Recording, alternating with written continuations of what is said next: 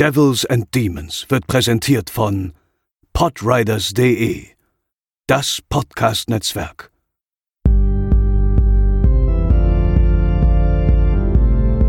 They're coming to get you, Barbara. They're coming for you. Diese Episode wird präsentiert von Deadline, das Filmmagazin, die Fachzeitschrift für Horror, Thriller und Suspense. Jetzt im Kiosk oder online unter deadline-magazin.de. Moin moin und herzlich willkommen zur 132. Episode von Devils and Demons, eurem Horrorfilm-Podcast. Ich bin der Chris und an meiner Seite ist zum einen der André. Moin moin. Und zum anderen der Pascal. Moin. Mitte der 90er Jahre war der Horrorfilm im Mainstream quasi tot und hat sich größtenteils eigentlich nur noch in Videotheken abgespielt mit endlosen Fortsetzungen bekannter Horrormarken. Wir haben sie alle schon durchgekaut, sei, ob so eine Filme sind wie Halloween 4 oder irgendwelche Hellraiser-Fortsetzungen. Im Kino hat der Horrorfilm keinerlei Rolle mehr gespielt. Aber den Hirnen von Kevin Williams, dem Drehbuchautor, und von äh, ja Genre-Meisterregisseur Wes Craven ist es zu verdanken, dass der Horror wieder zurück in die großen Kinoseele kam und mit ihnen der maskierte Ghostface-Killer, der ja auch heute noch sich großer Beliebtheit erfreut und vor allem mit ihm wohl die Horrorserie, die nahezu alle Horrorfans in unserem Alter, also von uns dreien jetzt zum Beispiel, also die N20er, Anfang 30er, auf den richtigen Pfad des Filmgeschmacks gebracht hat. Wir reden heute über das Scream-Franchise. Ähm, Pascal, wir haben das ja schon mal in unserer ersten Episode damals auch so ein bisschen angedeutet, dass wir auch beide so ein bisschen äh, unter anderem mit Scream damals so mhm. in den mhm. Erstkontakt kamen mit Horrorfilmen. Ähm, aber wie sah es bei dir aus, André? War das auch so mit einer deiner ersten Horror-Genre-Erfahrungen? Hm, nee, tatsächlich nicht. Also ich musste überlegen, also die ersten, die ersten Horrorfilme generell kamen ja so durchs, einfach durchs Fernsehen, ne? Nachts mal das Mitternachtsprogramm nochmal eingeschaltet, obwohl man längst im Bett liegen sollte und so. Äh, das war so die ersten Berührungen, wo dann irgendwie nachts mal irgendwelche Friedhof der Kuscheltiere mal liefen und man völlig verstört irgendwelche Szenen gesehen hat, die man gar nicht einordnen konnte. Äh, bewusst, glaube ich, so richtig, war dann so einer der ersten, ähm, war Predator 1 weil mein Bruder wollte mir mal Hotshots äh, auf VHS leihen, aber hinten drauf überspielt noch Predator. Dann habe ich aus Versehen mitgeguckt, wusste keiner. Da habe ich dann auch vier Wochen lang nicht geschlafen. Ähm, aber aber nee, tatsächlich bei mir waren es dann auch so Sachen wie ähm, so auch eher so Zombie-Filme durch ältere Freunde, so die ersten Zombie-Filme VHS-mäßig und von Rustle Dawn und sowas kam dann. Ähm, und Scream habe ich dann tatsächlich erst so Ende der 90er wahrgenommen, so richtig als als Film. Das ist so ein bisschen erstmal, ähm, weil das Ding ist halt, ich war halt zu jung fürs Kino zu der Zeit, also für, für 16er und drüber Kino quasi. Deswegen habe ich so ähm, das, was im Kino passiert ist, weniger wahrgenommen, sondern es war erstmal so aufarbeiten, was, was schon da ist. Ja. Um, ähm, von daher war Scream bei mir dann erst so, so Ende, Ende der 90er, Anfang 2000, also richtig auf dem Schirm, als dann auch das äh, DVD-Sammeln angefangen hat. Ich wollte sagen, so viel früher war da ja auch, sag ich mal, für uns ja sowieso nicht verfügbar. Wie gesagt, du hast schon gesagt, ins Kino konnten wir altersgemäß damals eh nicht. Genau. Und wenn man mal bedenkt, das kann man sich heute gar nicht mehr vorstellen, wie lange einfach die Zweit- also die, die Zeit verging bis zur Zweitverwertungsphase, also damals dem Heimkino mit, mit VS und DVD. Äh, ich glaube, also waren das nicht fast noch zwei Jahre damals, bis sowas rauskam? Also ich, also meine Vorstellung hat das damals ewig gedauert. Also ich weiß, ich hatte den, das hatte ich damals auch erzählt, auf Premiere, glaube ich, das erste Mal als Videomitschnitt äh, von der Bekannten von meiner Mutter gesehen, ähm, die mir, mir das gegeben hat. Aber ich glaube, der kam auch regulär bestimmt ja nicht vor 98 irgendwie verfügbar fürs Heimkino raus. Ähm, ja, äh, bevor wir auf den Film eingehen und wir haben sehr viel zu erzählen, also nehmt euch äh, ruhig so vier, fünf Stunden Zeit für die heutige Episode. Ähm, hören wir doch kurz in den Trailer rein zum ersten Scream-Film aus dem Jahre 1996. Hello. Hello. Who is this? If you tell me your name, I'll tell you mine. I don't think so. What's that noise? Popcorn. You making popcorn? Well, I'm getting ready to watch a video. Really? What? Oh, just some scary movie. You like scary movies? Uh-huh. You never told me your name. Why do you want to know my name? I want to know who I'm looking at. Someone is playing a deadly game. It all began with a scream over 911. Someone who's seen one too many scary movies. Now he's taken his love of fear Hello? Hello, Sydney. one step too far. Do you like scary movies? What's the point? They're all the same. Some stupid killer stalking some big breasted girl who can't act, who's always running up the stairs when she should be going out the front door. It's insulting. There are certain rules that one must abide by in order to successfully survive a scary movie. Number one, you can never have sex. Never, ever, ever, under any circumstances, say, I'll be right back. Because you won't be back. Get another beer, you want one? Yeah, sure. I'll be right back. He didn't make the rules. The Police are always on track if they watch prom night at same time. He just kills by them. Don't answer the phone. Don't open the door. Don't try to hide.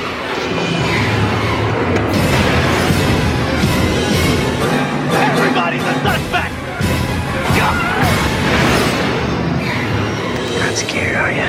Scream. Kurz die harten Fakten zum Film. Der hat auf Letterboxd eine Durchschnittswertung von 3,8 von 5, auf der IMDb 7,2 von 10, ist ab 18 Jahren freigegeben, doch dort gibt es was zu beachten, André. Nicht jede verfügbare Fassung ähm, ist gleich geschnitten. Ich, ich hab's, ich krieg's schon wieder gar nicht mehr zusammen. Ich glaube, wenn ich mich nicht ganz irre, gibt es, glaube ich, aktuell keine verfügbare Unrated-Version auf Disc, oder? Zumindest nicht im deutschsprachigen Raum.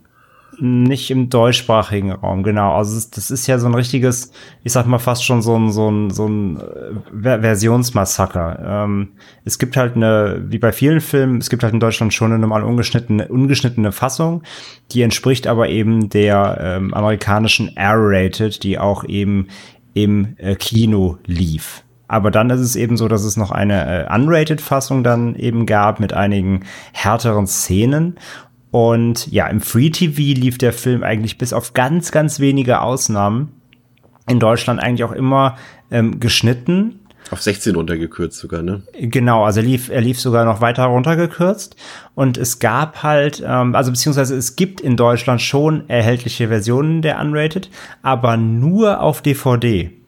Es gibt eine ähm, Kinowelt-DVD tatsächlich. Die hat den Unrated Cut. Die dürfte aber auch out of print sein, soweit ich weiß. Ähm, und ja, wie gesagt, ist auch schon ein bisschen älter. Ich glaube, die Erstveröffentlichung war da um 2005 rum. Also wirklich schon sehr alt. Ähm, auf Blu-ray gibt es tatsächlich ähm, nur die R-Rated, die, die normale 18er eben, ohne die zusätzlichen äh, Gewaltszenen. Ähm, und ansonsten gab es die nur auf Video als Bootleg. Und ähm, ansonsten muss man da wirklich tatsächlich ähm, eben in äh, die äh, ins Ausland schauen. Und ähm, aber selbst da war es auch nicht immer einfach, die die zu bekommen. Ja, und auch nur Und- DVD halt, ne? Äh, genau. Also von daher auch die selbst die auch heute erhältlichen ähm, äh, US-Blu-rays zum Beispiel enthalten alle nur die R-Rated-Fassung. Das ist, das ist wieder, das war wirklich so ein Film, wo man wirklich ähm, suchen musste. Skurrilerweise, und da waren wir ja auch, kann man glaube ich schon mal vorweggreifen, da waren wir alle ein bisschen überrascht. Ähm, ich habe den Film jetzt ähm, im, im Streaming-Format geguckt, weil ich tatsächlich eben den Film nicht besitze, weil ich, ähm, ja, als natürlich als Horror-Fan wartet man natürlich immer auf die bestmögliche Fassung von Filmen, natürlich möglichst äh, mehr, mehr Uncut als Uncut geht nicht quasi. Und da es beim Film eben so ewig gedauert hat, nie was kam, habe ich mir die auch nie gekauft. Ähm, ich besitze nur den vierten im Steelbook, weil der eben, ja, ganz normal eben eine Freigabe hatte, ohne, da gibt es keine verschiedenen Versionen. Und ähm, ich habe den Film Quasi jetzt zum ohne, Beispiel. ohne Schnittschnatt.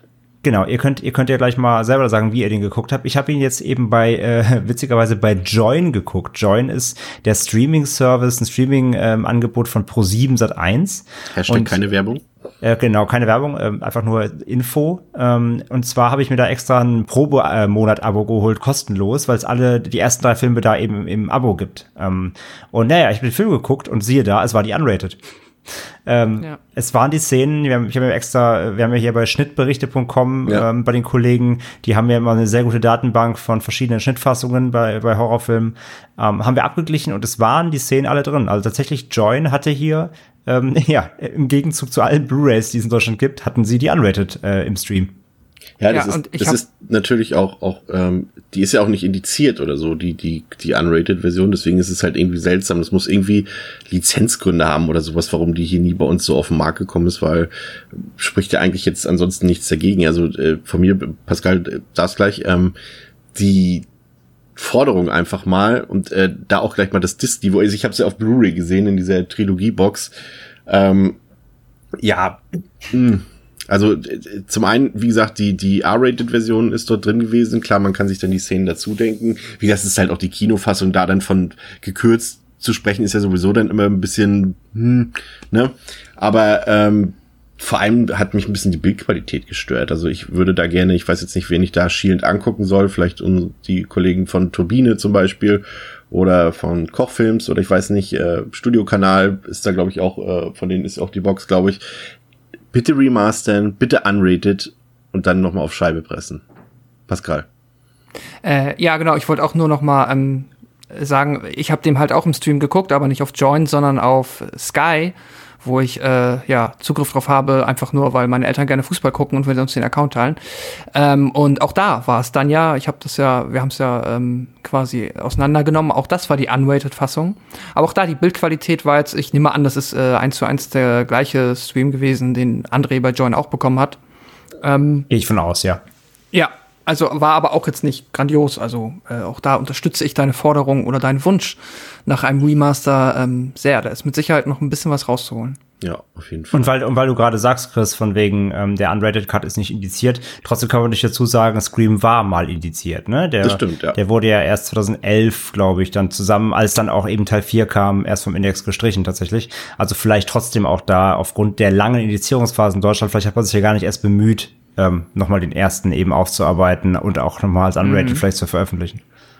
Das stimmt. Der Film war damals, ähm, als er rauskam im Dezember 96, ein unglaublicher Erfolg, muss man sagen. Ähm, das war auch natürlich ein großes Risiko, den Film ähm, ja zur Weihnachtszeit rauszubringen in den USA, da dort ja normalerweise eigentlich eher familienfreundliche Filme laufen. Und äh, man ist das Risiko eingegangen und zu einer Zeit, wo halt normalerweise kein Horrorfilm rauskommen, aber das Ding war äh, ein Riesenerfolg. Und dabei lustigerweise nicht mal so ein, so ein richtiger Kracher-Erfolg, also einer, der sofort auf die Eins geht, weil dafür war die Konkurrenz damals auch einfach zu groß mit Jerry Maguire, lustigerweise dem Beavis in Butthead-Film, ähm, auch noch als Konkurrenz. ähm, aber während diese Filme dann irgendwann so in Woche drei und vier dann langsam einfach aus den Top Ten rausgeflogen sind, ist Scream einfach die ganze Zeit in den Top 5 geblieben, einfach fast, ich glaube, ich weiß gar nicht wie viele Wochen, aber wirklich sehr, sehr viele Wochen und hat dadurch am Ende dann 175 Millionen Dollar bei 14 Millionen Dollar Budget eingespielt und äh, das war natürlich für unseren Regisseur, den leider verstorbenen großartigen Meister Wes Craven, natürlich auch wieder ein Kickstart der Karriere. Wir haben ja auch schon ein paar Sachen von ihm hier besprochen. Äh, brauchen wir nichts großartig erzählen über Wes Craven. Äh, wir kennen und lieben ihn alle. Hat viele große Filme gemacht. Ähm, aber das ist natürlich eine Sache, die natürlich für so einen Regisseur, gerade wenn eben das Horrorfilm-Genre tot ist und ausgerechnet Wes Craven das quasi wiederbelebt, das ist natürlich auch einfach ein, ja, einfach was Schönes. Ähm, und ich hatte es eigentlich schon erwähnt, ähm, Kevin Williamson, der Drehbuchautor, äh, der zu diesem Zeitpunkt noch völlig unbekannt war, aber der hat ja auch seine Karriere quasi gestartet äh, mit diesem Film und der hat ja später dann noch Dawson's Creek. Äh, wir hatten Pascal, äh, ich weiß, was du letzten Sommer getan hast. Äh, Mhm. The Faculty hatten wir schon, Teaching Mrs. Ting hat er noch gemacht und äh, ein sehr von Popkultur inspirierter Drehbuchautor und ähm, auch der hat hier seine Karriere begründet, wie auch diverse Schauspieler im Cast. Vielleicht äh, gehen wir ähm, zunächst mal kurz auf den Cast ein. Das sind natürlich alles Leute, die traurigerweise man heute irgendwie kaum noch zu Gesicht bekommt. Das war ja schon irgendwie eine Sensation, André, dass wir irgendwie in, in Skyscraper mit Wayne The Rock Johnson irgendwie Nev Campbell auf einmal seit, keine Ahnung, wie lange ich sie nicht gesehen habe, auf einer Leinwand, 15 Jahre oder sowas. Also das war schon, äh, schon sensationell, fast zumindest für uns Horrorfilms, überhaupt noch mal irgendwie zu sehen. Sie hatte ja äh, Mitte der, sechs, Mitte der 90er Jahre wurde sie entdeckt durch die Serie Party of Five und hat dann halt so alles, wo man so Teenager brauchte, hat sie mitgespielt. Wild Things, Studio 45, 40, 54. Ähm, und so ging es halt auch den anderen Schauspielern. Nee, Skeet 40, Ulrich- 40 was? Hm? Was sollst du 54 sagen? hast du gesagt, oder 45? Es ist 54, ja. Genau. ähm, aber es ging ja auch den anderen Schauspielern so, wenn man da so denkt an Skeet Ulrich, der damals als der neue Johnny Depp gehandelt wurde, der hier, äh, so viel sei schon mal verraten, den Antagonisten spielt, oder auch Jamie Kennedy, Rose McGowan, sowas sind alles Leute, bei denen man dachte, wie bei so vielen, die in diesem Zeitraum ähm, so ihre Karriere gestartet haben, dass das mal große Hollywood-Stars werden. Aber irgendwie ist nichts draus geworden. Ne? Das ist so ein bisschen das, äh, ähm, ähm, jetzt muss ich jetzt selber überlegen. Helfen wir mal kurz, welchen Schauspieler hatten wir letztes Mal noch kurz besprochen? 30 Days of Night? Josh Hartnett. Ja, Josh Hartnett. Das ist so ein bisschen das Josh Hartnett-Syndrom auch, ne? Irgendwie vielversprechender Start der Karriere, aber irgendwie am Ende nicht so viel bei rausgekommen, ne? Nee, tatsächlich. Also sie hat ja dann auch um, das war ja auch im selben Jahr noch The Craft damals, dieser Hexenfilm, da, da war sie Guter auch, äh, da war sie auch sehr beliebt drin, aber da war der Film ja auch selber nicht so der Erfolg war. Und ansonsten, ähm, ja, danach kamen dann eben auch so Rollen in Reefer Madness war sie drin, aber das ist ja auch eher so ein Liebhaberfilm. Ähm, den mag ich sehr, aber ist auch unterm Radar gelaufen. Ähm, oder auch dieser äh, The Dark hat sie vorher gemacht, auch so eine kleine Horror, äh, ja, ja, nicht Indie, aber eine kleinere Produktion. Äh, sie, sie, sie taucht immer so am Rand auf, aber sie hat nie danach, also weder davor noch danach, hat sie auch ähm, dann eben noch mal so große Hauptrollen besetzt. Also Scream war so das Einzige, wo sie wirklich im Lied richtig war. Ähm, wenn man jetzt mal so von Wild Things absieht, aber das war auch eben so ein Film, den nicht sie ausgemacht hat so ein bisschen. Sie war halt da, aber das den hat sie als auch nicht getragen, gerade dann auch mit Denise Richards in Anführungszeichen als Konkurrenz im Ja. Film ähm, und natürlich auch Kevin Bacon dann da drin. Das sind so Sachen, also sie hat das, sie hat das nie so allein alles getragen. Also bei Scream hat sie schon die einzige Möglichkeit in ihrer Karriere gehabt, wirklich so als als ähm, als Aushängeschild auch zu glänzen. Ja, ja, und es ist, ist, wie gesagt, es ist den anderen Darstellern eben äh, auch nicht großartig gelungen, äh, eine große Karriere aufzufahren. Und äh, da- das ist schon fast Courtney Cox äh, als zumindest etablierte Seriendarstellerin aus France, die ja später dann auch noch einen Emmy bekommen hat für Cougar Town. Für sie hat's ja fast noch am besten getroffen, ne? weil wenn du als Seriendarsteller etabliert bist, dann kriegst du halt auch wieder die Serienangebote und bist dann auch nicht enttäuscht, wenn du keine Filmangebote mehr kriegst. Aber ja, und dann, dann halt gefolgt von David Arquette, ne? Also der ist natürlich auch auch so seinen, seinen Weg natürlich auch gemacht. Äh, auch nicht natürlich jetzt nicht in den Blockbuster-Rollen, ähm, aber der hat ja auch mal so seinen Weg begangen. So seit jetzt, sei es jetzt irgendwie hier in Rack Attack, äh, Eight-Edged Freaks oder Ja. oder sei es jetzt auch natürlich ähm, eher neueren, neueren, neueren Gefilden, äh, Bone Tomahawk war er drin. Ähm, also der hat ja immer wieder was gemacht, wo man auch sagt, okay, also der, der war präsent, er war präsent. Er hat zwar auch jetzt nicht die, die mega Blockbuster-Hauptrollen besetzt, aber David Arquette hast du, finde ich, immer auf dem Schirm gehabt irgendwie. Also zumindest definitiv mehr als, ähm, mehr als, ähm, als sie. Neve ja, Campbell? Als Neve Campbell, ja. der Familienname verpflichtet, würde ich sagen. Ähm, Pascal, bevor tatsächlich Wes Craven ähm, zu diesem Film kam, er hat sich ja lange gewehrt, auch dagegen, weil er eigentlich keine Horrorfilme mehr machen wollte und die, und äh, wir sagen es jetzt äh, einmal, die äh, Weinsteins sind Arschlöcher, jetzt haben wir es einmal gesagt. Äh, wir erwähnen es jetzt nicht nochmal in jedem weiteren Satz, in dem die hier vorkommen könnten in diesem Podcast. Ähm, bevor die Weinsteins dann äh, Wes Craven überredet bekommen haben, standen tatsächlich ein paar andere Regisseure zur Auswahl, unter anderem George Romero, Sam Raimi, Robert Rodriguez, der ja hier noch im Franchise eine Rolle spielen sollte, oder Danny Boyle. Ähm, kannst du dir irgendwie so in deiner Fantasie vorstellen, was äh, da hätte bei rauskommen können, wenn einer von den äh, drei großen Rs da Regie, äh, Regie, wow, äh, Regie geführt hätte? Ja, es ist äh, eine super interessante Frage. Ähm, jetzt so aus dem Bauch heraus hätte ich wahrscheinlich bei Romero tatsächlich die meisten Bauchschmerzen Mhm. gehabt, einfach weil ich dann jetzt wahrscheinlich schon nicht mehr überzeugt wäre, ob er Mitte der 90er ähm, noch ja so äh, etwas sehr zeitgemäßes und dann ja auch jetzt was das Craven geschaffen hat, etwas sehr ähm, du hast es ja gesagt, etwas, was quasi etwas Neues schafft, also sogar was ähm, ja progressives fast schon zumindest für das Ja. Horrorgenre zu schaffen. Das hätte ich jetzt Romero nicht mehr in den 90ern zugetraut.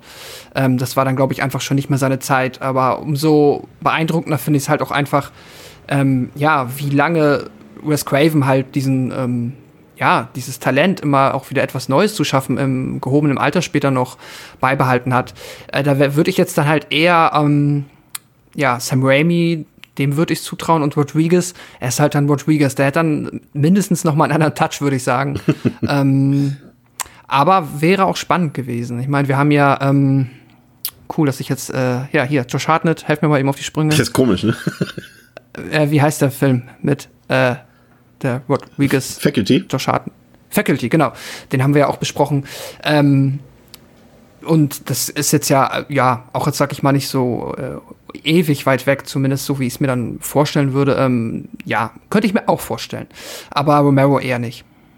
Und als der Film noch unter dem Titel Scary Movie gehandelt wurde, was ja auch äh, eine gewisse Ironie mit sich bringt, wenn man bedenkt, dass der zugehörige Spoof-Movie später auf diesen Titel hörte, ähm, sollte die Besetzung auch noch ganz anders sein. Das kann man natürlich bei jedem Film machen. Also es gibt immer natürlich verschiedene Casting-Vorschläge und Leute, die da, denen da kurzfristig die Rollen noch weggenommen wurden oder die aus, abgesprungen sind und dergleichen. Ähm, so sollte ja ursprünglich äh, noch kurz vor Drehbeginn Drew Barrymore die Hauptrolle spielen, die ja dann später Neff Campbell gespielt hat. Äh, lange davor sollte Brad Pitt Star, Brad Pack Star Bonnie Ringwald auch die Hauptrolle spielen oder Joaquin Phoenix sollte die Rolle von, ähm, die später Skeet Ulrich gespielt hat, Billy Loomis übernehmen. Da gab es äh, so viele sehr interessante Sachen, aber das kann man natürlich auch zu jedem Film machen. Ähm, aber lasst uns mal in den Film reingehen, Pascal. Worum geht's im ersten Scream-Film? Die beschauliche amerikanische Vorstadt Woodsboro wird über Nacht zum Schauplatz einer grausamen Mordserie. Die junge Casey Becker und ihr Freund Steve sind die vermeintlich ersten Opfer eines als Geist verkleideten Mörders, der sich einen Spaß daraus macht, seine Zielobjekte vorab telefonisch zu quälen und mit ihnen ein perfides Spiel zu spielen. Sydney Prescott, Oberstufenschülerin an der Woodsboro High und Halbweise, gerät als nächstes ins Fadenkreuz des Killers. Vor einem Jahr erst wurde ihre Mutter auf grausame Weise ermordet und nun wird sie von einer aufdringlichen Reporterin namens Gail Weathers belästigt, muss zusehen, wie ihre Freunde und Mitschüler sterben und kann dabei nicht einmal ihrem Freund Billy Loomis vertrauen, denn ob Freund oder Familie, jeder ist verdächtig. Ja, die Opening-Sequenz von Scream, die ist ja nun äh, heutzutage absolut legendär und dürfte wohl zu den zwölf besten Horrorfilmminuten oder die zwölf Minuten dürften zu den besten Horrorfilmminuten aller Zeiten gehören. Ähm, als ich weiß, kann mich noch erinnern, als ich das das erste Mal gesehen habe, konnte ich das schon nicht glauben, wie unfassbar gut das gemacht wurde. Aber da werdet ihr mir wahrscheinlich zustimmen. Schon hier in dieser ersten Sequenz wird ja klar, dass der Film extrem natürlich mit einer Metaebene spielt.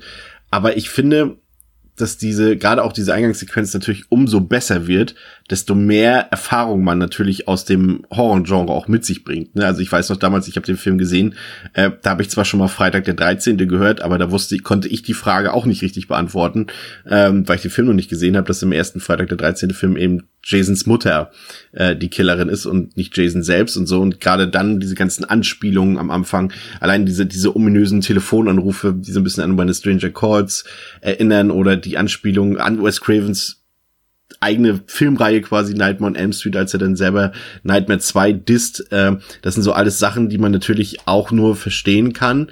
Und das sei jetzt auch mal elitär gesagt, aber ich glaube, die meisten Leute, die hier diesen Podcast hören, die haben, diese bringen diese Erfahrung mittlerweile natürlich auch alle mit. Ähm, das ist ein anderes Seherlebnis, glaube ich, als zu dem Zeitpunkt, als man den das erste Mal gesehen hat, oder André? Definitiv. Also natürlich umso, umso bewanderter du bist im Genre und auch bei Wavens, Wavens ja, Wes Cravens. das ist eine, eine Abkürzung Wavens. Ähm, Wes Carpenter, äh, sag ich nur. Ja, genau, Wes Carpenter. Äh, in seiner Vita, ähm, umso besser funktioniert der Film natürlich auf dieser Metaebene. Ne? Also als Slasher funktioniert er generell, aber wenn du natürlich ähm, die ganzen Vorlagen kennst und da einfach bewandert bist, dann bekommt der Film locker noch mal so eine, so eine, so eine B-Note dazu weil du einfach äh, verstehst, wo Craven da überall hin wollte und, und was er alles eingebaut hat. Ähm, und wenn es so klein, kleinste Momente sind, die dir kommen auffallen, bis hin natürlich auch zu völlig, ähm, ja, fast schon, fast schon übertrieben satirischen Dingen, wenn er selbst als Hausmeister im Freddy-Outfit auftaucht irgendwie. Also das sind natürlich ähm, äh, von A bis Z alles dabei, ähm, wie gesagt, von kleinen Easter Eggs bis hin zu völlig offensichtlichen Anspielungen. Aber ja, wie gesagt, der Film funktioniert halt auf beiden Ebenen. Er funktioniert A einfach als, als Slasher, aber er funktioniert eben auch auf dieser ähm, kompletten Meta-Horror-Ebene, der sich fast schon selbst hops nimmt.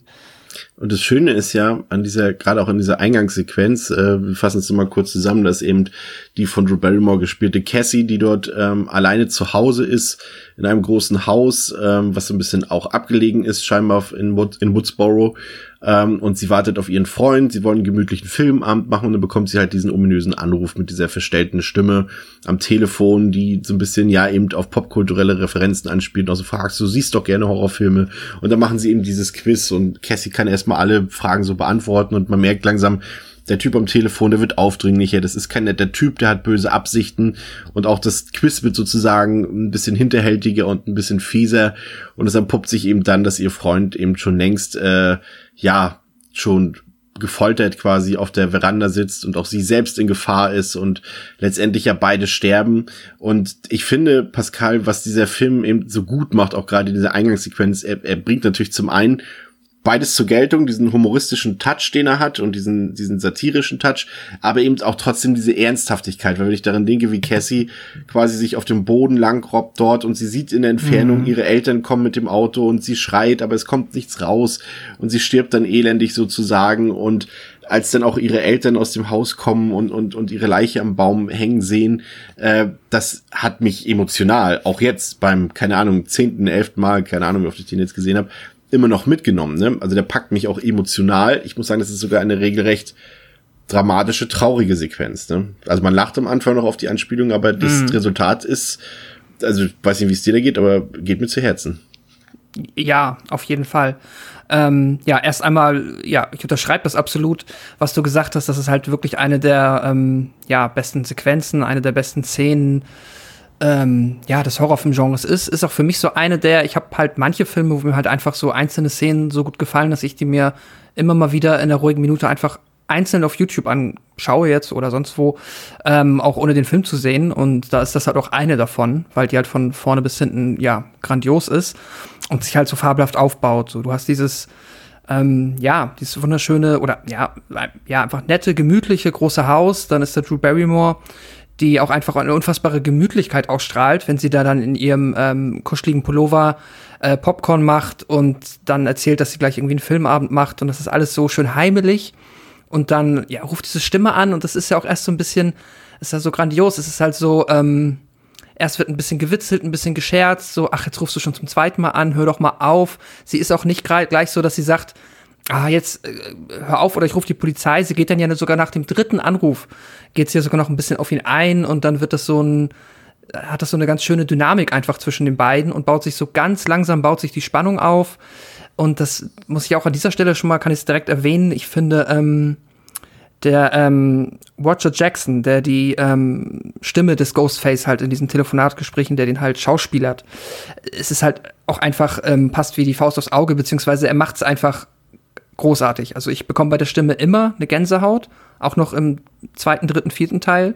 Wenn ich die Ghostface-Stimme höre, ist es äh, ja fantastisch, weil die halt, äh, er fängt das so genial ein, dieses verspielte, lustige, so dass auch mitunter jemand vielleicht nicht direkt abgeschreckt ist und direkt denkt, okay, was bist du für ein creepy Killer? Also er stöhnt jetzt nicht ins Telefon und macht so gleich einen auf Ultra Creep, es ist so ein gewisser Charme dabei.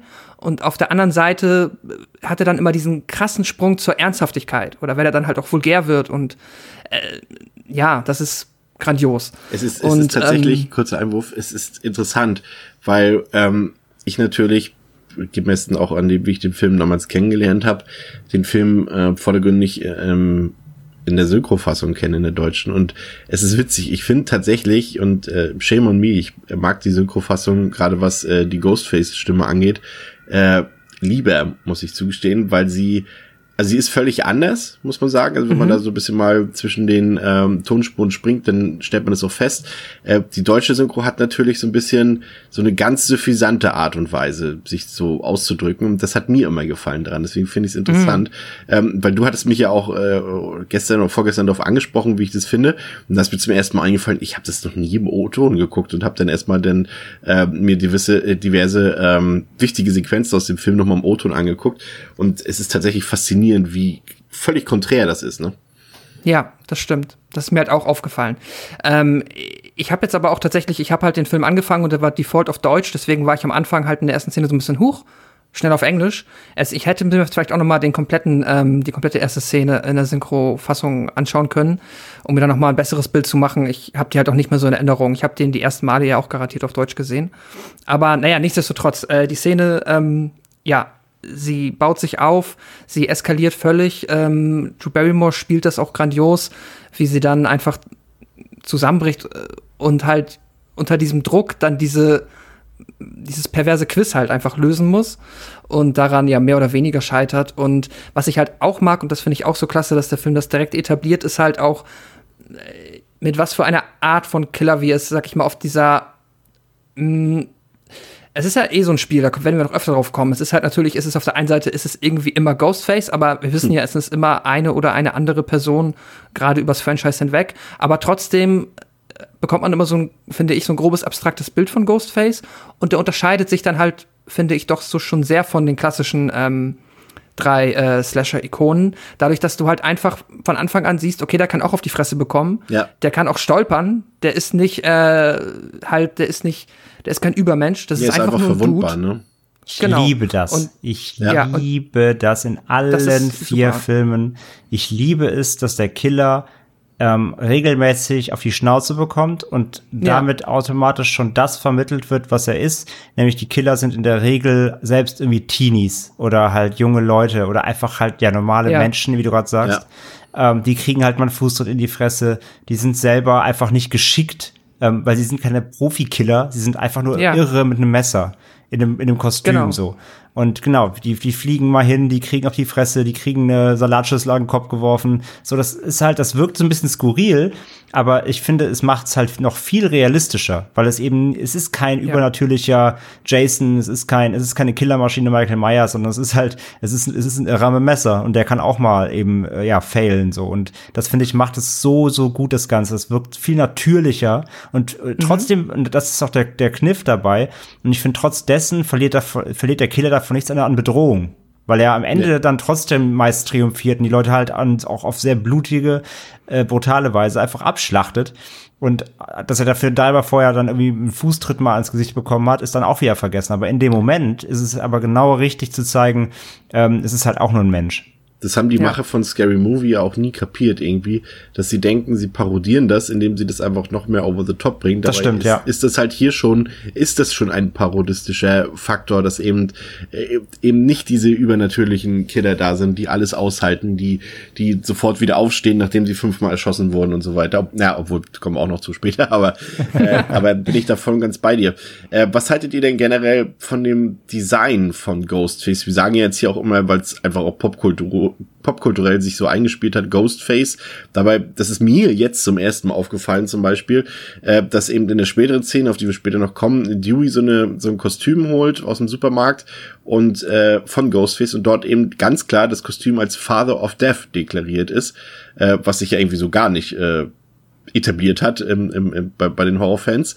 Ähm, Aber generell das Design, was ja so ein bisschen, ähm, ja, an, an dieses, an, an den Schrei von Edward Monk natürlich erinnert. Ähm, aber generell, das hat ja auch die Designerin ähm, des Kostüms gesagt, dass es eben so mehrere Emotionen gleichzeitig ausdrückt. Also quasi so ein entschuldigender Blick, so ein fanatischer Blick, gleichzeitig so traurig und böse. Äh, wie findet ihr das Design vom, von Ghostface, Pascal? Äh, ich äh, liebe das Design. Es ist fantastisch. Ich, äh, es ist natürlich jetzt auch ein, äh, wahrscheinlich auch im Rahmen dieses Podcasts ein überstrapaziertes Wort, vielleicht auch von meiner Seite. Es ist ein ikonisches Design.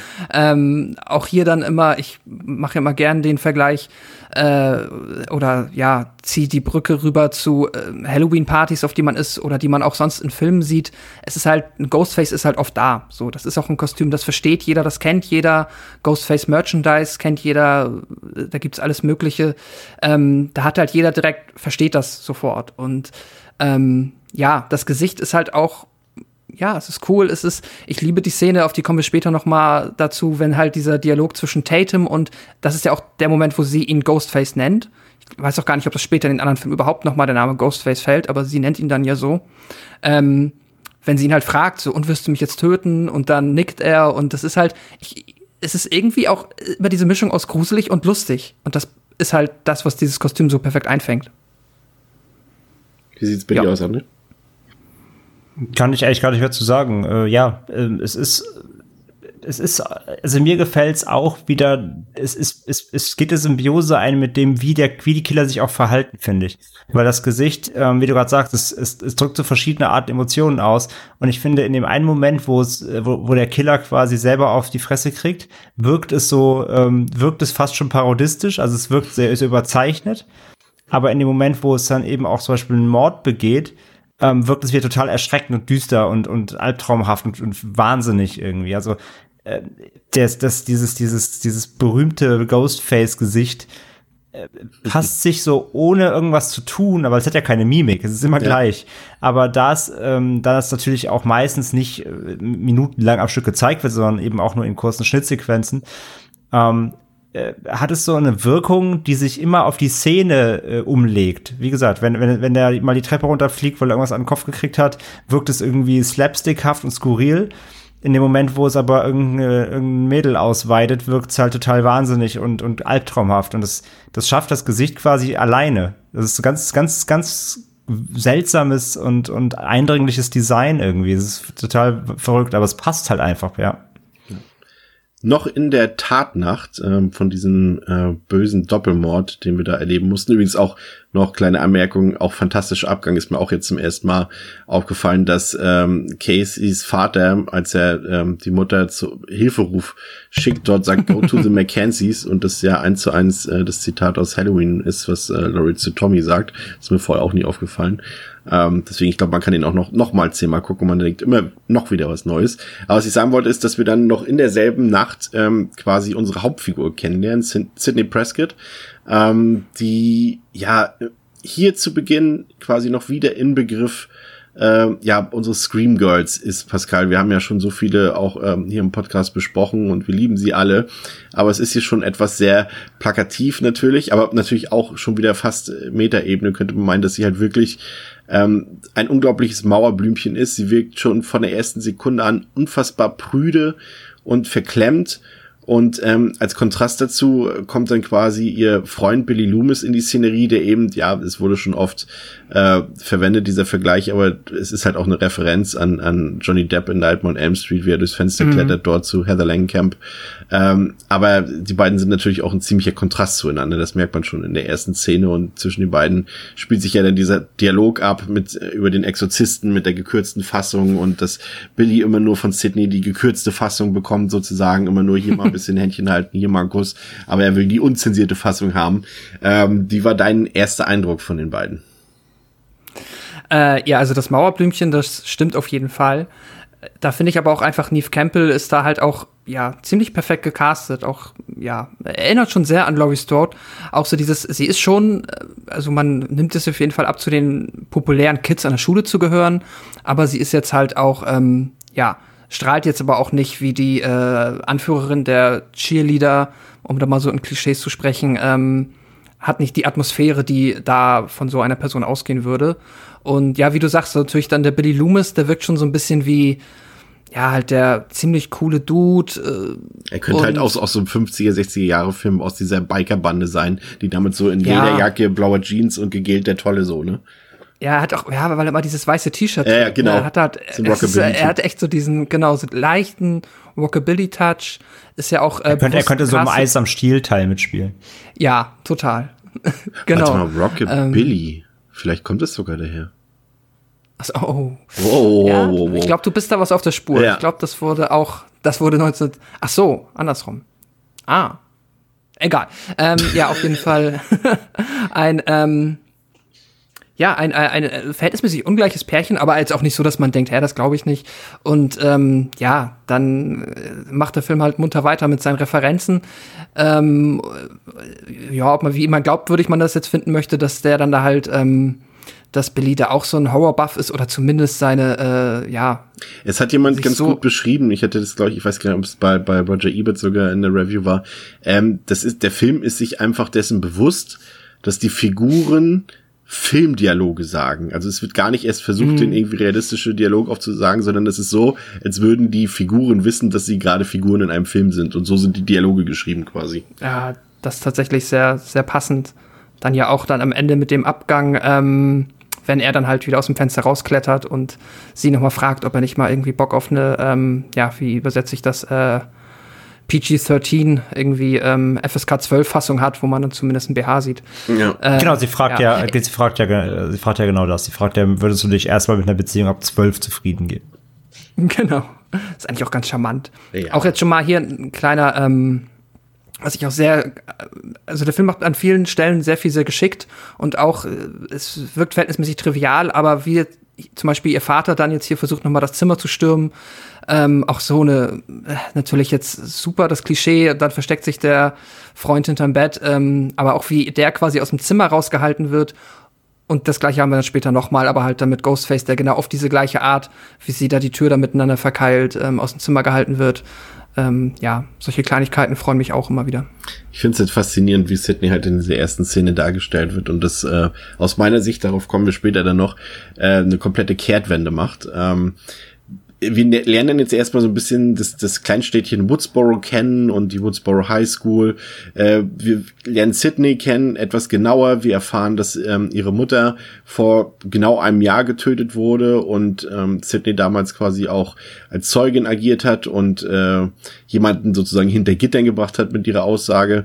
Aber dieser Täter soll angeblich unschuldig sein. Das alles erfahren wir so ein bisschen durch die Reporterin Gay Weathers, gespielt von Courtney Cox und ähm, auch die anderen Figuren werden dort ja, in dieser Phase, in dieser relativ kurzen Phase, uns etwas näher gebracht. Wir haben Tatum von Rose McGowan gespielt, das ist die beste Freundin von Sydney. Wir haben ihren Bruder, das ist, also Tatums Bruder, das ist Dewey, das ist der Polizist. Ähm, Billy kennen wir schon. Dann lernen wir noch ähm, seinen besten Freund kennen, das ist Stuart, der ist so ein bisschen, ja, ein bisschen crazy, würde man sagen, ins, würde man ins ja. Drehbuch schreiben.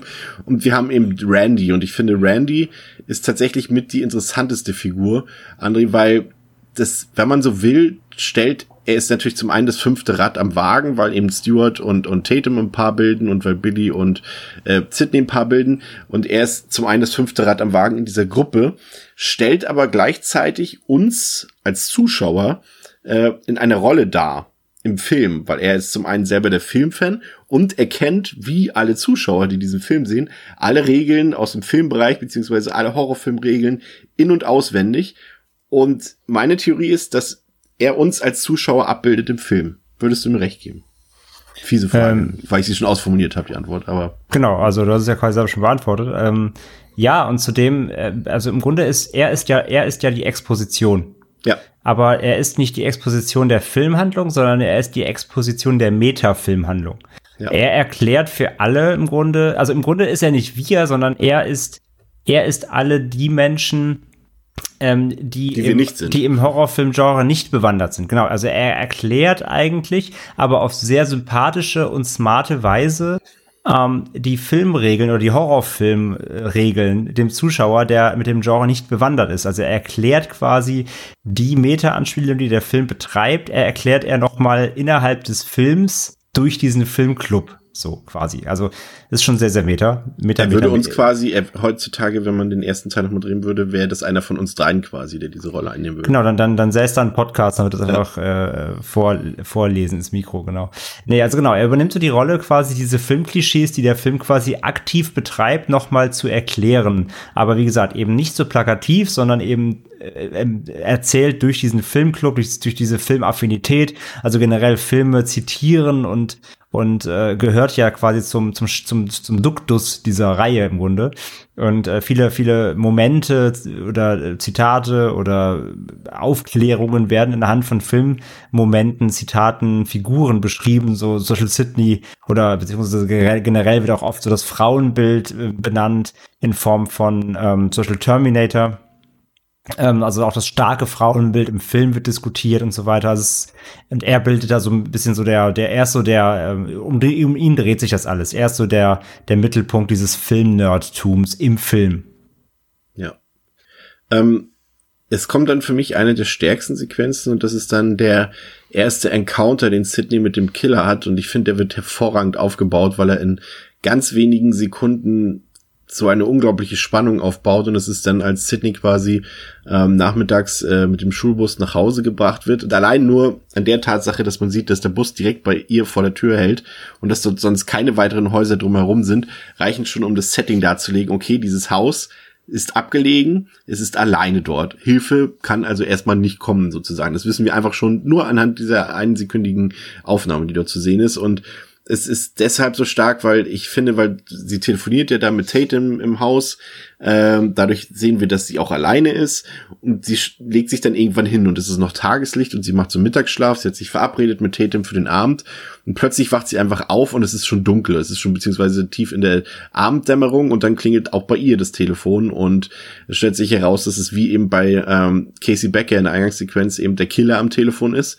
Ähm, und dann finde ich wird auch wieder innerhalb von nur einer Sekunde dargestellt, dass eben Sydney vielleicht bezüglich ihrer Sexualität vielleicht ein Mauerblümchen ist und prüde ist, aber dass sie ein unglaublich äh, eine unglaublich mutige, äh, starke Frau ist, die einfach, ja, vor allem mutig, vor allem, weil sie, es gibt diese Szene, ähm, sie sagt, äh, der Killer sagt dann noch irgendwie, ähm, irgendwie war das schon in dieser Sequenz, die Frage ist nicht, wer ich bin, sondern wo ich bin, war das schon hier? Ja, ja, ja und dann geht sie ja einfach genau. raus. Und, ja, und sie um geht einfach proven, raus. dass er lügt. Und diese eine Szene reicht vollkommen aus, um zu zeigen, was Sydney eigentlich für ein Charakter ist. Und das finde ich super gut gemacht dort, weil das mhm. da irgendwie keine großen Erklärungen und sowas braucht. Du siehst einfach nur diese random Tatsache, dass sie dort rausgeht und, und ihn äh, konfrontiert. Daran erkennst du das einfach. Und ich finde, das zieht sich, und deswegen möchte ich es jetzt an dieser Stelle noch ein bisschen ausdiskutieren, ähm, zieht sich eben durch die ganze Reihe. Ich meine, äh, jetzt äh, am ehesten haben wir jetzt natürlich auch noch den vierten Teil, weil wir den jetzt alle zum Schluss nochmal quasi geguckt haben. Ähm, auch dort ist es so, dass sie einfach äh, zur Tat schreitet und nicht irgendwie äh, guckt, was passiert, wenn der Täter dort ist, sondern sie rennt rüber und versucht den Leuten, die dort in Gefahr sind, auch noch zu helfen. Und ich finde, sie hat, und das ist mein Punkt der Sache, und ich bin gespannt, was ihr davon haltet, ich finde, sie hat ungemein viele Charakterzüge von Ripley aus Alien. Mhm. Stell ich mal also den ist auf jeden Fall, ja, ja, das meinte ich ja, Ja. das meinte ich auch gerade mit dieser Frauenfigur. Ähm, sie wird auch oft eben mal als- so als Sarah, mit Sarah Connor so mit gleichgestellt. Ne? Also genau, es geht ja um diese starke Frauenfigur im Film und genau, Ripley gehört ja auch dazu und Sydney soll halt hier ganz klar eben genau als so eine Frau positioniert werden, die, die kein Actionheld ist, die trotzdem ein normales Mädchen ist, die an der Schule auch im Grunde keiner kennen würde wirklich, ähm, wenn ihre Mutter diesen, äh, wenn sie nicht ermordet worden wäre und sie dadurch eben ja, unbeabsichtigterweise ins Rampenlicht gekommen wäre, dann, dann wäre sie ein ganz normales Mädchen, was, was halt ein paar Freunde hat, aber jetzt nicht irgendwie mega Rummel verursachen würde. Aber sie ist halt trotzdem tough und sie, ähm, sie lässt sich halt nicht einschüchtern und das wird halt dann relativ schnell klar gemacht, ja. Ich glaube auch dieses, dieses eine Jahr, was dazwischen lag, hat sie wahrscheinlich mental auch noch unglaublich stärker gemacht. Wahrscheinlich zwischenzeitlich schwächer, nachdem ihre Mutter ähm, getötet wurde, aber dann eben, da sie auch damit umgehen musste und lernen musste, damit umzugehen, das hat sie, glaube ich, auch einfach stärker gemacht und auch das zeigen eben diese Szenen dann immer wieder. Ja, sie, sie wird ja auch noch mal jetzt innerhalb dieser vier Filme ja auch noch mal stärker. Ja. Ähm, sie, sie sagt ja auch in, ich weiß gar nicht jetzt genau welchen Teil, zwei oder drei war es dann, glaube ich, wo sie irgendwann auch so diesen Punkt sagt, so ich habe kein, ich habe die Schnauze voll von weglaufen, so ich, ich will jetzt hier fro- konfrontieren, so ne. Ähm, das ist, glaube ich, wo, wo, wo sie, wo sie, wo sie diesen Autounfall haben und der Killer dann bewusstlos im Auto ist, so sagt sie das, glaube ich. Ähm, genau, ich will ja nicht mehr weglaufen, ich will jetzt front, ich will jetzt äh, fronten so und ich will ran. Ja. Und ne, also sie wächst ja immer weiter ran, genau, zu dieser st- richtig starken Powerfrau, sage ich jetzt mal dieses Buzzword so. Aber es ist halt so, ne? Sie, sie, sie wird hier aufgebaut, so eben als taffe, mutige, die sich halt ähm, erstmal prinzipiell nichts sagen lässt, so und, und, und die keine Lust hat, da irgendwie klein beizugeben, ja. Ja, das Ja, sich das echt mag ich halt auch, ja, wirklich sehr. Sie ist halt, wie ihr gesagt habt, auch, ich finde, sie ist halt jemand, der, sie ist halt keine Scream Queen, die halt wegläuft vor dem Killer, sondern, also sie ist kein, niemand, der vor dem Problem wegläuft, sondern der die Probleme löst. Genau. Und das finde ich halt einfach grandios.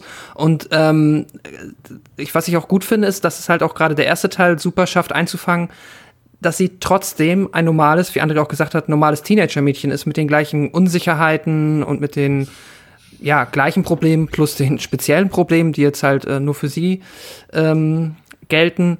Und äh, sie ist aber halt auch kein Rowdy, sie ist auch nicht grob, aber es ist halt so, wie ihr gesagt habt, so, wenn du darfst auch nicht mit ihr rumfacken, sondern dann äh, kriegst du halt aufs Maul. Wie äh, zum Beispiel eine gewisse Reporterin in ja, mehr als einem Film hier äh, in, aufs Maul bekommt. Ja. Also ich finde auch, sie hat sich gerade auch jetzt, als ich die vier Filme noch mal am Stück geguckt habe, äh, hat sie sich echt dann noch mal äh, in meiner persönlichen, meinem persönlichen Screen Cream äh, Ranking noch mal ganz stark nach oben gekämpft. Also muss ich wirklich sagen, sowohl Nev Campbell als Schauspielerin als auch eben ihre Rolle als Sydney ähm, echt großartig, muss man wirklich sagen. Aber der Film Ja, aber ist halt die Frage, ist, äh, ist sie denn eine Scream Queen in dem Sinne? Naja, per also in dem, Definition in, ja. also in, innerhalb der, innerhalb der Reihe auf jeden Fall, weil sie ist eine Queen in Scream, aber die Frage ist halt wirklich, ist sie eine Scream Queen, weil so wirklich Scream tut sie ja eben nicht, ne? Ja, das ist nicht die Definitionssache. Forschen die das aber, mal nach. Aber, aber, aber ne, ist mir schon klar. Ich wollte, ich wollte sagen, sie ist eben ja nicht das typische Weglaufpüppchen, ja, so, ne? Definitiv. Ähm, genau. aber, aber bevor wir weitermachen, noch eine kurze Sache, wenn wir eh schon dabei sind, äh, so allgemeine Dinge zu besprechen, die wir dann äh, nicht mehr aufgreifen müssen später, können wir auch kurz noch darüber reden, weil das ist mir auch wieder bei Scream aufgefallen. Und hier fängt es nämlich schon an, eben mit, mit Sydney da in ihrem Haus, was die wieder alle für Häuser haben wo ich mir mal denke, wer hat denn solche Häuser? Vor allem in Teil 3.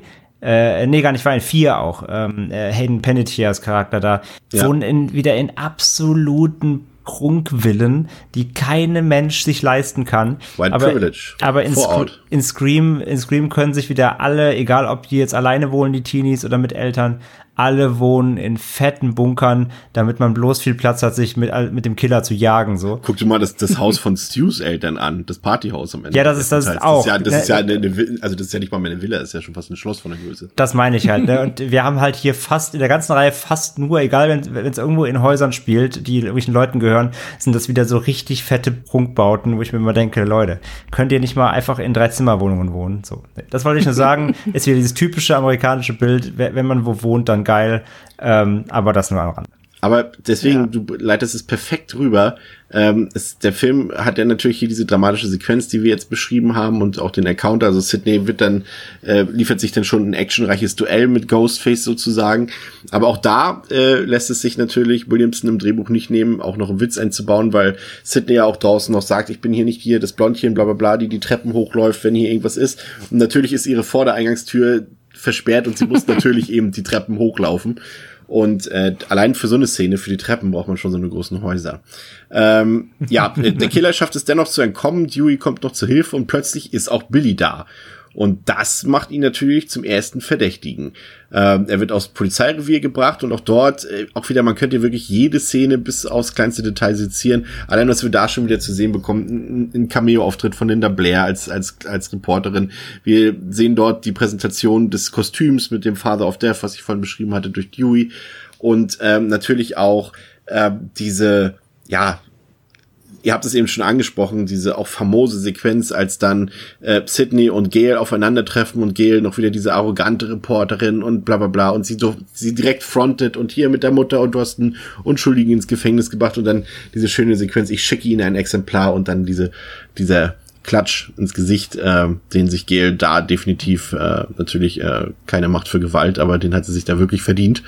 Ähm, auch eine sehr tolle Sequenz. Und ich mag das einfach wie, und das ist vielleicht auch so einer der größten Stärken und das äh, vielleicht an dieser Stelle schon mal eingebracht, ist ja auch einfach, dass du durch die Bank bei dieser Scream-Reihe einfach die, das Gefühl hast, dass, dass hier ein Horrorfilm, der eigentlich sehr selten mal im, im AAA-Bereich äh, sich zu Hause fühlt, aber hier einfach mal so einen richtigen Hochglanz-Horrorfilm siehst, ne? Also wo einfach das Production mhm. Value, obwohl das Budget ja noch nicht so mega hoch war beim ersten, aber du hast einfach das Gefühl, das ist ein super produzierter, super hochwertiger Film, weil jede banale Szene auch richtig gut aussieht. Wir haben, uns ist ja auch aufgefallen, äh, ist mir auch zum ersten Mal jetzt aufgefallen, lustig, dass uns das auch allen gleichzeitig aufgefallen ist, dass der Film ja auch mit so einer Weitwinkelperspektive gefilmt ist, was immer so ein bisschen für so einen Fischaugenblick durch die Szenerie sorgt, um möglichst viel von der Umgebung in die Kamera zu kriegen und das ist alles so durchdacht und so smart gefilmt das hat man wirklich zu diesem Zeitpunkt einfach selten gehabt, ne? Dass einfach so ein Beginn eines Franchise schon so ultimativ gut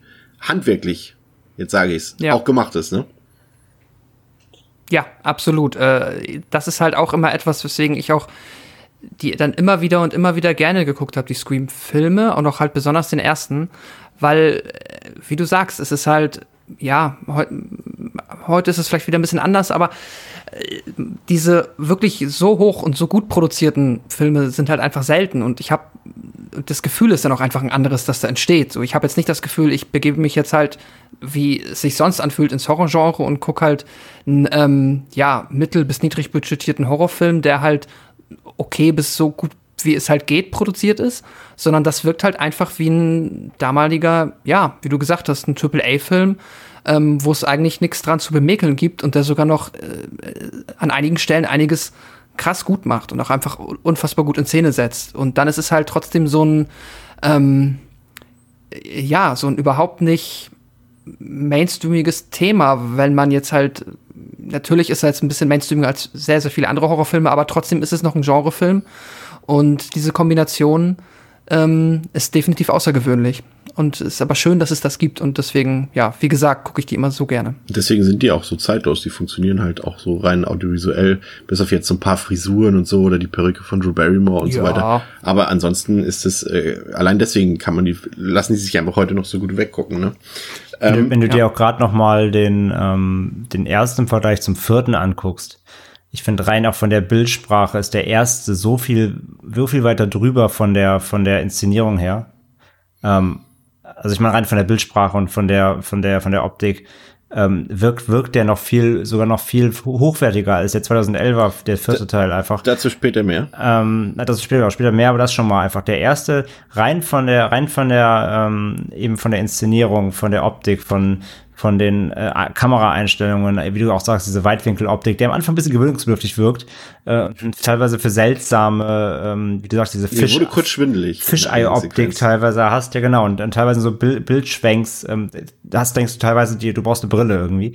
Ähm, ist mir mir vorher auch nie so richtig, früher nie so richtig aufgefallen. Und, aber der ganze, der ganze Look, der ist wirklich so on point, der wirkt so hochwertig, ähm, eben viel, und, ja, und holt damit eben vieles ein, was heute produziert wird. Und das muss man ja eben auch mal wieder zugute heißen im Film, ja.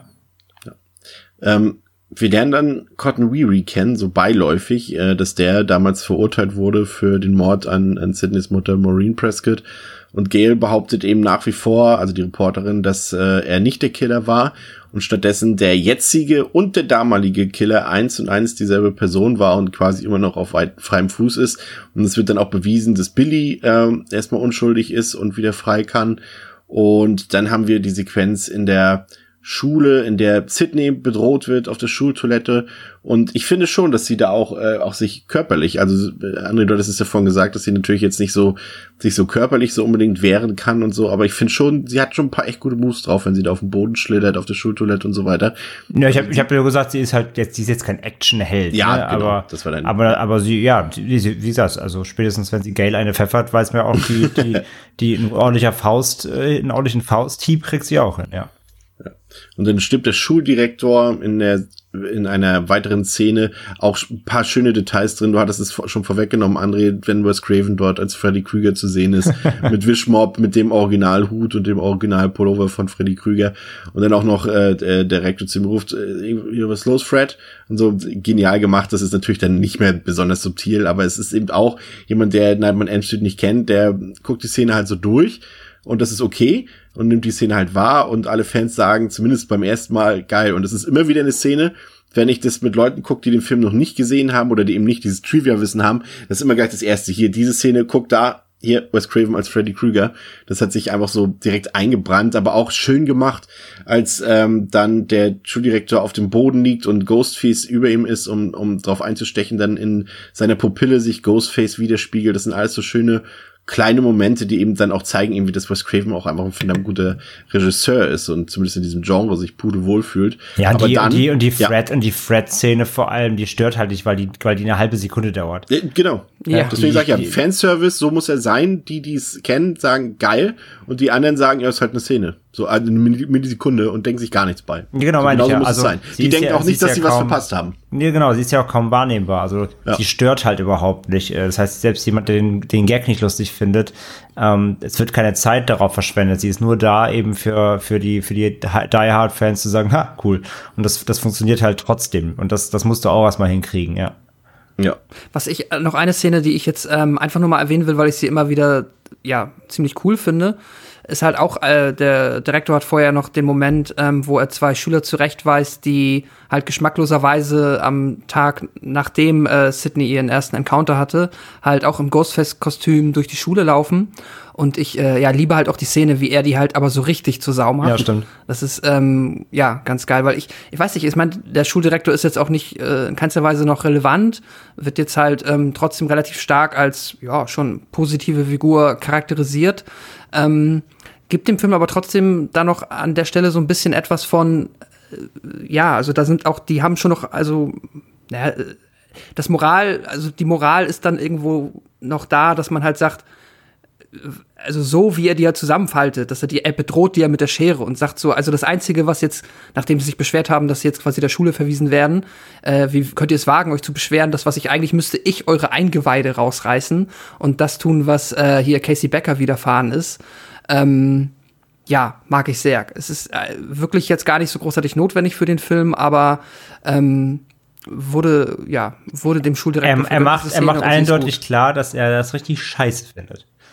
Ja, sehr genau, eindeutig. also ja, richtig. Finde ich auch, ja, mag ich auch. Weil normalerweise, äh, eigentlich hast du es ja heutzutage eher in den Filmen, dass meistens solche Direkte, die werden eher hingestellt, so, denen ist es egal, weißt du, und äh, jeder muss sich um sich Ja, selbst ja. kümmern. Und hier ist es mal so eben, dass so ein Schuldirektor einfach sagt, Leute, das geht halt gar nicht. Ich will den am liebsten einfach jetzt komplett selber ausweiten. Ist natürlich krass überspitzt, aber Ja. so, ich finde es auch. Ich finde es auch geil. Ich finde auch, dass er, dass er ganz klar macht, dass er sowas in seiner Schule halt nicht duldet. Finde ich super, ja. Gleichzeitig aber macht sie sich auch verdächtig. Aber das hält ja halt nur ein paar Sekunden. Das stimmt. so wie es vielen so geht. Ähm, aber nun äh, zum paar aktuellen Dingen. Und zwar gibt es dann, wird ja dann diese Ausgangssperre in Woodsboro äh, verhängt und dennoch hat Stewart die Idee, eine große Hausparty zu geben. Unter dem Vorwand, es bringt ja nichts, Trübsal zu blasen. Und wenn das mal nicht eine Metapher ist auf die heutige Corona-Zeit, dann weiß ich auch nicht. Stimmt, Ja, Scream hat überhaupt damals nicht. Foreshadowing schon betrieben, natürlich. Ja. Und deswegen trägt ja Ghostface auch eine Maske, weißt du? Ja, oh Gott. Touché. Ja, Metaebenen, über Metaebenen, über Metaebenen. Fantastisch. Wer weiß, wo sich das noch hin entwickelt beim 10., Ja. 20. Mal sehen, dann irgendwann in ein paar Jahren. Ähm, Corona-Party bei Stu. Schöne Szene, die Videothekenszene, als sich Brady und Stewart so ein bisschen gegenseitig die Bälle zuspielen. Und dann ist mir da eine Sache aufgefallen, weil sie nämlich auch im zweiten Teil exakt genauso vorkommt, ist, dass Randy so ein bisschen ja die ganzen Figuren nochmal analysiert. Wir haben es ja eingangs erwähnt, Sicht des Zuschauers. Ähm, und feststellt, dass der verdächtigste weit und breit Billy ist. Und so wie er es formuliert, so wie er es beschreibt, so wie er es ausführt, hast du das Gefühl, ja, der weiß Bescheid. Der kennt die Lösung dieses Falls. Und exakt dasselbe passiert halt im zweiten Teil auch, weil er dort eben auch die korrekte Person verdächtigt. Nur irgendjemand anderes meint dann von der Seite und verwischt diesen Gedanken wieder. Ähm, kommen wir später nochmal zu, aber es ist, ist mir tatsächlich jetzt mal aufgefallen, dass Randy, das passt eben auch zu dieser Rolle als, als fünftes Rad am Wagen und als, als quasi als unser Auge im Film. Ähm, und ähm, er hat ist ihm einfach perfekt auf der Schliche, aber es wird dann halt wieder beiseite gewischt. Ähm, und ich mochte auch einfach dieses, das ist dann vielleicht einer der ganz wenigen Momente im Film, bei dem man dann doch merkt, dass der Film von 96 ist, als Randy sein potenzielles eigenes Motiv zum Morden mit dem Millennium beschreibt. Das fand ich auch äh, jedes Mal wieder süß, wenn man den Film guckt. Ja, das stimmt. Ähm, ja, wir, können ja noch mal an der Stelle erwähnen, halt, äh, der Verdacht äh, gegen Billy hat sich, ich glaube, da sind wir nicht drauf eingegangen, aber äh, es ist ja eigentlich jetzt theoretisch, hat er ja ein Alibi, weil der ähm, Mörder dann ja noch mal, Gott, wen hat er denn dann noch mal eigentlich angerufen? Ja, Sydney, als sie gerade im, im, im Bett Stimmt, lag bei bei, der, Tatum. Ja, genau, bei der ähm, Pyjama-Party bei Tatum. Genau. Und dann haben sie parallel dazu noch das Telefon wo, wo, gescannt. wo Dewey mit einer Pistole ans Telefon rennt, so, hallo?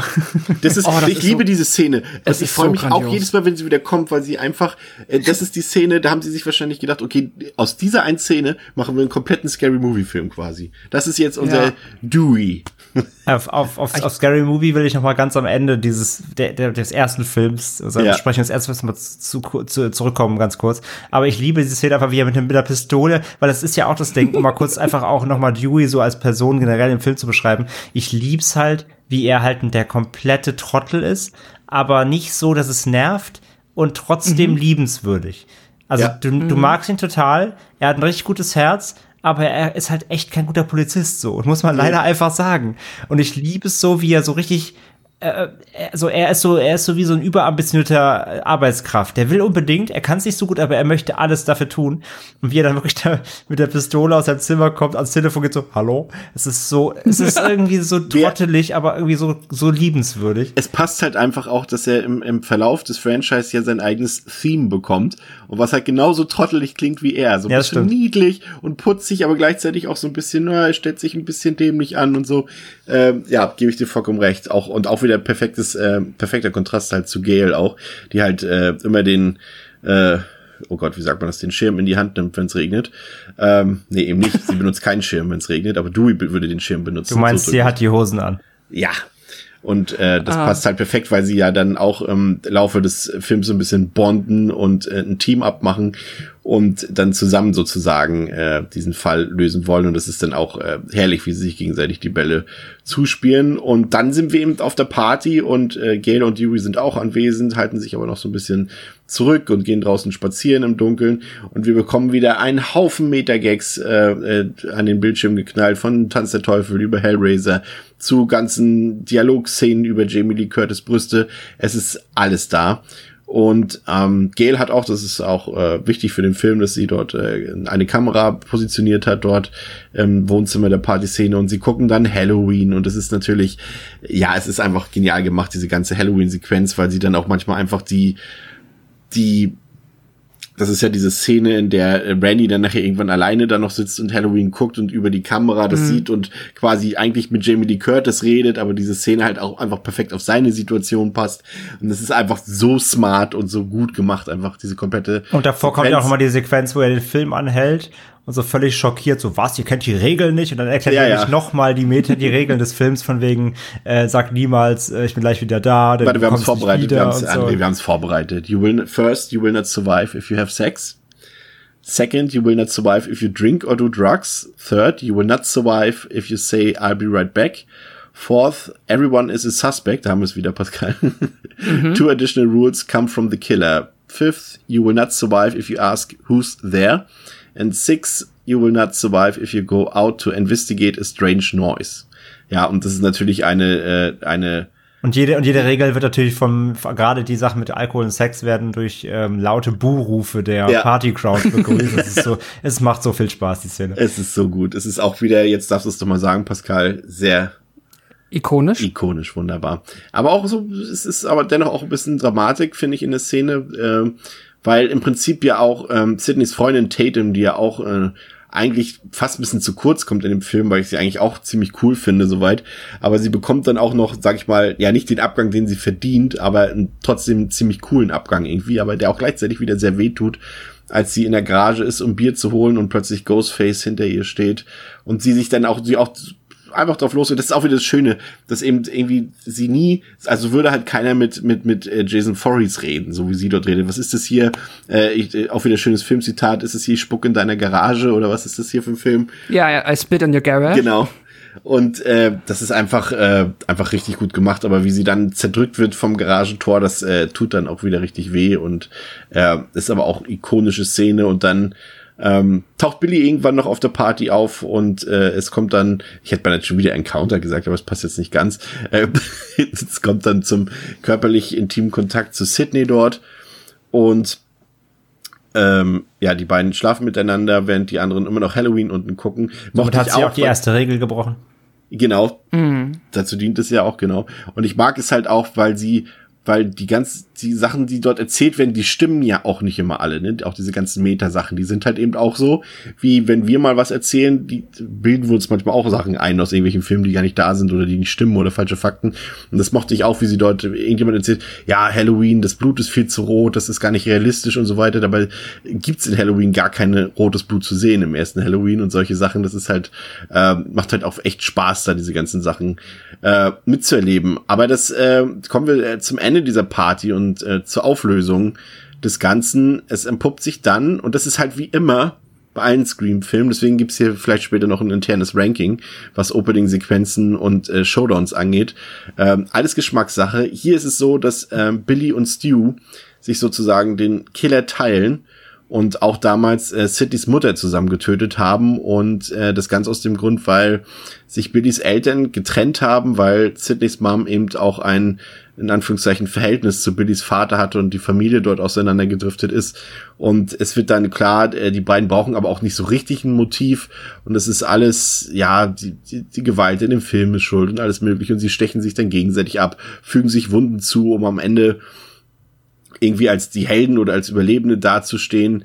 Äh, auch schön, dass dort finde ich, also es wird ja dann sehr blutig, als die beiden sich abstechen. Ähm, und das schmerzt auch richtig, finde ich, jede Wunde. Gerade bei Stu, Ja. jeder Stich tut einfach hammerdoll weh. Auch wenn man es den beiden dann irgendwie auch gönnt, äh, dass sie irgendwie vielleicht auch daran verrecken oder sowas. Aber es tut halt auch unheimlich doll weh. Ich finde, das macht die Reihe generell aber gut. Ich finde, Messerstiche in der Scream-Reihe Ja. tun immer weh. Ja. Die, ich finde, die sind äh, fast ausnahmslos so inszeniert, dass sie einfach, du spürst sie quasi. Du, weil die Messer, du weißt, also die ja. haben so Rambo-Ausmaße, finde ich, diese, weil das sind einfach nicht irgendwie normale Küchenmesser, wie jetzt zum Beispiel Michael Myers hat, sondern ne? einfach so eine, ja, das sind schon Profimesser, ne? Ja, und, Ja. und die, sind- die sehen auch einfach, einfach verdammt scharf aus. Ja. nee, aber wirklich, das ist, ich finde wirklich, weil das ist wirklich immer inszeniert, dass du, du, du, du kannst dir beim Zugucken, du kannst dir irgendwie vorstellen, das muss, wie, wie, wie krass weh es tun muss, wenn jemand dir so ein Messer in den Bauch halt rammt. Das, das, ist, macht, das macht die Reihe echt richtig gut, ja. Ja, ähm, wie fandet ihr denn die Auflösung am Ende? Ich mag sie sehr. Also ich, äh, ich weiß, dass ich, ah, war das le- le- letztes oder vorletztes Jahr, also sag ich mal, als ich den Film wiedergesehen habe, nach einer etwas längeren Pause und ich mich tatsächlich nicht mehr erinnern konnte, ähm, dass es zumindest beide waren, war ich wieder äh, sehr begeistert von der Idee und ja, das ist jetzt, ja, kann ich jetzt einfach noch mal schon mal vorwegnehmen, ähm, auch bevor ich zum Fazit komme, aber äh, wenn man jetzt das so aus dieser Whodunit-Perspektive betrachtet und sich überlegt, wie viel Sinn ergibt es, wie viel Sinn ergeben auch die anderen Morde, wie viel Sinn ergibt es denn, dass die beiden Casey Becker umgebracht haben und ihren Freund, wenn das eigentliche Motiv ja gar nichts damit zu tun hat.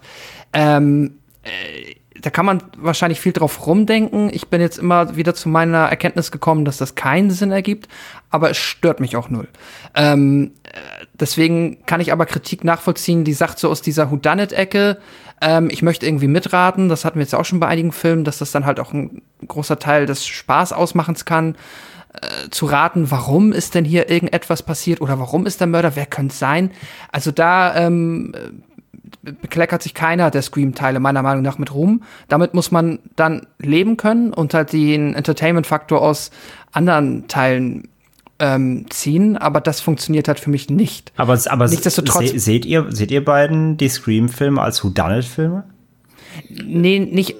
Den aber es ist ja ein Teil nicht. des Films. Also man, man fragt sich ja trotzdem, wer der Mörder ist.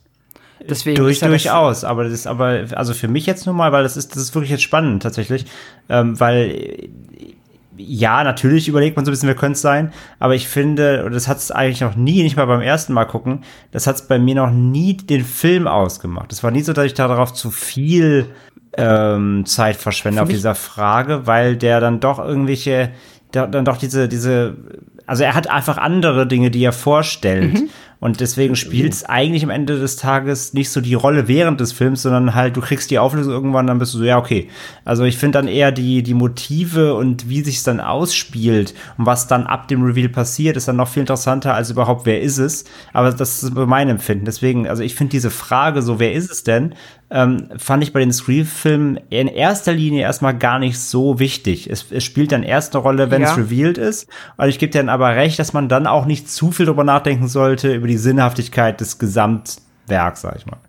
Ja, ja, äh, mir macht zum Beispiel auch überhaupt nichts aus so. Also dieses, dass es dann keinen Sinn ergibt, stört mich gar nicht. Und dass auch diese, es ist, es ist kein Whodunit-Film, es ist kein äh, Knives Out, wo du halt wirklich, äh, wo es halt wichtig ist, dass das nicht verkackt wird, in Anführungszeichen. Aber ähm, das ist halt hier nicht wichtig. Trotzdem gehört's ja, ne, man, es ist ein Mörder unter einer Maske. Wer ist der Mörder so? Das ist halt dann irgendwo schon noch eine Frage, die mit Sicherheit für viele Aber- Menschen relevant ist. Und da funktioniert der Film halt nicht so gut. Mich stürzt aber halt null. So, das ist so mein Fazit aus Pass, der aber Nummer. pass mal auf, du, du hast gerade was Interessantes gesagt. Ähm, ich finde eben gerade, äh, es ist schon ein Unterschied, weil eben du bei logischerweise Michael Myers äh, oder Jason Voorhees, da weißt du auch nicht, wer unter der Maske steckt, aber wir nehmen es einfach an, dass, äh, dass der und der ist. Und ich finde schon, dass der Whodunit-Charakter hier eine wichtige Rolle spielt. Deswegen äh, würde ich das ein bisschen konträr zu André sehen. Also im ersten Teil habe ich mich das natürlich noch nicht so gefragt. Aber als man dann den zweiten, den dritten und den vierten gesehen hat und weiß, dass letztendlich das jeder Film am Ende diesen Reveal hat, weil wir eben wissen, dass dort Menschen drunter stecken, ganz normale. Und ich finde schon, dass es ein elementarer Teil ist der Reihe, dass am Ende ein Reveal kommt und man schon, oh, ah, mm, und auch zwischendurch, dadurch, dass Ja. der Film, aber pass auf, der Film legt ja Fährten. Also er macht es schon, finde ich, wie ein Whodunit-Film. Jetzt nicht so eben, wie, wie Pascal sagt, eben kein Knives Out oder sowas, aber er legt so viele Fährten und legt so viele falsche Fährten, dass ich finde, dass es ein elementarer Kern der Reihe ist, dass am Ende die Frage in der Hauptrolle spielt, Whodunit. Okay, gebe ich gebe, ich, nee, gebe ich dir schon recht. Ich gebe dir recht, ja, der Film legt Pferd und es ist schon darauf ausgelegt, dass du, ausgelegt, dass du dich ein bisschen überlegen sollst, wer ist es. Und ich gebe dir recht, äh, es wird ab dann vor allem interessanter, es ist ab, dann, ab, ab dem Moment ab, wo man weiß, okay, es ist immer irgendwer, der mit Sydney irgendwie in Verbindung steht irgendwie und wer könnte es diesmal sein, so, Oma, Opa, Hund, so. Ähm, das, das stimmt, dann wird es auch interessanter, so, um zu überlegen, so in welcher Verbindung steht dann der Killer mit Sydney und so weiter und, und äh, der ganzen Geschichte und dem ganzen Kosmos, sag ich mal, das stimmt.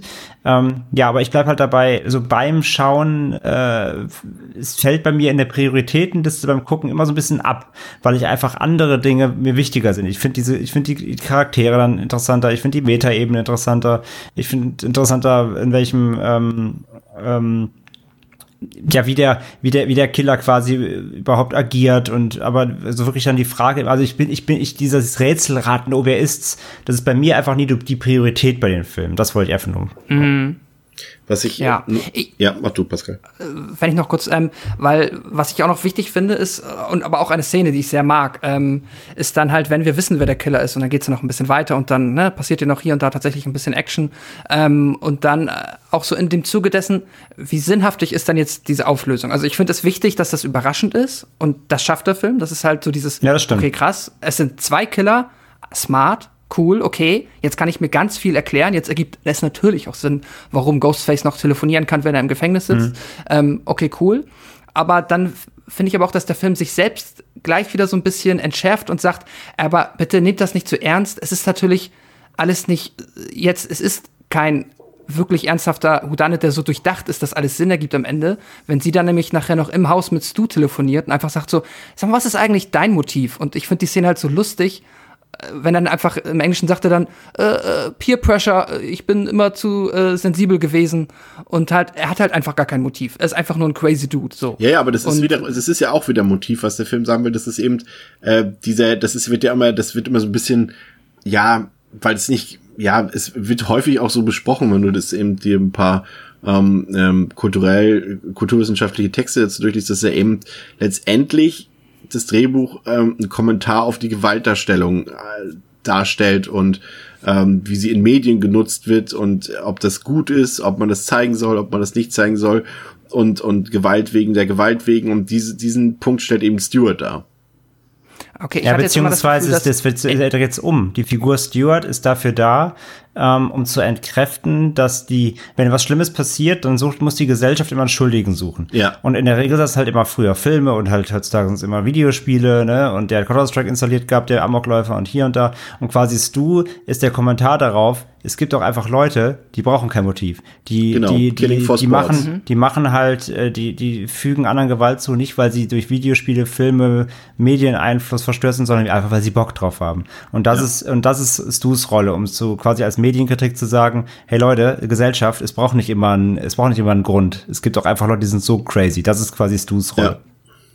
Mm, Ich finde halt dazu, also da würde ich auch zustimmen, dass es mit Sicherheit auch, ja, also ergibt Sinn, dass man halt auch die Rolle des Du so betrachtet. Aber trotzdem finde ich, dass er halt zeitgleich selbst diese Suche nach Logik da drin halt ähm, ad absurdum führt, weil er halt sagt, guck mal, wir haben einen Killer, der, da haben wir eine Geschichte für, so, hier mein Vater mit der Mutter und hm, okay, er hat ein Motiv, cool. Da ähm, hätte man auch vorher nicht drauf kommen können, weil das wusste man nicht. Und zeitgleich gibt's da noch einen Killer, der hat kein Motiv. Und sobald du weißt, okay, es gibt Killer, die haben kein Motiv, dann muss ich auch im zweiten, ähm, äh, dann ist halt auch wieder so quasi Hell breaks loose. Es, jeder kann der Killer sein, so. Es ist noch mehr dieses, jeder ist verdächtig, weil es braucht nicht mal ein Motiv. Und ähm, das finde ich macht der Film dann halt ganz smart, dass ich dadurch halt noch weniger überhaupt in diese ähm, ja auf die Schiene komme, dass ich sag, ah, ich glaube, jetzt hat mir der Film aber doch nicht mehr so viel Spaß gemacht, weil das ja eigentlich voll der Quatsch war, dass sie Casey umgebracht haben. Und jetzt ist es halt so, ja, vielleicht hatten die auch einfach nur Bock, Casey auch noch umzubringen. Mein Gott, vielleicht hat sie die ja auch genervt. Genau, Das und halt außerdem, außerdem also ich lege auf das, ich leg das halt auch am Anfang so aus, sie wollen ja überhaupt erstmal einen Mord starten, damit halt Aufruhr in die Stadt kommt. Sie wollen halt nicht direkt mit Sydney anfangen, sondern sie wollen erstmal anfangen zu morden, damit überhaupt Mhm. ein bisschen Trouble in der Stadt ist, so. Das kann sein. Oder vielleicht auch mal üben, schon mal sich vorbereiten. Ja, das kann natürlich auch sein. Naja, aber ja, also äh, nochmal auf Chris ursprüngliche Frage zurückzukommen. Ich ähm, mag die Auflösung tatsächlich sehr.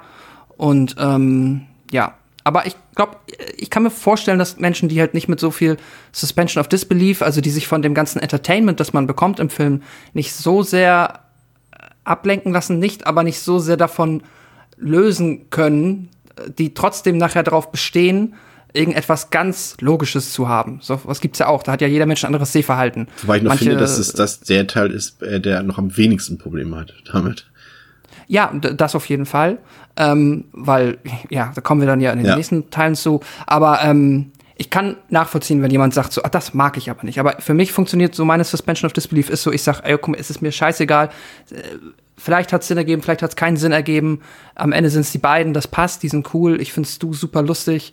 Und ähm, ja, und dann halt auch dann in diesem letzten Moment. Ich liebe die Szene, das ist neben dem Opening eine meiner liebsten äh, Scream-Momente, wenn er halt den Fernseher auf den Kopf bekommt, in dem Moment, wo ähm, Jamie Lee Curtis halt gerade mit dem Messer aus dem Schrank kommt. Und äh, das ist auch nochmal ein ganz, ganz großer Abschied von Stu. Und eine, ja, und äh, quasi ähm, wieder die Anspielung, die wir auch schon aus Nightmare on Street 3 kennen, ne? die Medien, der Fernseher auf den Kopf, der dann ja, tötet. Stimmt. Ähm, stimmt. André, dein Fazit, Scream 1 mit Bewertung. Sofort. Eine Sache vorher noch, nur kurz, nee. weil das ist auch etwas, was wir kurz ansprechen sollten, weil es sich durch die Reihe zieht. Wenn wir jetzt völlig unterschlagen haben, ist der arme, arme äh, Kameramann von Gale. Denn Kameramänner ja. äh, haben in der Scream-Reihe ein Leben. Äh, genau, ein sehr kurzes Leben vor allem ähm, der halt dann die Überwachungskamera über beobachten soll, die Gay natürlich in der, im Partyhaus versteckt und dann in seinem äh, Ü-Wagen äh, oder am seinem Ü-Wagen dann blutigst äh, sein Ende nimmt. Ähm, ich finde immer die Kameramänner, die tun mir in Screamer so leid, weil es, die werden von Gale eh mal malträtiert ähm, ja. Äh, werden da auch nicht rangenommen, sobald die nicht äh, sofort die Kamera auf, auf äh, in einer Sekunde gezückt haben, wenn sie drehen will, kriegen sie sofort einen Einlauf ihres halt Lebens. Sie wissen nicht, was auf sie zukommt, weil sie wirken auch immer so, als würden sie extern zugeholt werden. Na, sie, ja, sie, noch gar nicht. Ja, sie, ja, sie wirken vor allem, na, sie wirken halt einfach, als ob sie halt, äh, sind einfach Anfänger halt, ne? Sie wirken immer wie gerade frisch von der, von der äh, Fernsehakademie irgendwie und auf geht's. Genau, und ich finde immer, es tut mir so ein bisschen leid, weil die sind eigentlich immer, sind so, so trottelige, liebe Leute, liebe Dudes und, und ja, die werden immer blutigst abgemeuchelt, ähm, während Gail äh, fröhlich irgendwo rumstolziert und mit Dewey Autos sucht. Ähm, aber ja, das wollte ich nur sagen, also Kameramänner äh, werden wir noch häufiger heute hier hören. Mein Fazit zu Scream 1. Ich finde, der Film ist ein äh, zeitloser, zeitloser Klassiker dieses ähm, äh, Genres. Äh, du hast es ja anfangs auch schon gesagt, Chris, das müssen wir jetzt auch, glaube ich, nicht weiter hervorbringen ähm, äh, hier. Ähm, es, es war ein Film, der einfach in den 90ern nochmal so einen richtig neuen Hype ausgelöst hat für ein Genre, was, was man so ein bisschen für tot gehalten hat, wo man dachte, da ist schon alles erzählt und äh, man hat alles gesehen in den letzten 20 Jahren und äh, hat hier einfach den, den modernen Teenie-Slasher so komplett aus dem Boden gestampft, dabei auch noch eben so eine Meta-Geschichte abgezogen, um äh, quasi die, die alten Fans der alten Slasher-Schule hier auf einer, auf einer neuen Art und Weise zu unterhalten, während man gleichzeitig aber auch eben die, die junge Generation ähm, rangeführt hat, die vielleicht mit den ganzen Anspielungen und, und eben Easter Eggs gar nichts anfangen kann, aber trotzdem funktioniert der Film eben. Also er ruht sich halt weder auf seinem, auf seinem Status aus, also äh, Craven versucht jetzt nicht nur auf, auf ikonischen Momenten ähm, eines, eines langlebigen Genres irgendwie aufzubauen, sondern er, er kreiert halt hier beides in einem und das funktioniert halt wie aus einem Guss und man kann den Film eben so aus, aus zwei völlig unterschiedlichen Blickwinkeln betrachten. Das ist wirklich, äh, muss man einfach sagen, ein geniales äh, Handwerk eben, was er hier einfach äh, gezeigt hat.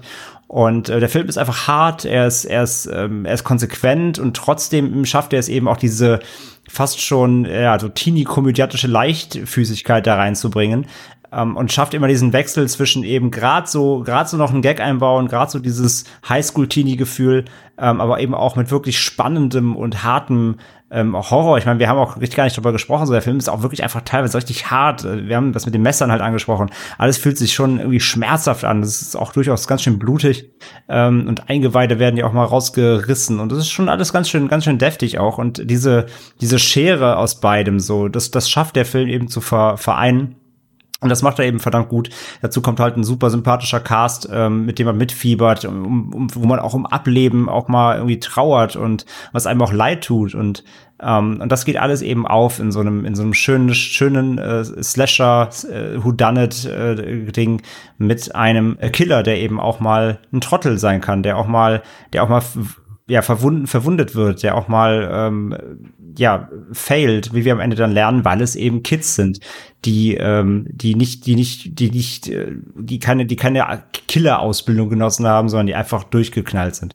Und das schafft der Film eben auch hier zu, zu symbolisieren und so wird, wird Ghostface so ein, na, einerseits eine Bedrohung, aber auf der anderen Seite auch so, so menschlich. Und das macht ihn auch, finde ich, so unberechenbar, so als, als dann als Killer hier.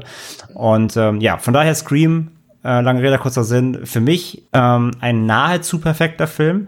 Ähm, ich finde immer noch hier und da kleine Momente, wo ich mir denke, ja, okay, ähm, seien es so Kontinuitätsgeschichten, auch wenn die Story per se aufgeht. Ähm, aber ich habe immer so noch ein, am Ende des Films bin ich immer so, okay, das war richtig gut, aber mir fehlt so der allerletzte kleine, ähm, äh, ja, ich weiß es, ich kann es gar nicht genau betiteln, was es, was es, was es ist.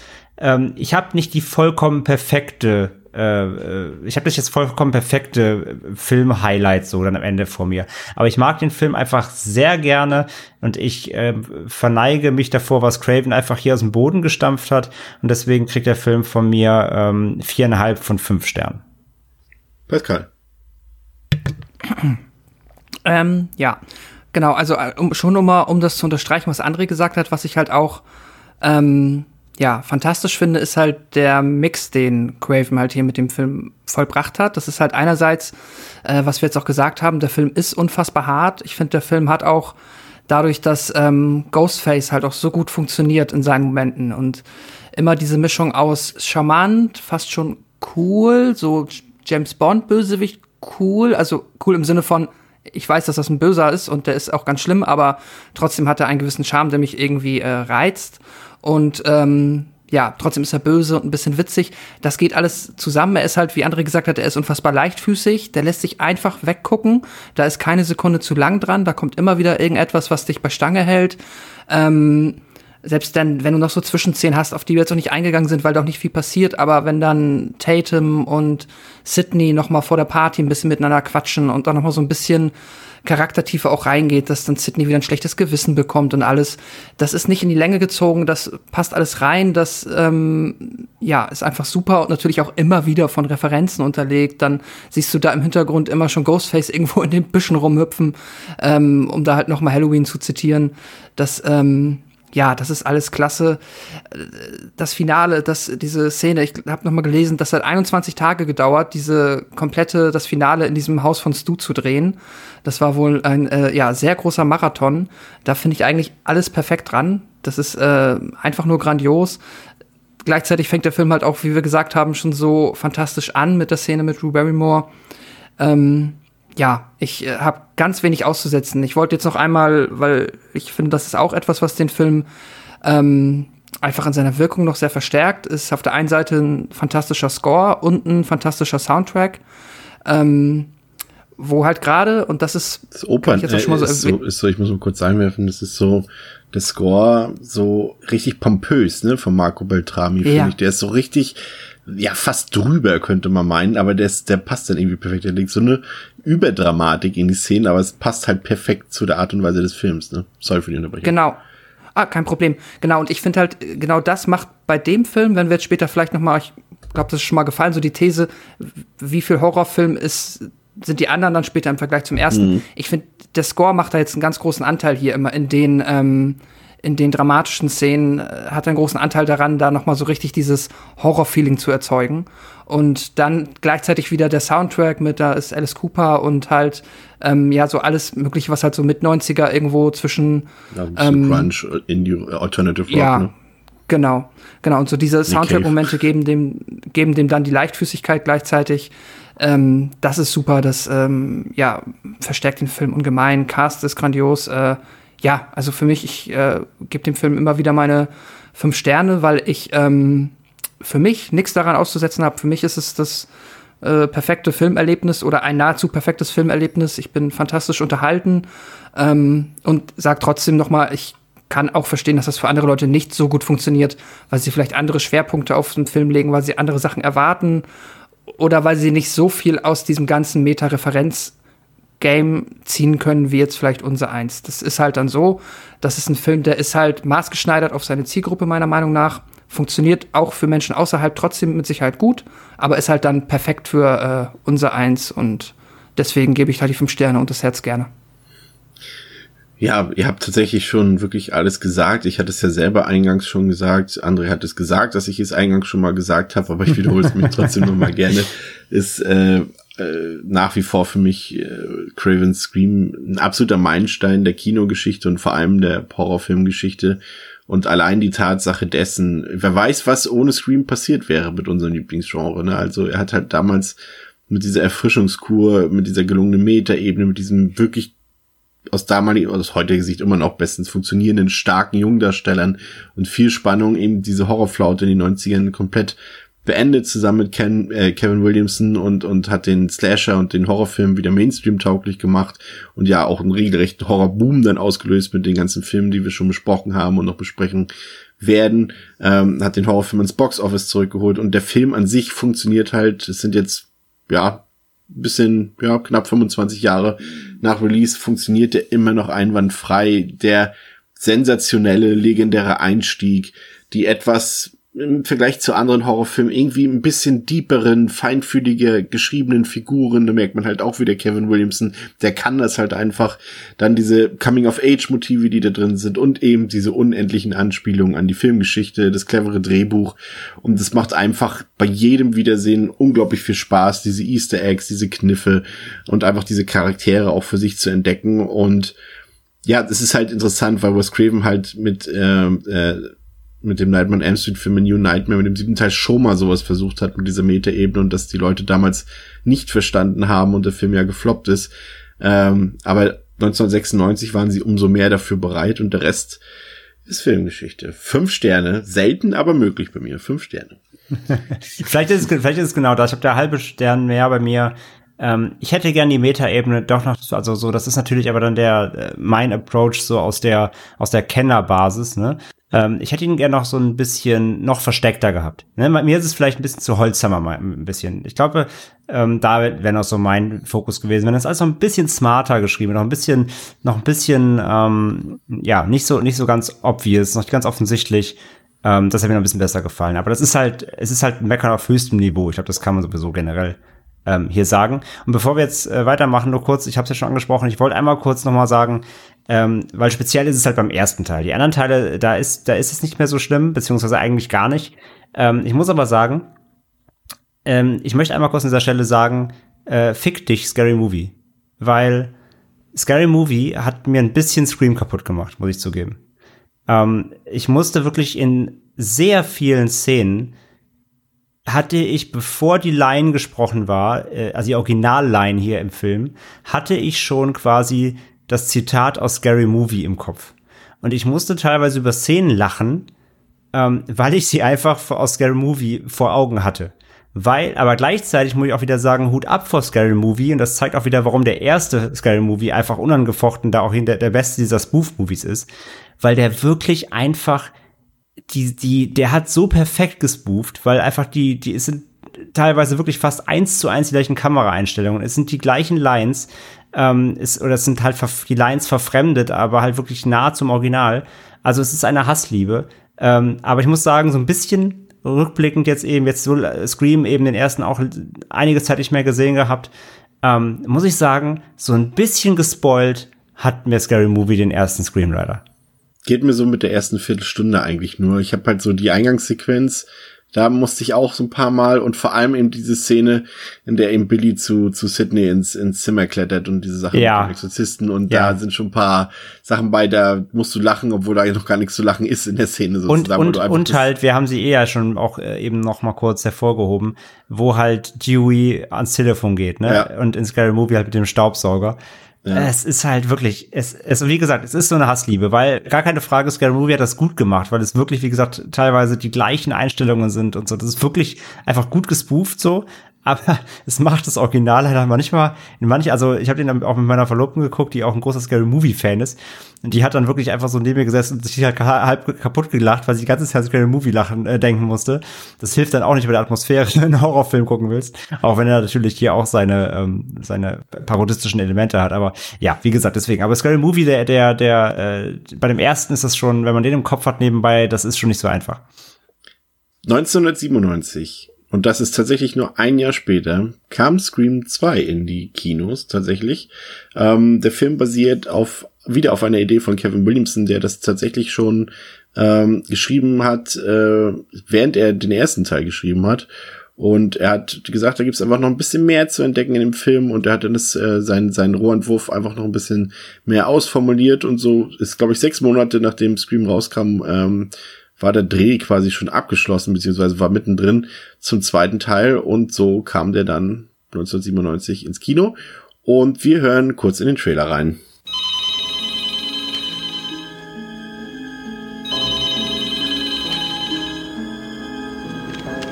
Hello? Hello, Sydney. Remember me? What do you want? It's time, girlfriend. Don't you know history repeats itself?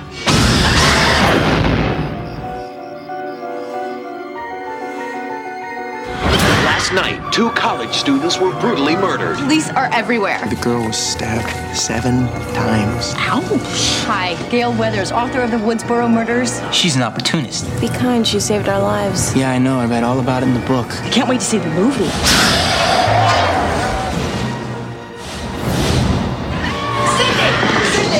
Victims? Did you feel threatened by the murder? What am I supposed to do? If there is some freaked out psycho, they're probably already in your life. Okay, so you just want to sit here and, and wait to see who drops next? The way I see it, someone's out to make a sequel. So it's our job to observe the rules of the sequel. Number one, the body count is always bigger. Number two, the death scenes are always much more elaborate. How do we find the killer, Randy? That's what I want to know. Well, let's look at the suspects.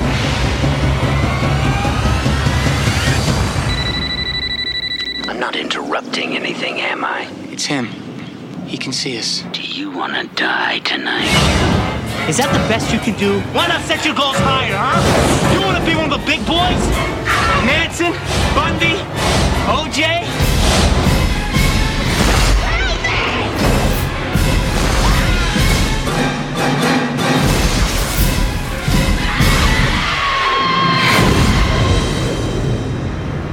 What's your favorite scary movie? Showgirls. Absolutely frightening.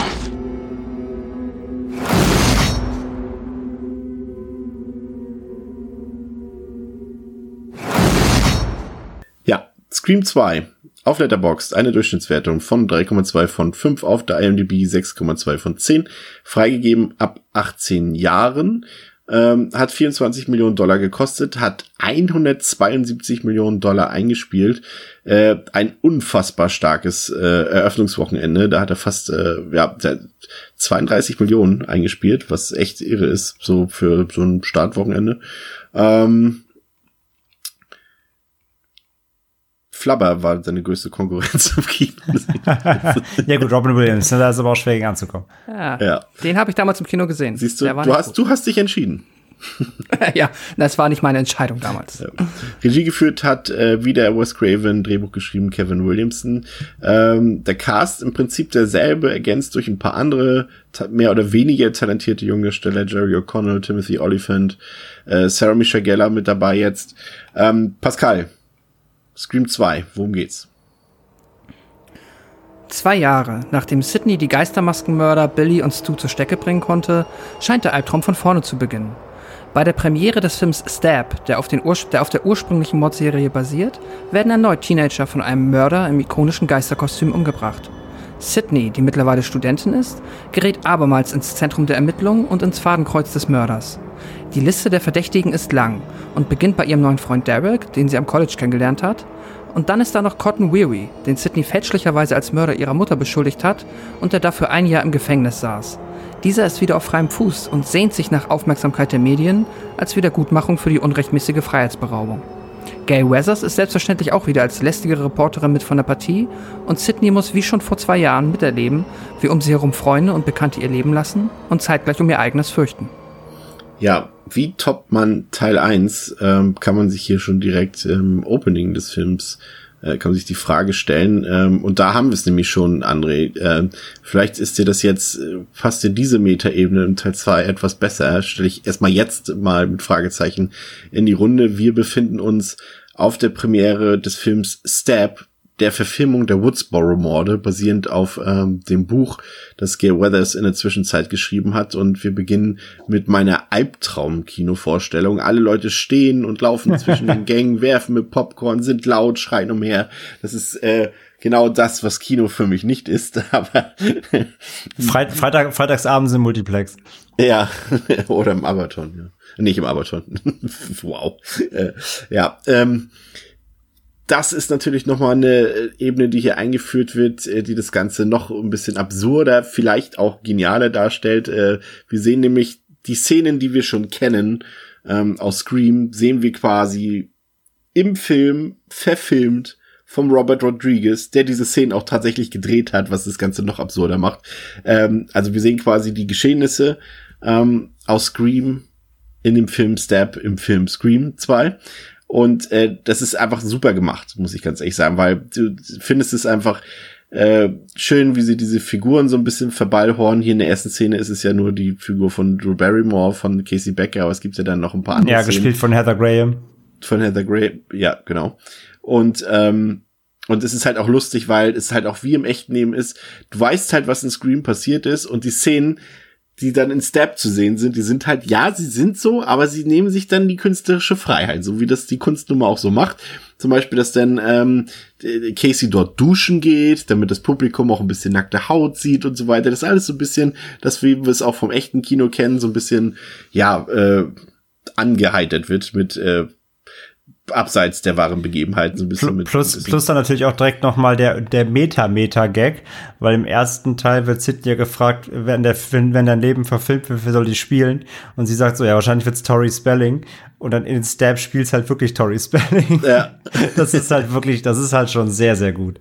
Ja, das ist wirklich großartig gemacht. Und wie gesagt, es gibt, äh, kommen wir später nochmal drauf eingehen, gibt noch ein paar mehr Szenen dazu. Aber hier geht es erstmal um ein Pärchen, was im Kino ist. Und äh, die Freundin ist so ein bisschen, ja, ich habe keinen Bock auf einen Horrorfilm. Das macht sie von Anfang an klar. Er, er hat total Bock auf Stab und so weiter. Und ähm, er muss dann aber irgendwann zwischendurch auf Toilette gehen. Und auch genial, genialer Moment wieder, wie er auf Toilette geht, reinkommt und sitzen, stehen einfach zwei äh, Ghostfaces am Pissoir. äh, großartig und gucken ihn an. Ja. Und dann, ähm, ja, dann geht er in die Toilettenkabine und hört, wie nebenan sich jemand beschäftigt mit sich selbst offensichtlich. Und er findet das amüsant und hält sein Öhrchen an die, an die Toilettenwand und bekommt es dann richtig deftig mit einem richtig fiesen Kill in die Schläfe. Äh, das ist auch wieder das, was du vorhin gesagt hast, Andi. Es tut so unglaublich weh, diese Szenen, Ja. wenn es dann, wenn es dann an die Gewalt geht. Also, ich meine, das schmerzt doch beim Zugucken wirklich einfach direkt in die Schläfe. Und du hast halt, obwohl du das Messer erstmal ja noch gar nicht siehst, äh, hast du das schon wieder so im Kopf, weil du weißt halt einfach diese, diese Kopf. Klinge, die auch so krass gebogen ist und sowas und die rammt sich in den Schädel hinein ähm, von unserer Figur hier. Das ist schon hart. Aber der Film denkt sich dann, oh, das reicht mir noch nicht. Und äh, der Killer geht dann ähm, mit seiner Ghostface-Maske zurück in den Kinosaal und setzt sich neben äh, die Freundin des äh, Opfers von eben. Und hat die Jacke an. Hat die Jacke an, imitiert ihn also quasi, aber tötet sie dann.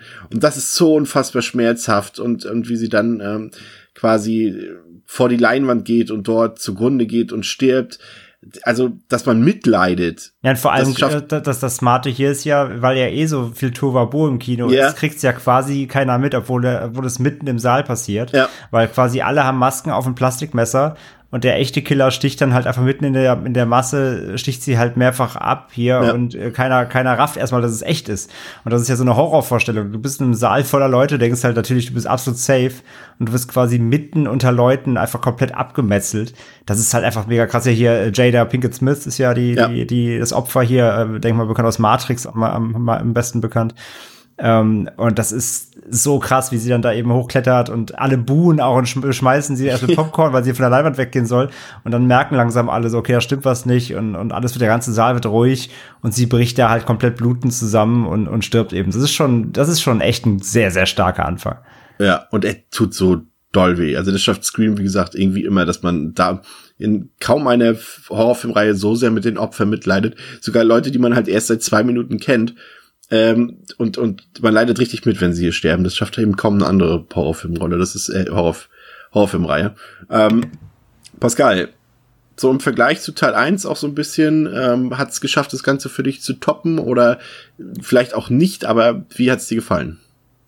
mh, zu toppen nicht, aber trotzdem ähm, die Idee, also alleine, ich sag erstmal die Idee des Step-Film-Universums, das sich dann ja von nun an durch das komplette äh, Sequel-Verse durchzieht, das ist natürlich ein Geniestreich, weil ein Film, der gerne mit Metaebenen spielt, André hat eben schon das Beispiel gebracht mit äh, der Darstellerin, die dann ähm, Sydney verkörpert, das ist halt genial. So, da kannst du dann halt so viel machen, da kannst du so durchdrehen, dass halt ähm, ja, da, dass man sich da regelmäßig, zumindest wenn man zum ersten Mal sieht, halt äh, mit den Händen an den Kopf fest und denkt so mind blown, das ist äh, einfach nur so einzigartig und auch halt so witzig, ähm, weil ja, du hast jetzt halt einen Film, in dem in dem reale schlimme Dinge passieren und dann im Sequel gibt es einen Film über die pseudo-realen Dinge. Äh, ja, das ist halt wirklich ein Geniestreich.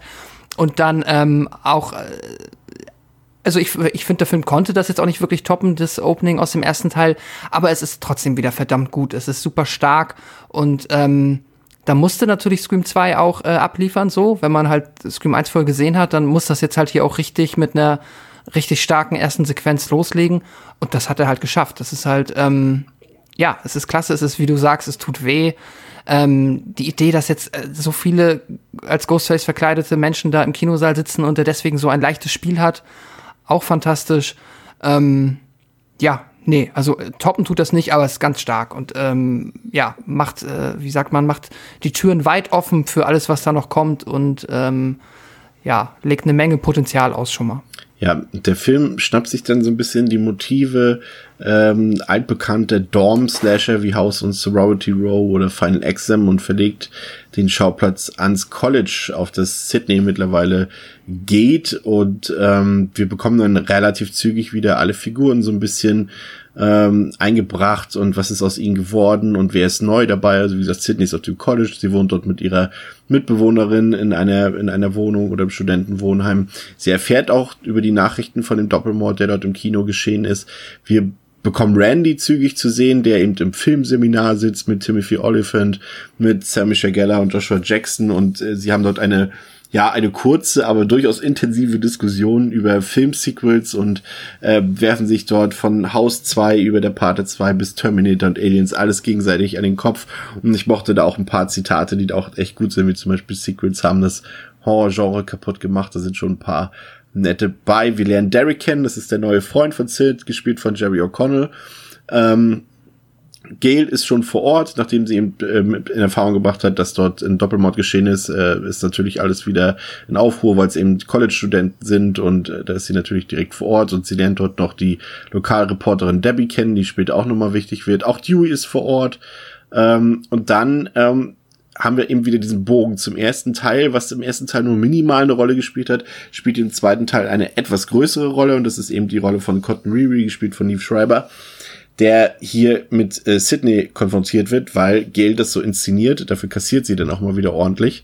Und generell sind alle nicht so gut auf Gail zu sprechen, weil sie eben die äh, Woodsboro-Morde äh, mhm. quasi literarisch erfasst hat und äh, was dann dann eben auch zu dem Film Step geführt hat. Aber alle fühlen sich dort so ein bisschen ja auch falsch verkauft. Zum Beispiel eben Dewey, der ist auch nicht gut zu sprechen auf Gail, weil sie ihn dort, sag ich mal, nicht sehr vorteilhaft beschrieben hat. Und ich finde so dieser erste Block oder sagen wir mal dieses erste Viertel, erste Fünftel des Films äh, finde ich durchaus sympathisch, weil natürlich ist es zum einen schön, die Figuren wiederzusehen und das ist ja generell auch einfach eine der größten Stärken, finde ich, des ganzen Scream-Franchise, dass du halt einfach diese Beständigkeit hast. Du hast in allen Filmen denselben Regisseur, du merkst es, dass in allen Filmen derselbe Regisseur hier am Ruder ist und du hast eben dieselben charismatischen Hauptfiguren, die du auch wirklich magst, eben mit Gail, die trotz ihrer, sag ich mal, Hinterfotzigkeit trotzdem einfach ein liebenswerter Charakter irgendwie ist ähm, weil sie ja doch das Herz am richtigen Fleck hat und du hast Sydney wieder dabei, du hast Randy dabei, du hast Dewey dabei und das gibt so ein bisschen das Gefühl von nach Hause kommen, noch viel mehr als bei anderen mhm. Filmen rein, finde ich. Und deswegen ist so dieses, so diese Einführungsphase des Films für mich äh, sehr gelungen eigentlich. Wie sieht's da bei dir aus, André? Gehe ich komplett mit. Also ich finde der, der, der, der zweite fühlt sich eben so nahtlos an.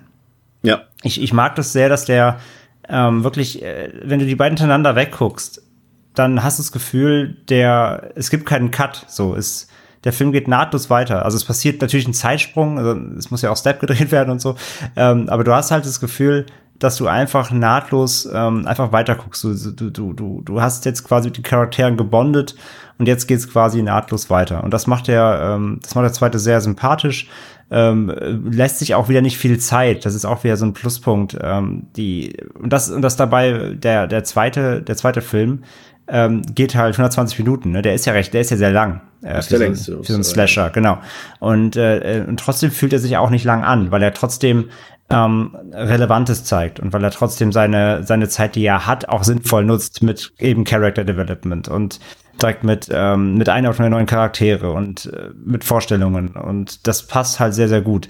Und ähm, ja, er, er driftet hier auch nicht irgendwie ab in, in erstmal jetzt, er, was er jetzt machen hätte können, ist, er zeigt irgendwie erstmal nur wildes College-Life und erstmal der, der, der, der Plot geht erstmal gar nicht voran oder so. Das macht er halt nicht. Er zeigt nur so die, ähm, er zeigt den Rahmen, er zeigt die, er zeigt die, das, das neue, die neue Umgebung, das neue Setting und, ähm, und äh, gibt den Charakteren kurz den Raum, den sie irgendwie so brauchen, damit man erstmal eingenordet ist, äh, alten sowie neuen. Und dann ähm, fährt, nimmt der Plot auch schon Fahrt auf. Von daher, also ich finde so den Einstieg in den Film, dann nach eben diesem Grand Opening, ähm, das macht er schon sehr, sehr gut. Wie sieht's bei dir aus, Pascal? Ja, ähm, ich wollte einmal noch erwähnen, was mich auch, finde ich, dazu beiträgt, dass er sich halt auch so nahtlos anfühlt und was ich irgendwie auch cool finde. Das ist mir jetzt auch, glaube ich, erst ähm, als ich den Anfang des Jahres nochmal die Filme gesehen habe, aufgefallen. Äh, Leaf Schreiber hat ja nur diesen, ist ja nicht mal wirklich also er ist kurz zu sehen im ersten Teil, aber halt ja wirklich nur in dieser TV-Aufnahme, ja. wie er da abgeführt wird. Und wie cool ich es einfach finde, ich meine, das war ja nie klar, dass es ein Sequel geben wird, hätte ja auch floppen können, dass sie es aber dann tatsächlich schaffen, halt äh, ihn dann, der ja eigentlich auch dann ausgetauscht hätte werden können, halt jetzt noch so als Mithauptfigur, als Cottonberry, ähm, Leaf Schreiber da in den Film zu bekommen. Mhm. Das ist, ähm, das ist klasse, weil sich dadurch das alles noch mal wertiger anfühlt, weil ich finde es halt immer es ist immer besser, wenn Schauspieler nicht ausgetauscht werden ähm, und wenn die halt ihre Rollen durch so ein komplettes Franchise durchspielen können. Das ist halt ähm, super klasse. Und ansonsten, ja, das, was André sagt, ähm, genau, der Film ähm, sorgt erstmal dafür, dass man sich wieder zu Hause fühlt. Du bekommst die Figuren, du bekommst so ein bisschen mit, wie sich alles, ähm, ja, wie sich jeder weiterentwickelt hat. Es ist schön zu sehen, dass Sydney ähm, nicht gebrochen ist. Das ist ja auch immer wichtig so. Man weiß ja auch jetzt gar nicht, ich meine, da ist ja mit Sicherheit äh, jetzt äh, ein bisschen sehr viel aufzuarbeiten gewesen und natürlich ist es auch noch nicht abgeschlossen. Also Sydney ist jetzt ja auch nicht ähm, befreit von all der psychischen Last, die auf ihr liegt. Erstmal noch vor drei Jahren der Mord an ihrer Mutter, dann die Mordserie in Woodsboro. Sie hat da ja auch, alle haben Freunde verloren. Ich meine, Dewey hat seine Schwester verloren. Das ja. ist auch so ein bisschen etwas, was nie so wieder richtig zu tragen was, kommt. Wollte ich gerade sagen, was, was leider in der ganzen Reihe nur einmal noch erwähnt wird. Das finde ich ein bisschen schade, ja. ja. Das ist halt, ne, also da ist ja jetzt, das Ende fühlt sich am Ende so heroisch an vom ersten Teil. Trotzdem hat ja jeder irgendwie ähm, äh, nachhaltigen Schaden bekommen, mhm. sag ich jetzt mal so plump ausgedrückt. So, da ist ja für jeden eine Menge Schlimmes passiert. Ja. Ähm, aber trotzdem sehen wir hier, ähm, Sydney ist, äh, hat sich in der Hinsicht gefangen, dass sie ist jetzt nicht auf die schiefe Bahn geraten, sie ist am College, sie hat sogar wieder Vertrauen geschöpft, was ja auch mit Sicherheit nicht einfach ist, nachdem dein Ex-Freund versucht hat, dich umzubringen, ähm, wieder eine romantische Beziehung einzugehen. Ähm, auch da ist sie jetzt wieder am Ball erstmal cool und ähm, ja, das ist auf jeden Fall ein guter Einstieg ins äh, Sequel. Ja. Das nächste große Setting ist dann die Verbindungsparty ähm, sind ja alle noch ein bisschen neu auf dem College und wollen Kontakte knüpfen und hier Verbindung, da Verbindung. Wir kennen das ja ähm, nur so ein bisschen aus der Distanz alles, was dort in Amerika so am College vor sich geht, aber wir kennen es dann zumindest aus anderen Filmen oder Serien. Und ähm, der interessante Teil der eigentlichen Sache spielt sich dann gar nicht äh, bei Sydney ab, dort in diesem Verbindungshaus, sondern genau in dem anderen Verbindungshaus, in dem Sarah Michelle Geller äh, quasi darauf wartet, um die Betrunkenen abzuholen. Und ähm, sie bekommt dann irgendwann einen Anruf, natürlich äh, mit verstellter Stimme von äh, dem Killer, äh, mit der markanten Ghostface-Stimme. Sie wird bedroht und sie wird auch sehr brutal getötet nach einer, ja, nach einer kleinen Actionsequenz dort in dem natürlich wieder großen Haus, aber André hier sei es, glaube ich, entschuldigt, weil es ein Verbindungshaus ist. Ich glaube, die sind das tatsächlich alle so. Ist okay. ist geduldet, ja. ähm, und wird dann noch vom Dach geworfen Und ähm, auch hier ist es so, dass der Film, und das äh, sei hier schon mal vorweggestellt, äh, zum einen, weil es jetzt gerade passt, äh, dass der Film noch mehr versucht, äh, falsche Fährten oder überhaupt Fährten zu legen, um uns so ein bisschen zum Knobeln anzuregen. Ähm, hier ist es so, dass natürlich erstmal, wie schon im ersten Film, natürlich Sydneys Boyfriend äh, unter Verdacht steht, weil eben Derek auch ähm, ziemlich nah am, am Tatort ist, nachdem eben Sydney auch angegriffen wird und er dann einfach da wird, aber er wird auch nicht so, wird so ein bisschen, ja, zart verletzt, will ich mal sagen. Und auch das lässt so ein bisschen darauf schließen, dass, warum sollte der, sollte der Killer so zart mit ihm umgehen, wenn er sonst alle gleich sofort so brutal umbringt. Und das macht Derek eben auch verdächtig. Und ähm, die Ermittlungen. Wie, wie, wie findet ihr Derek? Ja, als, als ist genau das, was er, genau das, was er ist. Blass. Ja.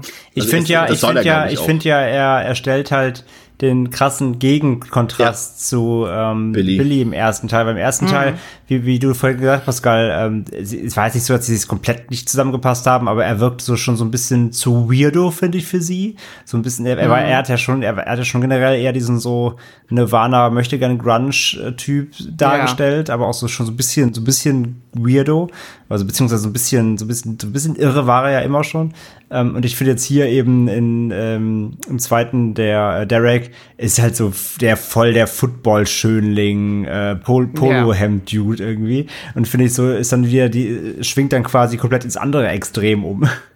Aber nachvollziehbar ja, aus Sydneys Sicht, weil sie eben natürlich auch jetzt, sie hat halt schlechte Erfahrungen mit dem Gegenstück, also sucht sie eben sich das andere Gegenstück aus. Ist ja irgendwie nur nachvollziehbar, ne?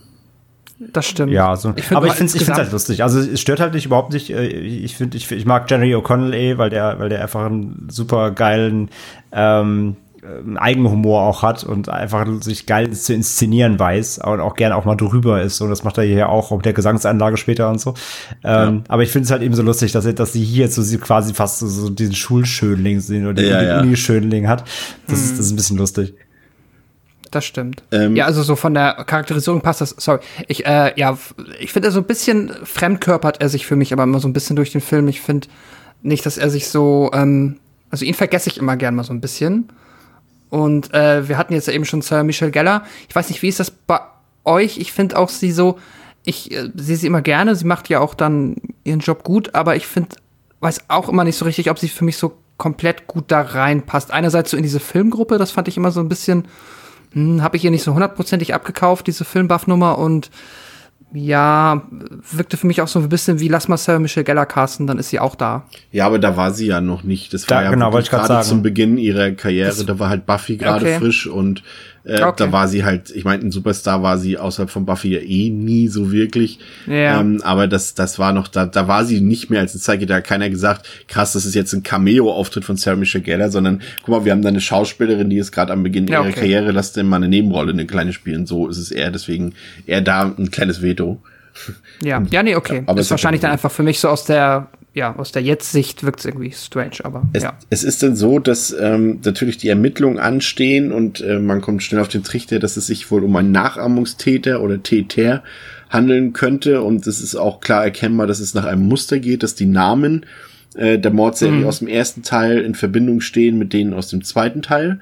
Ähm, wir sehen, es wird ein bisschen cringy dann in diesem Teil. Wir bewegen uns ja dann so geführt Richtung Mitte und äh, André hat schon angekündigt, Derek hat ja noch seinen, seinen entschuldigenden Tom Cruise Top Gun äh, Sing-Along Auftritt dort mit des Films, aber das ist natürlich natürlich mit Absicht so draufgesetzt. Zum einen als Anspielung an Top Gun, ähm, zum anderen ist es ja irgendwie auch ein bisschen putzig gleichzeitig.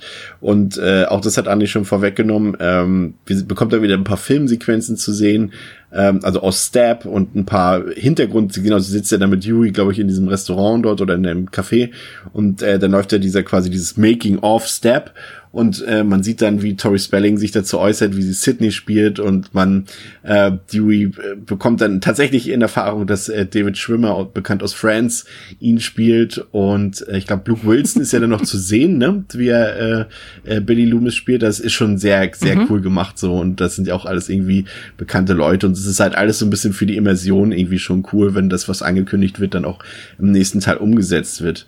Ähm, Randy stellt dann die Regeln auf für Sequel. Mehr Tote, mehr Blut, mehr Gekröse. Ich glaube, seine dritte, sein drittes Sequel ist dann schon gar nicht mehr zu hören.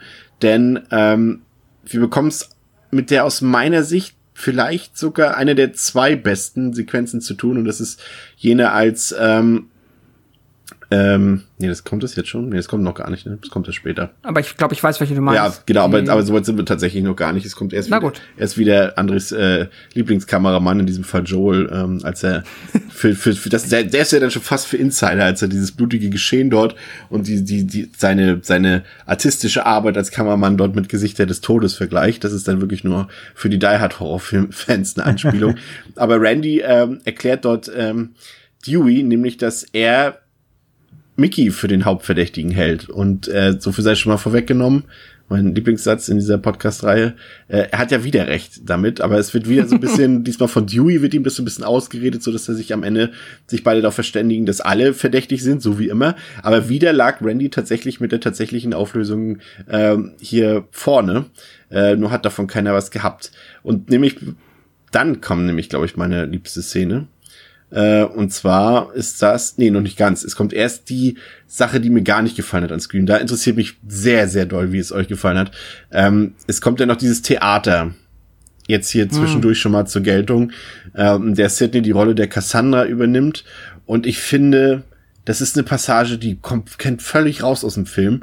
Ähm, kommen wir auch im Finale nochmal zu, aber auch hier schon. Ich finde, das ist so wenig subtil, metapherhaft hier gestaltet.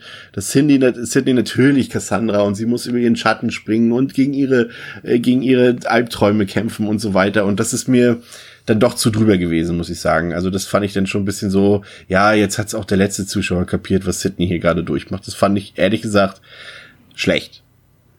Pascal. Hm. Ich kann mit dieser Theatersequenz auch nicht viel anfangen. Es ist auch immer, ja, keine der ja, die ganze Theaterszenerie ähm, hat mich nicht so richtig abgeholt, hat mich auch noch nie so richtig abgeholt. Als ob sie nur Teil. drin wäre, damit sie ein Setting fürs Finale haben, ne? Ja, dafür ist es dann okay, wobei ich es dann nicht mal sehr mag, wenn ich ehrlich bin. Ähm, ich, ja, also, also mal alles, was in diesem, äh, in dieser Aula, na, nee, wie nennt man das? Ja, es ist ein Theater, ja. also ein Theater. Alles, was dort passiert, ähm, äh, ja, lässt mich jetzt nicht freudig ähm, zurück. Das ist, ähm, ja, nee, da bin ich bei dir. Das ist einerseits nicht subtil und auf der anderen Seite, ähm, ja, äh, irgendwie auch nicht cool, keine Ahnung. Da ich, ich ziehe da auf keiner Ebene irgendwie ähm, Unterhaltung für mich raus, wenn es darum geht. Aber jetzt, André, meine zwei Lieblingsszenen des Films. Die erste ist jene, in der Gail, Dewey und Randy ähm, quasi dort über den mhm. Campus laufen und äh, von dem ominösen Killer angerufen werden, wieder ein paar Zitate gedroppt werden. Randy sagt, sein Lieblingshorrorfilm ist Showgirls, was natürlich ähm, beim Zuschauer für Gelächter Das hatte ich natürlich sorgt. persönlich beleidigt. Ja, ja, natürlich. und äh, aber es ist dann eine schöne Sequenz, äh, weil Gail und Dewey und Randy natürlich die Leute auf dem Campus dort äh, absuchen, wer hat hier gerade ein Handy in der Hand, wer könnte der Täter sein, wo ist der Täter und so weiter. Und am Ende mündet es darin, dass äh, ja Randy brutal im Übertragungswagen getötet wird. Ähm, zwei Sachen. Zum einen hat dir die Sequenz genauso gut gefallen wie mir und zweitens, wie sehr hat dir der Tod von Randy wehgetan? Ich finde die Sequenz großartig, ähm, weil sie A, mega spannend ist, weil du, es ist ein hell, es ist helllichter Tag, es ist super Sonnenschein, es sind super viele Leute auf, auf, dem, auf dem Platz da unterwegs. Eigentlich ist ein ganz normaler Tagesbetrieb, ähm, selben ein bisschen wie im Kino. Du denkst eigentlich, hier kann nichts passieren. Und doch erzeugt die Szene halt eine super, super krasse Stimmung und eine Anspannung ähm, äh, Dewey und und ähm, und ähm, Gail sind ja fast auch hier eher schon so der Comic Relief, wie sie dann die die Kids da irgendwie ums Handy berauben. Also sag mal, ihr spinnt ihr und, und da irgendwie Dewey tackelt irgendwelche Leute um ohne Grund. Ähm, und, also schön ist auch, wie beiläufig sie wieder, wieder, äh, wieder das Team abhaben, ne? Wo sie sich gezankt haben jetzt in dieser Szene, fangen sie wieder an zusammenzuarbeiten. Klar, immer, ähm, wie immer zusammenfinden. Während eben hier ähm, Randy in seiner markanten Art ja, flapsig ihn am Telefon angeht und, und ihn ver ja, verarscht, beziehungsweise ihn auch ein bisschen schroff anfährt und ähm, ja, ihn versucht dann eben am Telefon zu halten.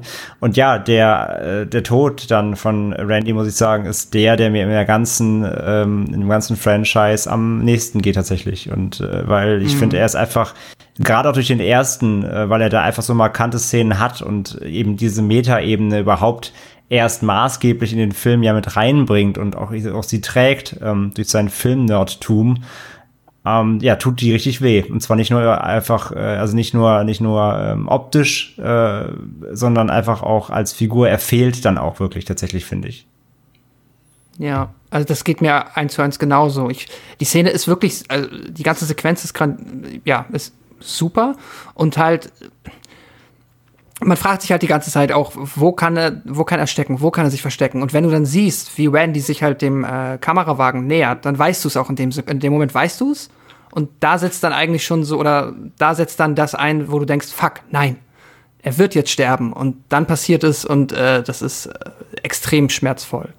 Ähm, ja, ich wollte noch einmal erwähnen, ich finde tatsächlich der Kameramann hier von Gail, der ist halt so, ich mag den sehr, der ist halt unfassbar witzig. Der hat ja auch mal hier und da seine Momente, wo er sich einfach nur tierisch darüber aufregt, wie verrückt Gail ist und dass das alles nicht sein Ding ist. Er mag das alles überhaupt nicht. Er, ich glaube, einmal sagt er dann, er möchte, äh, sinngemäß übersetzt, er will die Nachrichten produzieren, er will nicht die Nachrichten sein. Ja, genau. Ähm, ja. ja, ist ganz, ja, wie du auch schon gesagt hast im ersten Teil, die Kameramänner können einem leid tun und hier ist auch noch sehr lustig dabei. Übrigens auch ein interessanter Kontrast. Ich glaube, es gibt ähm, ja auch kaum so einen weißen Film in Hollywood wie Scream 1. Ich kann mich nicht an eine farbige mm. Figur äh, erinnern und hier oder schwarze Figur erinnern.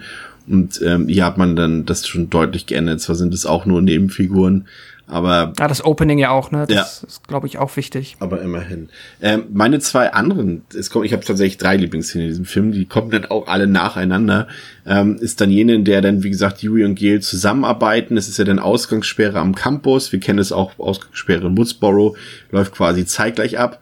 Und äh, diese ganze Sequenz, diese Szenerie mit Yui und Gail in diesem Tonstudio dort, dieses finde ich fantastisch gemacht, weil es auch wieder so durch simple Elemente, wie das diese, diese schalldichte Scheibe dort ist und, und Gail an die Scheibe klopft, während Dewey gerade mhm. in Gefahr ist und er das nicht hört und so weiter und der dann auch vermeintlich eventuell tot ist oder zumindest schwer verletzt ist und das ist alles sehr spannend gemacht und kurz danach eben diese Pre-Showdown, in der Sid ja dann äh, mit, mit ihrer Mitbewohnerin in Begleitung von den zwei Cops abreisen will und auch sehr spannend, wie dort äh, Ghostface quasi das Auto überfällt, in Anführungszeichen.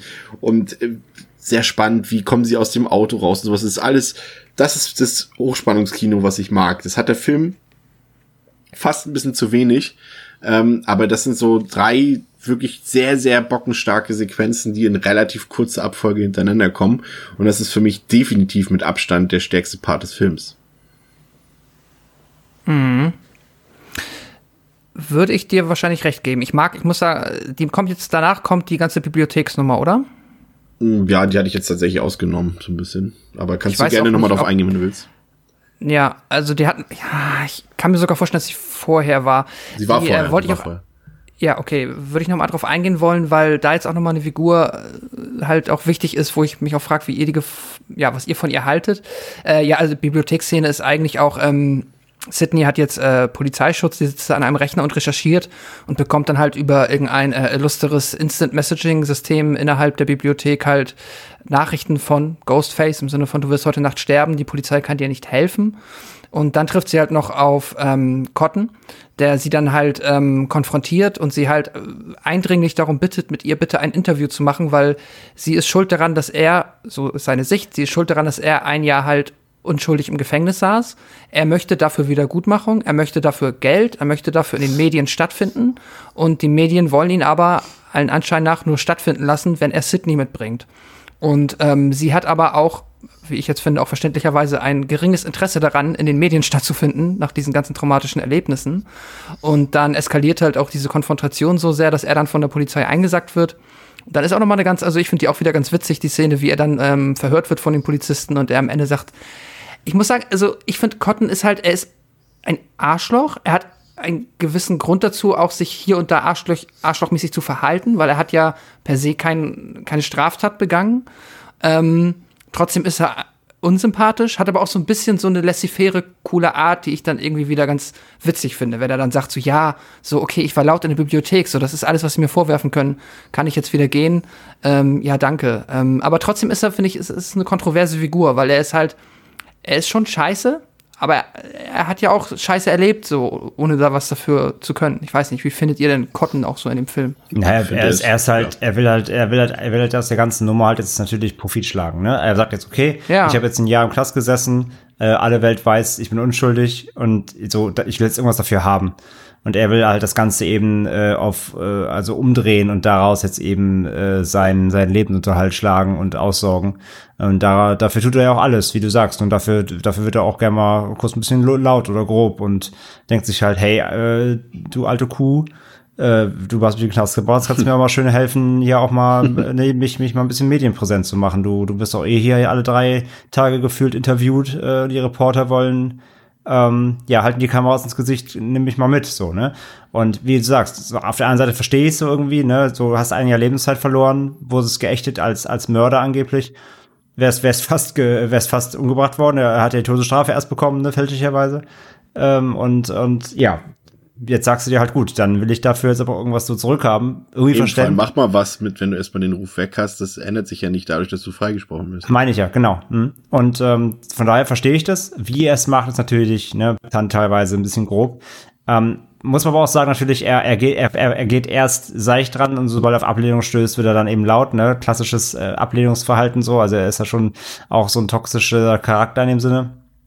Ähm, aber seine Intention ähm, ist, ist legitim so, ne? Er will zumindest auch irgendwas draus machen und sein Leben noch ein bisschen retten dadurch. So.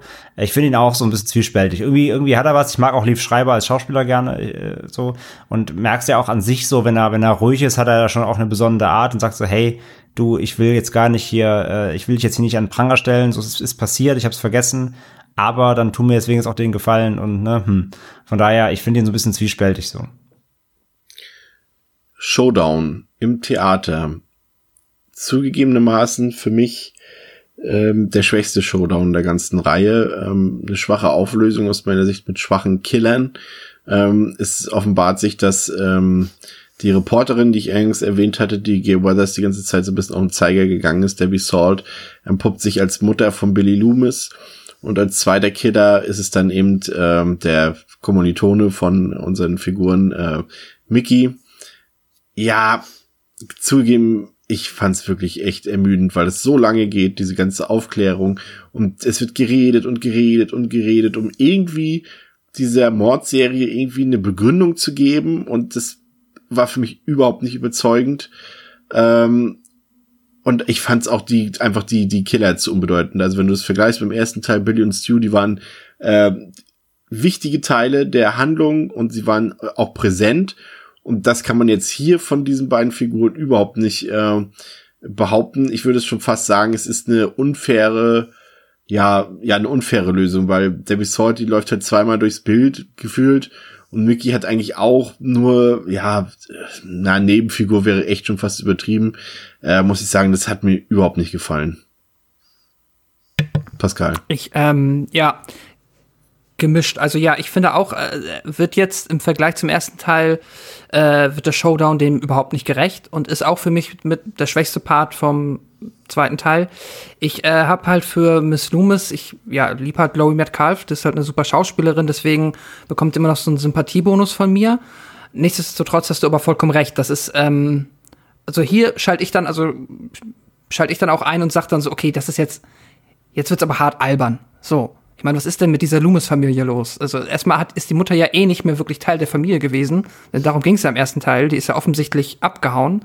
Jetzt hat sie mit Sicherheit deswegen ihren Sohn nicht, naja, verstoßen, aber dass sie jetzt dann auch, wie ihr Sohn auch noch so ein ähm, äh, so ein Psycho-Ding in sich hat, dass sie dann anfängt, irgendwie in einem Internetboard jemanden zu finden, der zufällig auch zur gleichen Schule geht, zum, aufs gleiche College geht wie Sydney, um dann ähm, auch dort, und da kannst du dich auch wieder fragen, ja, war es jetzt auch was dann notwendig? Erstmal, ach ja, okay, nee, die wollten ja die Namen. Ja, auch dieser dumme Plan dann, dann töte doch Sydney. Aber warum musst du dann jetzt noch andere Leute töten, die die gleichen Vornamen haben und dann auch noch die zufällig im Kino finden? Es ist mega an den Haaren herbeigezogen und hier nervt's mich dann. So, das, was mich am ersten Teil nicht gestört hat, wo man vielleicht auch hier und da sich das noch irgendwie zurecht ähm, argumentieren kann, was alles drumherum passiert ist, geht für mich halt hier nicht mehr auf. Wir haben wieder einen, der einfach nur crazy böse ist, der halt kein Motiv hat. Wir haben ein, meiner Meinung nach, an den Haaren herbeigezogenes Motiv. Dann, wie du sagst, die beiden Figuren waren zu irrelevant innerhalb des Films, also innerhalb der Handlung, die wir bisher gesehen haben, die sind halt primär ja nur da gewesen, um durchs Bild zu laufen.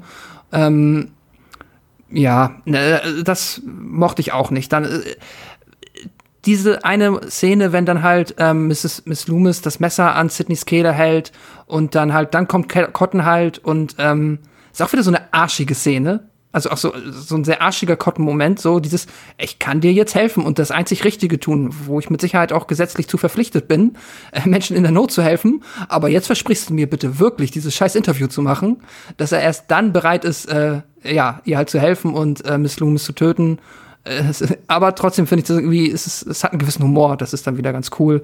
Aber es ist auch zu lang und ja, nee, ist ähm, nicht mit Abstand nicht so stark wie im ersten Teil und gefällt mir auch nicht so sehr. André. Ähm, ich finde es auch, es ist alles zu lang. Es ist typisches Bösewicht-Exposition. Ne? Bösewicht muss sich also wie du sagst ja Chris gerade, es dauert gefühlt ewig. Muss ich ja richtig erklären, regelrecht. Bösewicht muss sich irgendwie wirklich am Stück fünf Minuten erklären. Hier, ich war im Internet und da habe ich einen Typ kennengelernt und wir haben gemerkt, wir sind auch beide Psycho voll cool und dann haben wir uns zusammengetan und es ist so, es ist so egal.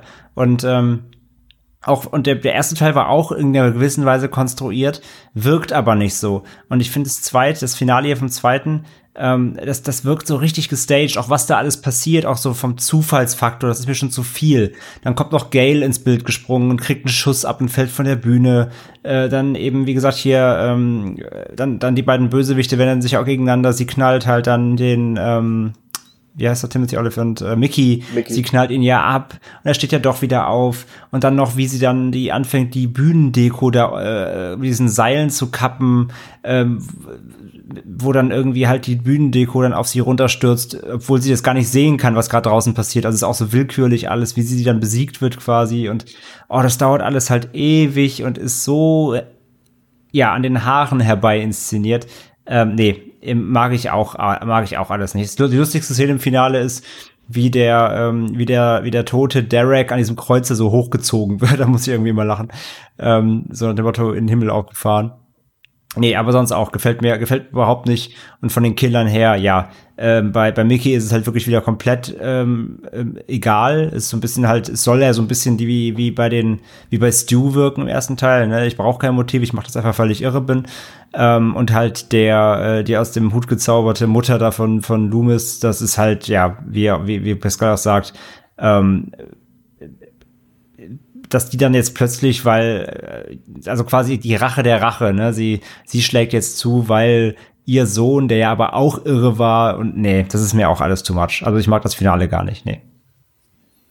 Ja. Ähm, ist euch sonst noch irgendwas aufgefallen? Plus, ja, äh, mir ist Fazit. aufgefallen, dass wir ähm, mir ist aufgefallen, dass wir nicht Wen über haben wir vergessen? Mir ist, mir ist aufgefallen, dass wir nicht über einen der härtesten Kills der ganzen Filmreihe gesprochen haben. Warte. Hm. Okay, klär mich auf. Ich habe jetzt kurz alle alle Tode also, nochmal analysiert also in einer ist, Sekunde. Ist, es ist ja es ist ja nicht mal quasi, es ist ja kein, es ist ja eher ein Unfall. Es ist ja kein direkter äh, Kill des, des Ghostface Killers, aber ich finde, wo dem ähm, dem einen Bodyguard ähm, dieses Rohr durch den Kopf ballert, das ist so, schon oh, ja. ganz schön Hardcore. Oh. Ja, das stimmt, das stimmt. Das stimmt. Die Szene war übrigens in der deutschen Kinofassung nicht drin. Ja, das stimmt. Ah, okay. War geschnitten im Kino. Ähm, das, den den finde ich hart, weil das schon sehr ja. explizit ist, wie dem, dem da die, die, dieses Rohr bisschen Final Destination-Style durch den Kopf äh, hämmert. Das ist schon hart. Ähm, auch wie gesagt, wenn es nicht vom Ghostface Killer inszeniert ist, was ich wiederum total, ähm, hab, das hat mich auch wieder genervt wie wieder der Ghostface Killer, wer immer es gerade in dem Moment ist, Mickey oder oder Mutter Loomis, völlig egal, wie die wie wie die wie der Ghostface Killer hier zwei ähm, äh, ja, ausgebildete Polizisten slash Bodyguards, Leibwächter da überwältigt wieder mit Messer. Ähm, ich finde ich auch immer so ein bisschen, ne, weil das sind ausgebildete äh, Kämpfer, mhm. was auch immer so. Und das finde ich aber auch immer so ein bisschen an den Haaren herbeigezogen. Dann gerade in dem Kontext, dass der Killer eigentlich immer so ein bisschen trottelig ist und auch mal selber einsteckt, dann aber ohne Probleme eben hier so zwei, zwei ausgebildete Cops äh, äh, niederstreckt, so, hm, ja, geschenkt.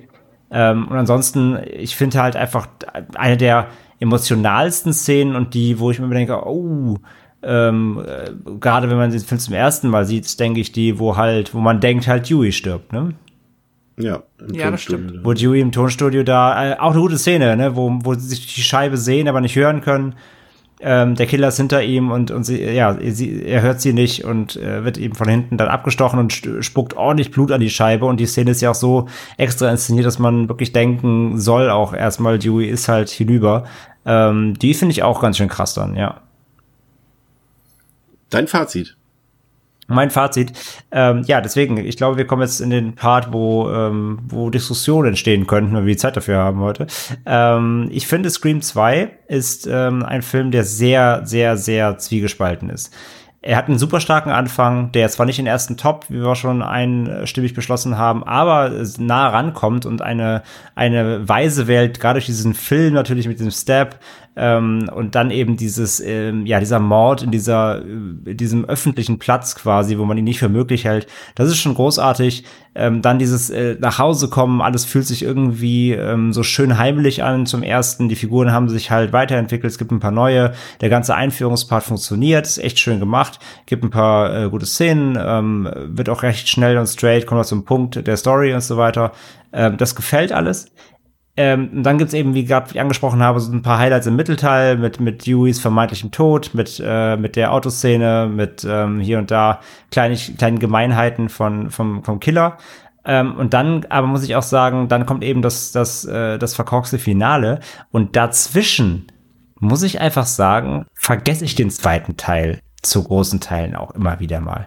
Ich finde halt die, ähm, ich finde, diese ganzen Theaterszenen sind in der Mitte, die sind, ähm, sind zum Vergessen. Da denke ich mir jedes Mal, wenn ich den Film ja. wieder gucke, ach ja, das Theater gibt's ja auch noch. Ähm, da fehlen für mich Highlights. Ich kann mich von allen vier Filmen, kann ich mich beim zweiten immer an die wenigsten Details erinnern, weil er dann doch irgendwie so, Ah, dann doch, also trotz der Laufzeit, das ist ja das Absurde. Er ist so lang, fühlt sich aber fast schon zu kurz an ähm, um dann aber eben dass dieses Finale so extrem auszuwälzen, obwohl es nicht das fast eine halbe Stunde gefühlt. Genau, das nicht nötig hätte und Ah, und das alles zusammen macht mir Scream 2 dann am Ende doch immer irgendwie madig. Und ich muss dann auch mal immer wieder rückblickend immer wieder die Frage stellen, was ist denn da jetzt nochmal genau passiert? Und ja, von allen drei Filmen, ich kann, ich kann, ich kann alle immer sehr gut rezitieren, auch in so Einzelmomenten. Aber beim zweiten funktioniert das nicht. Und irgendwas, irgendwas macht der zweite da falsch. Ja, und beim zweiten ist es so, dass wenn du, die, wenn du eine bestimmte Szene siehst, dann machst du, ah, das so ein Film ist das. Ja, Aber genau. wenn du den gerade anmachst, dann weißt du gar nicht mehr, dass diese Ah-Szene kommt. Genau, du weißt nicht, wann sie kommen, wann sie was kommt und teilweise ähm, habe ich mir auch teilweise Szenen aus dem dritten in den zweiten reingedacht, wo ich mir immer wieder dachte, ah nee, ist ja klar, ist ja alles vom, ist ja alles vom dritten. Ähm, deswegen, ich muss sagen, ähm, der zweite insgesamt ähm, äh, schafft es einfach nicht, diese diese Stringenz des ersten aufrecht zu bewahren, diese ikonischen Einzelmomente, die wir ja ausreichend benannt haben mit dem entsprechenden Wort. Ähm, der zweite hat diese ikonischen Momente kaum. Es gibt nur ganz wenige, die, die einem dann wirklich, ähm, wie eben auch diese, diese Szene da auf dem Platz äh, mit, mit, ähm, mit dem Tod ähm, von von Randy so. Das sind Momente, die, die, die super sind. Aber dafür gibt's auch wieder darum, auf der Gegenseite sehr viel Leerlauf, finde ich, und Langeweile und Szenen immer, die einfach, die einfach geschluckt werden. Die werden, die sind wie weg. Du hast den Film geguckt, dann sind die wie weg. Du erinnerst dich nur noch an diese, eben diese zwei, drei Highlight-Sequenzen ähm, und jetzt zu lange Ende. Und der Rest ist einfach, wird irgendwie geschluckt, ist wie weg. Und deswegen, ähm, der insgesamt so der zweite schafft es einfach nicht, so dass dieses Niveau einfach zu halten, dieses extrem hohe, was der erste gelegt hat. Und von daher, ähm, es ist kein schlechter Film, aber er, er hat für mich immer einfach zu wenig erschaffen, ähm, was hängen bleibt und womit ein, der Teil 2 sich als da als als das Sequel, was er sich quasi selber selber auferlegt, so auf diesem Step Meta-Ebene, die gut ist, aber er schafft es gar nicht diese dieses diese Sequel Mythologie selbst so ähm, so gut da hinzubekommen, wie er es gerne hätte. Und von daher ist äh, Scream 2 tatsächlich für mich äh, nur eine dreieinhalb von fünf. Pascal. Mhm. Ja, ähm, also erstmal, um André zuzustimmen, ich finde auch, dass der Film ähm, kann das Niveau des ersten auf keinen Fall halten. Und äh, das Finale, da sind wir uns ja auch jetzt ähm, alle relativ einig, dass uns das nicht besonders gut gefällt. Ich weiß auch, ich kann auf jeden Fall nachvollziehen, was du meinst. Es geht mir, glaube ich, tatsächlich genauso, dass ich vom zweiten immer, beim zweiten immer die meisten Probleme habe, ähm, mich an alles zu erinnern. Es ist jetzt zum Beispiel diese Party-Sequenz im Sorority House und das Theater, wie du sagst, das sind auch immer wieder ähm, Szenen, wo ich denke, ach ja, stimmt. Ähm, aber ich glaube, ich bin trotzdem ein bisschen gnädiger mit dem Film insgesamt und habe dann wahrscheinlich auch einfach noch mal mehr Spaß, ähm, weil für mich dann trotzdem der Großteil des Films immer noch sehr gut ist. Also zum Beispiel die ähm, von uns ja besprochene Szene draußen, der Mord an Randy, ähm, generell die Stimmung, auch die Ghostface-Momente, das ist halt für mich aber sowieso ähm, immer safe Gänsehaut, wenn man den irgendwo am Telefon hört. Das, ähm, ja, das funktioniert für mich alles immer noch super. Ich mag Cotton Weary, ich mag Leaf Schreiber, ich finde, das ist irgendwie eine gute Ergänzung, auch wenn der natürlich jetzt charakterlich, habe ich ja auch gesagt, für mich immer so ein bisschen schwer einzuordnen ist. Ähm, aber ich finde auch, der ist auf jeden Fall hier eine Bereicherung des Films. Und ähm, ja, ich äh, mag den Film äh, tatsächlich trotzdem irgendwie sehr gerne und gebe dem vier Sterne. Ähm, wird aber die jetzt auch in keinster Weise widersprechen. Also die Kritik sehe ich auch, da ist äh, viel drin, was verhältnismäßig vergessenswürdig ist und was dazu sorgt, dass der Film nicht diese Herausstellungsmerkmale hat. Er hat wirklich nicht diese, äh, ja, diese Momente, wo man direkt dran denkt, die einem auch so ein bisschen dabei helfen, dann den Film so vom geistigen Auge nochmal ablaufen zu lassen, wo man denkt, ach ja, das, das, das, das, da ist der erste halt grandios, da kann man, bekomme ich eigentlich immer alles noch zusammen, was passiert ist. Das ist hier schwieriger, weil dann. Ja, ja zumindest jedes, du kannst jedes Setpiece zueinander rein, so dann sind sie da, ja, sind sie da, genau. sind sie da, sind sie da. Und beim zweiten finde ich echt, da, da, hast du plötzlich Lücken. Das ist so, hä, was kommt denn danach Ja, ja. nochmal? Wie du gerade selber schon sagtest, Moment, Bibliothek, war das vorher, war das nachher? Genau. Du, ich finde, im Genau, zweiten genau. kommst du durcheinander. Das stimmt, ja, genau. Auch die Reihenfolge und ja, nee, da stimme ich auf jeden Fall zu. Aber ja, wie gesagt, ich gebe dem noch vier Sterne, ähm, weil ich insgesamt dann halt doch noch recht viel Spaß mit dem Film habe. Und ja, mein Fazit. Jetzt Chris. Das war übrigens der, der erste Scream-Film, bei dem ähm, das Drehbuch den Schauspielern nicht vollständig gegeben wurde, weil es da irgendwie ja bei, ich glaube, es war sogar beim zweiten Teil, wo irgendwas mal geleakt wurde oder was beim dritten. Ähm, auf jeden Fall ab hier wurde, wurden den Schauspielern auch erst am Drehtag oder ersten Tag vorher des äh, Ende des Skripts gegeben, damit eben nicht revealed wird, wer der Killer ist. Und ich fand es interessant, weil ich hatte es beim ersten Teil erwähnt, ähm, das Theme, das musikalische von Dewey. Und ähm, das wusste ich tatsächlich nicht, aber ich habe es gestern noch gelesen, ist, dass der ein Teil des Soundtracks tatsächlich äh, oder des Scores aus dem äh, Film Operation Broken Arrow stammt äh, mit John Travolta und Christian Slater. Ähm, und auch das Dewey-Theme aus dem Score stammt. Und es hat sich dann einfach so, ähm, ja, es ist dabei geblieben. Also es waren eigentlich, die Songs waren Platzhalter ähm, fürs Editing und die sind dann einfach drin geblieben, weil sie keine bessere gefunden haben. Das ist Filme machen. ja, Krass. okay, ja. Ähm, aber ist tatsächlich nicht kein Einzelfall. Wir hatten das schon mal bei irgendeinem Film und das gibt's tatsächlich relativ oft, dass Platzhaltermusik auch äh, im Film dann einfach drin bleibt. Ähm, ja, ihr habt auch wieder schon alles gesagt. Das ist immer der Nachteil, wenn man als drittes redet im Fazit.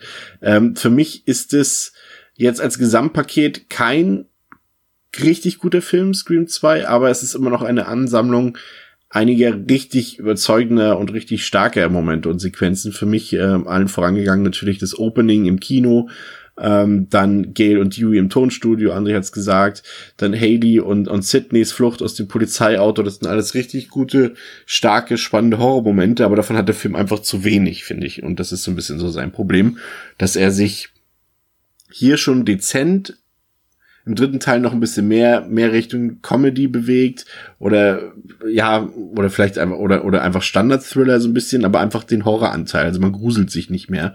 Und da sind nur noch ganz wenige Szenen drin und das sind die drei, die ich eben beschrieben habe. Ansonsten, ähm, verfolgt er erstaunlicherweise seine eigenen Regeln nicht, weil äh, es werden ja die Regeln des Secrets aufgestellt und Scream 2 mag das irgendwie nicht so ganz anhalten. Also es ist zwar auch ein bisschen höher, schneller, lauter, größer, was Setting, Kulissen und Technik angeht, aber der Film ist, finde ich, deutlich unspektakulärer. Das ist eben das, was André, glaube ich, auch meinte, ähm, als er gesagt hat, dass es eigentlich keine wirklichen Highlights oder erinnerungswürdigen Highlights gibt in dem Film. Er ist halt deutlich unspektakulärer und auch unbrutaler als der erste Teil. Und das verstößt eigentlich gegen die Sequel-Regeln. Das finde ich eigentlich ganz interessant. Ähm, ansonsten ist es eben mehr oder weniger so ein ja, auch fast ein bisschen Remake-artiger Film, weil halt viele Szenen einfach auch gleichzeitig ablaufen und äh, so, äh, also im Vergleich zum ersten Teil auf der Zeitebene. Ähm, aber ich mochte den trotzdem, wie gesagt, ihr habt es gesagt, ich habe es gesagt, es ist so ein bisschen wie nach Hause kommen. Ähm, man bekommt die Zutaten, die man liebt, man hat eine Metaebene, man hat die liebgewonnenen Charaktere und der Film macht auch sehr viel Spaß, wie ich finde. Ähm, aber in seinem, ja, ich würde sagen, in seinen eigenen vier Wänden, also Cravens vier Wänden neben dem Horrorkino, da fühlt sich Scream 2 eben nicht so zu Hause und ähm, das Finale sorgt dann eben auch dafür, dass ich äh, dabei André mitgehe und dreieinhalb Sterne vergebe. Was hattest du noch vergeben, Pascal? Vier Sterne habe ich ihm gegeben. Vier Sterne, okay, noch ein bisschen wohlwollender. Ja, da bin ich mal gespannt, was bei Teil 3 herauskommt. Aus dem Jahre ähm, 2000 tatsächlich hat man sich ein bisschen mehr Zeit gelassen, aber bevor es losgeht, hören wir auch hier kurz noch in den Trailer rein.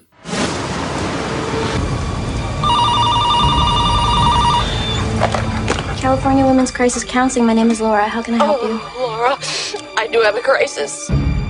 I've killed someone, Laura. Are you listening to me? Huh? Who is this? Just one question. Do you think it's over, Sydney? Do you? Whoever it is, is now taking credit for Marine Prescott's murder. But we know who killed Marine Prescott. Billy Loomis and Stu Mocker. I mean, they even told Sydney how they did it. Maybe there is a third killer. Guys, this was about Cotton. We are not in any danger. We are not in any danger, says Candy, page 15. Who the fuck is this? Somebody who killed to know where Sidney Prescott is. What do you know about trilogies? All I know about movie trilogies is that one, all bets are off. Do you want to have this conversation with a polygraph? Is that a threat, detective? It's a threat. You'll know it. Was that a threat? Here's how I see it. I've got no house, no bodyguard, no movie, and I'm being stalked. Because someone wants to kill me? No, because someone wants to kill you. So now, starting now, I go where you go. That way, if someone wants to kill me, I'll be with you. And since they really want to kill you, they won't kill me. They'll kill you. Make sense? None. You're dealing with the concluding chapter of a trilogy. One, you got a killer who's going to be superhuman. Number two, anyone, including the main character, can die.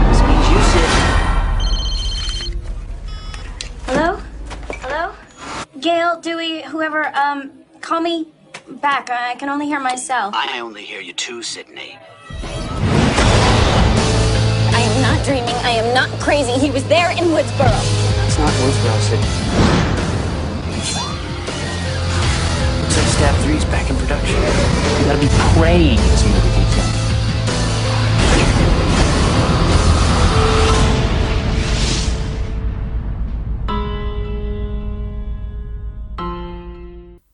Ja, Scream 3 aus dem Jahre 2000, Letterboxd Durchschnittswertung 2,7 von 5, IMDb 5,6 von 10, ist freigegeben ab 16 Jahren, hat 40 Millionen Dollar gekostet, 161 Millionen Dollar eingespielt, im Februar 2000 in die Kinos gekommen, hatte dort die Konkurrenz, während es vorhin Flubber war, war es hier Stuart Little. Aber nicht als einziger Film, auch The Beach und Green Mile sind damals ungefähr zeitgleich gestartet, hat äh, 34,7 Millionen eingespielt an seinem Opening Weekend und war bis zu dem damaligen Zeitpunkt zum einen der beste Kinostart für einen Film, von der zwischen Januar und April irgendwann mal gestartet ist und generell der beste Kinostart eines Miramax Films. Regie geführt hat wieder Wes Craven. Der Cast im Grunde identisch und eben wieder so ein bisschen ergänzt durch ein paar neue Gesichter wie eben Patrick Dempsey, bekannt unter anderem aus der Serie Grey's Anatomy oder eben Genre-Kino-Legende Lance Hendrickson. Pascal, Scream 3, worum geht's? Zweimal musste Sidney Prescott jetzt schon dem Tod in Form von Ghostface ins Auge sehen und dennoch möchte das Schicksal ihr keine Ruhe gönnen. Dreieinhalb Jahre nach der Mordserie in Woodsboro beginnt das Sterben erneut. Dieses Mal sind es Schauspieler am Set des Films Stab 3, ein Sequel zu den Stab-Filmen, die auf den ersten beiden Mordserien basieren. Nach und nach sterben die Darsteller, so wie ihre Figuren es im Drehbuch getan hätten. Dewey, der seine Polizeikarriere erst einmal unterbrochen hat, nachdem seine Liebschaft mit Gail gescheitert ist, arbeitet als Berater der Schauspielerin Jennifer Jolie, die Gail in den Stab-Film spielt und befindet sich somit erneut im Epizentrum der Morde.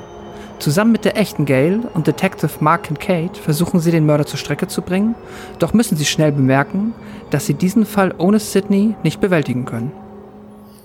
Ja, Teil 3 beginnt für mich mit der schwächsten Opening-Sequenz. Nachdem Teil 2 den schwächsten Showdown hatte, für mich hat hier der dritte Teil die schwächste Opening-Sequenz. Wir befinden uns in Hollywood.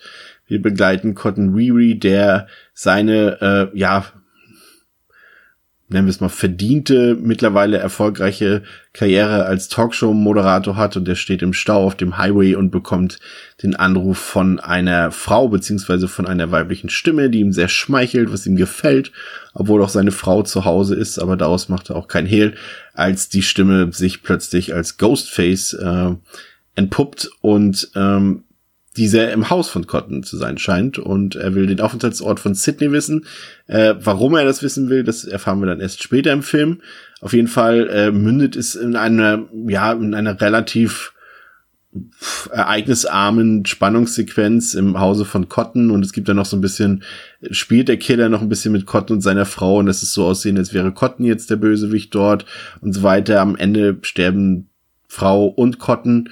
Ähm, ja, ich muss zugeben, ich, das hat mir überhaupt nicht gefallen, weil zum einen, äh, man kann natürlich sagen, Cotton ist vielleicht, ist der schon eine etablierte Figur, geht die einem ans Herz und Punkt zwei, bei all dem, was hier aufgebaut wurde, an, an, an Setting, an Staging, an, an Spannung im ersten Teil im Opening und im zweiten Teil, muss ich sagen, hat mich das doch tatsächlich wenig bewegt. Wie sah es bei dir aus, André?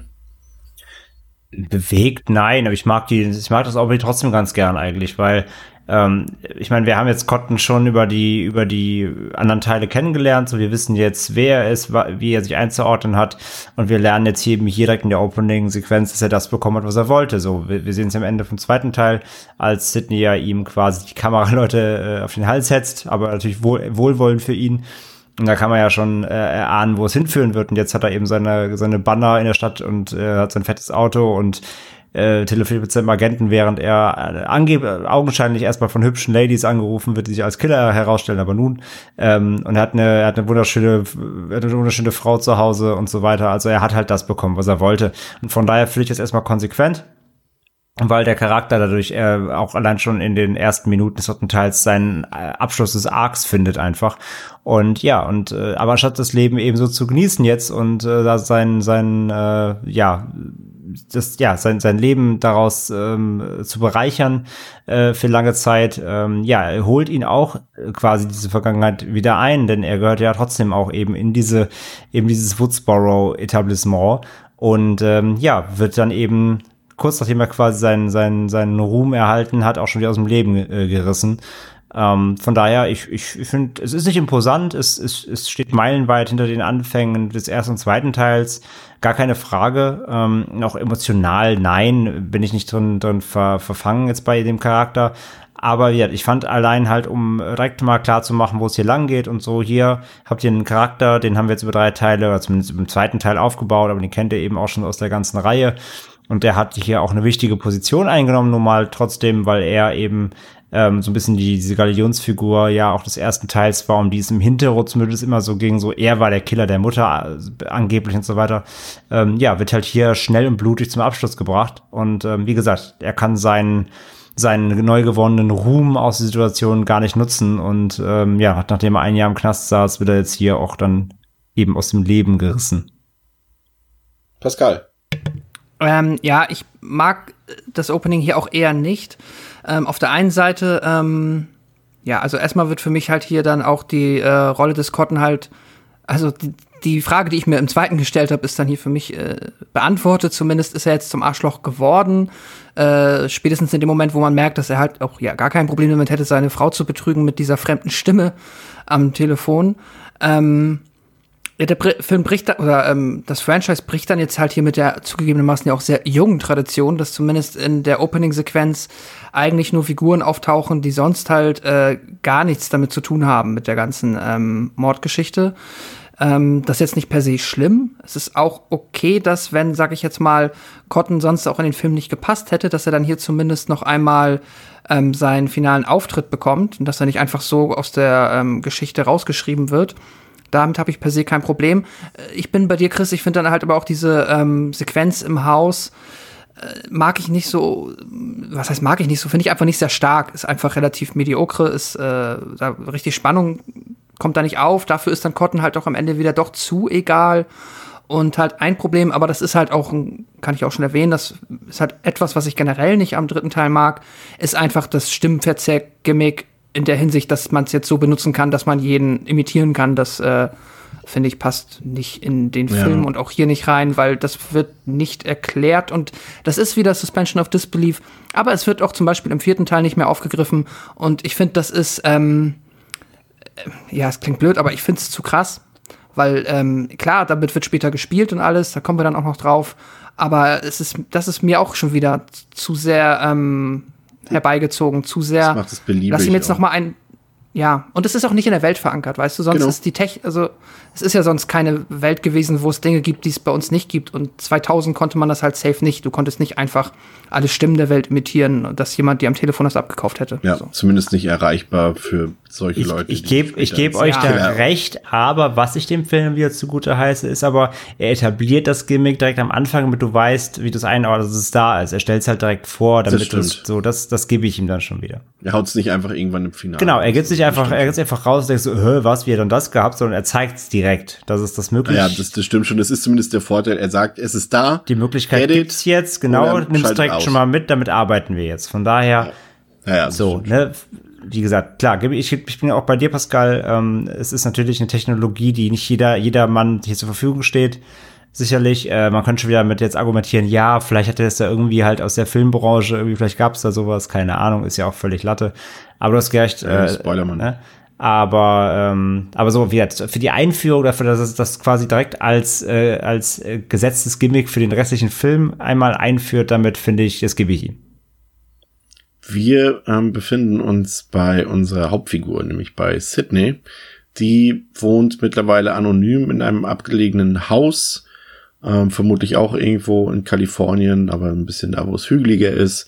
Und sie arbeitet für das, was wir jetzt in Deutschland wahrscheinlich so unter Frauen in Not verstehen würden. Das ist eine Telefon-Hotline, bei der sich dann eben Frauen melden können und mit Sydney quatschen können und über ihre Probleme reden können. Und Ja, Telefonseelsorge, aber speziell für Genau. Frauen eben, genau. Genau.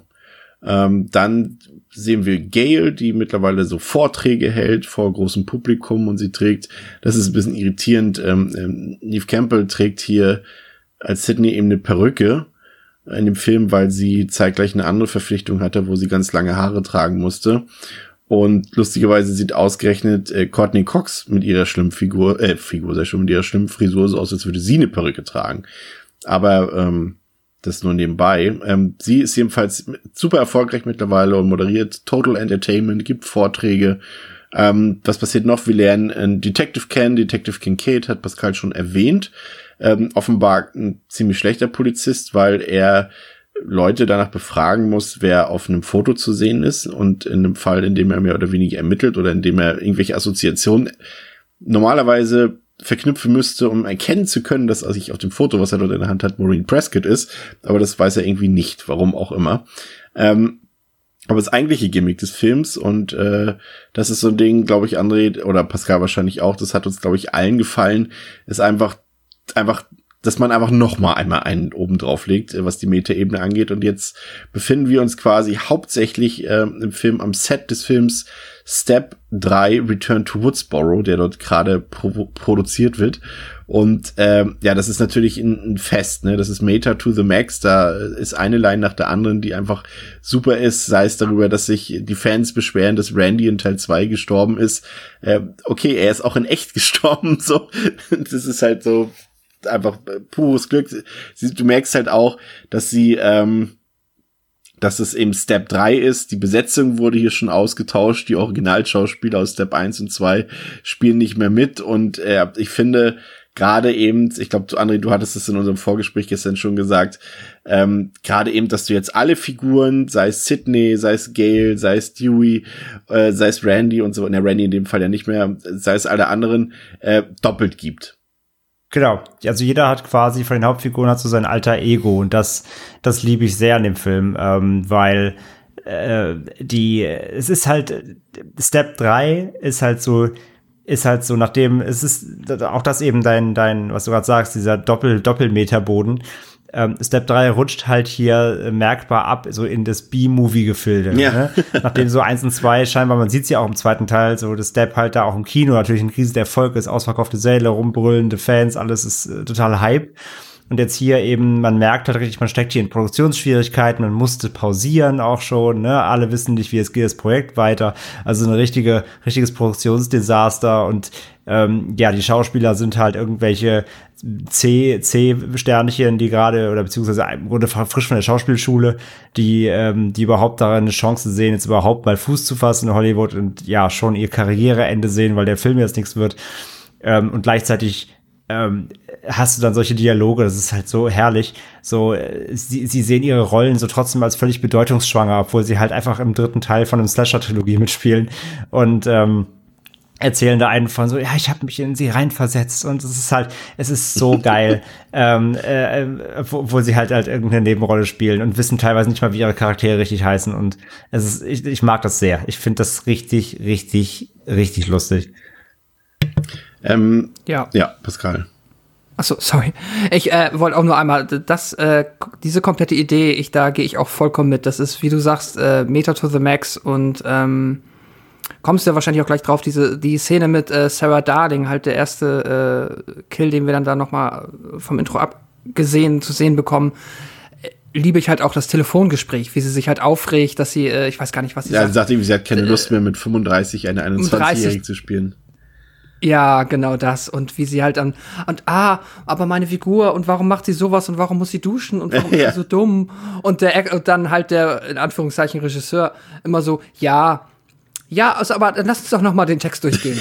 ja, ist ja, lass uns noch mal den Text durchgehen. Es ist halt, es ist äh, ganz fantastische äh, Parodie auf, ähm, ja, Hollywood. dieses äh, BC Hollywood-Ding, ja, grandios. Ja, absolut. Und äh, das ist wirklich gut. Und wenn du es schon ansprichst, auch der, der Kill an ihr ist Mhm. wirklich sehr gelungen. Und auch das ist wirklich auch da mal ein Kill, der, der schmerzt tatsächlich mal ein bisschen weniger, weil der, der ist wirklich eigentlich witzig und äh, du merkst halt einfach auch, dass Scream 3 auch hier wieder noch ein bisschen goofiger ist als der zweite Teil, noch ein bisschen mehr auf Humorwert setzt und weniger auf Horror noch, obwohl der zweite auch schon etwas weniger Horror hatte. Und das ist einfach cool, dieses Setting, was es dort gibt, als äh, sich dort die, die Schauspielerin dort zwischen diesen ganzen Ghostface-Kostümen bewegt. Und das ist natürlich, kennen wir das Motiv, das wird ja normalerweise ein bisschen so mit Puppen und so gemacht und plötzlich bewegt sich eine. Und hier ist es so mit den Ghostface-Kostümen und plötzlich bewegt sich einer und dann wie sie sich versucht zu verteidigen gegen ihn mit Messern und sowas, und dann stellt sich das alles als Gummi oder oder Pappmaché-Requisite heraus und äh, das gar nicht richtig funktioniert. Das ist äh, ist cool gemacht auf jeden Fall, ähm, muss man sagen. Aber es sind dann halt auch ein paar Sachen bei. Ja, Dewey zum Beispiel, der arbeitet ja so ein bisschen halb undercover dort, aber nicht wirklich als Polizist, sondern eher so, ja, Hm. er, offiziell ist er technischer Berater. Er, ich finde auch, er sieht mittlerweile auch dort zu dem Zeitpunkt noch echt aus, als wäre er aus einem 40er Jahre Film Noir entsprungen irgendwie. Also passt überhaupt gar nicht mehr dazu, aber es ist wahrscheinlich auch Absicht. Und dann hast du eben auch, und das ist für mich eine der definitiv unnötigsten Sachen im Film, ähm, André, das sind halt diese Visionen, die Sydney hat auch zwischendurch, wenn sie da mal zu sehen ist Ah. von ihrer Mutter. Das ist halt so eine Poltergeist-Anspielung, aber es passt überhaupt nicht rein, weil es A, unglaubwürdig ist, weil es irgendwie optisch ehrlich gesagt auch nicht gut umgesetzt ist und weil es einfach nicht, also das ist halt kein, es sind natürlich nur Visionen von ihr, also sie sieht ja nicht wirklich Geister, aber es ist so diese supernatural Touch, der da drin ist, wirkt völlig deplatziert für mich. Auch, ich auch in dem ersten Mal, wo sie halt da auf, auf der Couch einpennt. Ja. Wie der da bei sich im viel zu großen Haus, das keiner leisten kann, aber egal. Ähm, und dann an dem offenen Fenster halt die Mutter dann da sieht, das Make-up ist auch so schlecht und das ist alles, das sieht so billig aus. Das sieht so richtig doof aus und ich finde halt, das macht halt auch, also es hatte sie halt nie, warum hat sie es jetzt im dritten Teil? Es war auch vorher schon alles schlimm. Und ähm, ja, es ist das, das ist mir zu wirklich zu plakativ und zu billig. Und dann, dann hört sie auch immer so Echo-Stimmen, so Sydney, Sydney. So, oh komm. nee, also die Ebene, die Ebene gefällt mir beim dritten halt wirklich überhaupt nicht. Das hätten sie komplett rauslassen können, ja. Ja, das Problem ist ja auch eben, dass äh, gerade das Sydney beziehungsweise Neff Campbell eben im, in der ersten Filmhälfte quasi keine Rolle spielt. Ähm, das hatte eben Mhm. den Hintergrund, dass sie zeitgleich eben einen anderen Film gedreht hat oder eine Serie, ich bin mir nicht mehr ganz sicher. Ähm, auf jeden Fall stand sie nur 20 Drehtage zur Verfügung und die musste dann man natürlich dann wohl dosiert einsetzen. Und äh, man merkt es einfach, dass sie am Anfang quasi kein Teil der Haupthandlung dort ist und auch später relativ selten zu sehen ist, dass hier dann doch eher die die, der Mittelpunkt bei Gale und, und, und Dewey so ein bisschen liegt. Mhm. Ähm, ist halt ein bisschen schade, weil es eben auffällt einfach, Pascal. Ja, definitiv. Ähm, das fällt auf jeden Fall auf. Ähm, das ist halt auch, ja, äh, auf jeden Fall einer der Gründe, warum, ähm, ja, oder einer der Kritikpunkte einfach nur, dass, ähm, ja, es ist halt zu wenig. Neff Campbell, zeitgleich haben wir halt, ähm, ja, die Truppe um ähm, Gail und Yui mit halt der zugegebenermaßen ziemlich lustigen ähm, Gail-Darstellerin. Also die Chemie funktioniert für mich ganz gut. Also auch wie die sich halt immer gegenseitig dissen, das ist schon witzig. Ich wollte noch mal einmal erwähnen, du hast ja auch gesagt, der Film setzt halt einfach noch mehr auf Humor, noch mehr auf drüber. Und das ist auch so. Ich finde aber tatsächlich, das kann ich jetzt schon mal sagen, ähm, für mich ist trotzdem der erste Teil der witzigste, weil ähm, ich da den Humor am meisten mag, weil ich finde, da ist der Humor seltener und ähm, nicht so mit dem Holzhammer, aber Ja. ich lache da halt viel mehr, weil ich finde, der ist wohl dosierter und dann auch besser. Also quasi Ja, allem- seltener, aber besser. Und hier ist er, sorry, hier ist er halt sehr, äh, sehr drauf. Es ist auch viel einfach nur sich gegenseitig dissen und auch so manche Gags sind so ein bisschen, ah, ja, so halblustig. Das, Ja, vor allem, ähm, es sind halt Gags, das ist das Problem. Du hast Ja, beim ersten Teil genau. ist das aus dem Fluss der Geschichte Mhm. entstehen da die humorvollen Sachen. Und hier weißt du, das ist eine Zeile im Drehbuch und da steht in Klammern Genau. witzig hinter und so. Das ist in diese Richtung. Es ist, es, man könnte fast meinen, weil der Film, ja, das passt dann leider nicht so ganz. Ich glaube, Scary Movie kam auch 2000 raus, wenn ich mich nicht irre. Ähm, das passt dann nicht so ganz, aber äh, man könnte fast meinen, dass sie hier Scary Movie schon gesehen haben und jetzt Scary Movie parodieren quasi schon so ein bisschen, weil das Mhm. irgendwie nur ein bisschen niveauvoller natürlich, aber ja, da sind wir uns, glaube ich, einig. Ähm, es ist, es, es kommt dann wieder so ein bisschen dieser Ermittlungsteil ins Spiel. Dewey glaubt, dass jemand aus dem Filmteam auf der Suche nach Sydney ist. Und hier übernimmt er quasi so ein bisschen die Rolle von Randy, weil auch hier hat wieder jemand, eine der Hauptfiguren, ähm, quasi die richtige Idee, aber verfolgt sie erstmal noch nicht weiter, weil auch das ist ja nachher am Ende letztlich die Lösung des Problems. Ähm, und äh, diese Person tötet die Leute in der Reihenfolge des Drehbuchs von Step 3. Und das ist natürlich dann wieder eine relativ smarte, smarte Sache, weil quasi Mhm. die äh, Realität, also quasi die Realität, wie sagt man, helf mir mal kurz beim Sprichwort, wird eingeholt vom Ach so, ähm, oh, die Fiktion holt die Realität ein, Ja, meinst du das? so heißt es, glaube ich. Genau, ja, danke.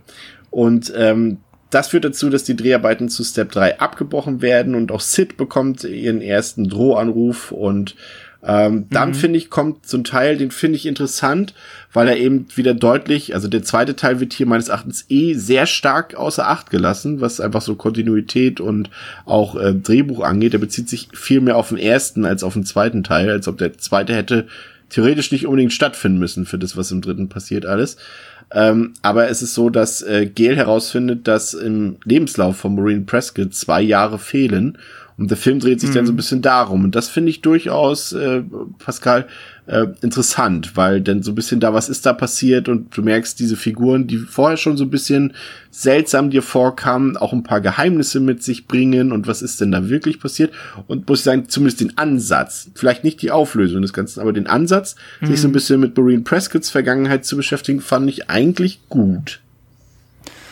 Äh, Ich bin da so mit gemischten Gefühlen bei, weil ähm, ich tatsächlich jetzt auch so an dem Punkt bin, wo ich eher mir gewünscht hätte, wenn man jetzt mal die Mutter Mutter sein lässt und nicht noch immer weiter an dieser Ur, an dieser Ur, an diesem Urknall des Franchises rumfummelt und immer mehr dazu baut. So, ich meine, wir bekommen jetzt da schon zum dritten Mal quasi noch naja, gut, wobei der zweite ändert jetzt, macht dann mit der Mutter nicht so viel, aber es geht, trotzdem dreht sich wieder alles ein bisschen sehr um diesen Urknall, gerade in der Auflösung dann nochmal, da mag ich es dann halt auch wirklich nicht, das kann ich schon sagen. Und dazu finde ich halt auch, ja, also diese, diese Ermittlung ist dann ja auch wieder sehr mit dieser komödiantischen Note untersetzt dann. Ich mag und mag auch das Cameo von äh, Carrie Fisher. Ich mag's und ich mag's nicht. Ich kann es schwer beschreiben. Ähm, Ich finde, sie ist irgendwie- zu, zu bekannt für diesen Cameo-Auftritt. Sie ist Ja. einfach so eine ikonische Schauspielerin, weil sie eben so mit einer ikonischen Rolle verbunden ist. Natürlich wird genau diese, diese Rolle verballhornt, aber das Mhm. äh, war so, das hat einen auch wieder rausgerissen aus der Immersion, fand ich. Das ist und, und Ja, auch die ja, ich- Auftritte von Jay und Silent Bob, äh, Ja. Ja. Also ich vergesse ich mag, es ich immer mag Carrie wieder, aber Fisher. ich, ich lache mich jetzt so tot. Ja. Ey, Ich mag Carrie Fisher halt so sehr, dass ich mich freue, sie zu sehen, aber dann finde ich, haben sie irgendwie für mich nicht so viel draus gemacht. Ist aber nicht so schlimm. Da gibt's halt noch diesen Gag mit dem 50 Dollar, der, ist ganz witzig. Und äh, Jay and Silent Bob, ja, ich es ist halt wirklich so random. Ich meine, es passt irgendwie, ne? So die New Jersey-Filme, die sind auch so ein äh, selbstreferenzieller Inzesthaufen. Ähm, Um zu komplizieren, auch, auch Project Corman äh, taucht noch auf, weil Ja. ja letzte Woche äh, Piranha hatten und er das produzierte und er taucht hier auch in der Nebenrolle, also Nebenrolle ist Quatsch, in einem Cameo-Auftritt auf.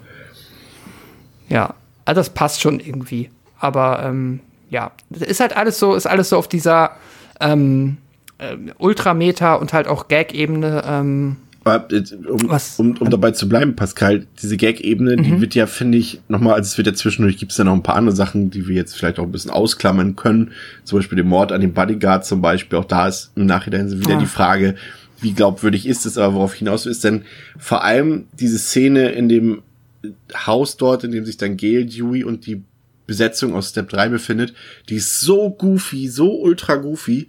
Das finde ich ist der, der fast schon mit negative Höhepunkt des Films, finde ich, weil das dann für mich echt dann in eine Sache abdriftet, wo ich null Grusel, null Spannung und ja, fast sogar Mhm. eigentlich auch keinen Spaß damit hatte, denn weil das auch wieder so unglaubwürdig ist, dann kommt das Fax an, ja, ich gehe mal gucken, was da drauf steht.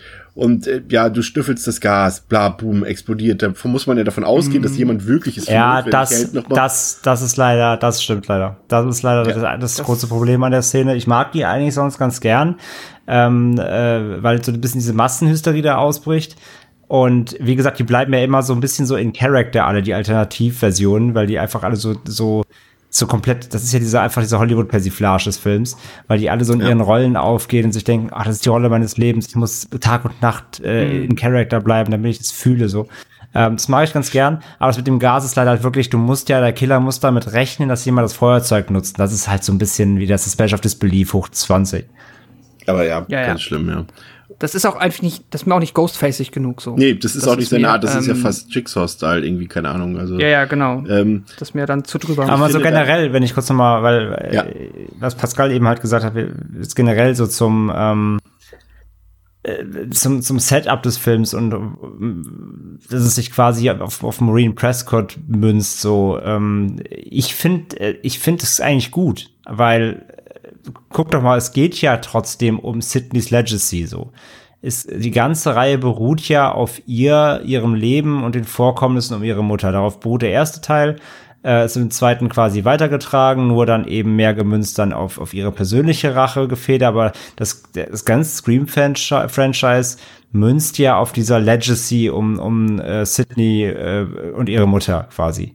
Also von daher, dass Mhm. sie das hier auch wieder dann äh, aufgreifen und als ähm, ja, weiterspinnen damit und eben dann nochmal in die Vergangenheit blicken und sie quasi auch Sydney nochmal lernt, so dass sie selbst sie weiß gar nicht alles von ihrer Mutter. Und ich meine, darum geht's auch sogar schon im ersten Teil ja auch quasi, dass, äh, weiß alle sagen, ja, deine Mutter war irgendwie voll die Schlampe so, ne? Und nach dem Motto, Mhm. nach dem Motto so, äh, Sydney weiß vielleicht gar nicht alles von ihrer Mutter. Und sie dachte, sie hat, sie sagt, sie sagt's ja auch selbst im ersten Teil, oder was im zweiten, wo sie sagt so, ähm, ich dachte, ich hätte die, die perfekte Mutter, aber scheinbar war es ja gar nicht so, ne? Also sie lernt ja immer weiter mehr über ihre Mutter kennen und muss halt leider lernen, dass sie nicht die Frau war, die, ja, an die sie geglaubt hat, so. Und äh, von daher finde ich es eigentlich im dritten nur konsequent, dass er das weiterverfolgt. Das wollte ich nur einwerfen. Hm.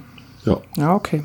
Ähm, es geht dann leider wenig besser weiter. Wir haben jetzt Sydney, die jetzt äh, mittlerweile dann auch am Hauptsetting angekommen ist und auch direkt für ein paar kleine Highlights sorgt, wenn zum Beispiel sie auch wieder einen Anruf bekommt und suffisant dann dem, dem, dem mysteriösen Killer am Telefon entgegenwirft. Na, wie geht's? Was gibt's? Wie möchtest du sterben? Und wieder dasselbe so. Das ist dann schon wieder ein bisschen smarter. Mhm. Das mochte ich. Aber dann kommt wieder der nächste Teil, der auch so, es ist halt der Film, der am meisten mit dieser äh, Suspension of Disbelief zu kämpfen hat und daran irgendwie letztendlich auch scheitert, meines Erachtens, als dann ähm, Randys Schwester aus dem Nichts Martha Oh. Meeks am Set ankommt äh, und ein Video von Randy gefunden hat, das einmal eins des äh, Horrorfilms, äh, der Randy nochmal auftreten darf auf einer Videokassette und dort die Regeln von Trilogien erklärt.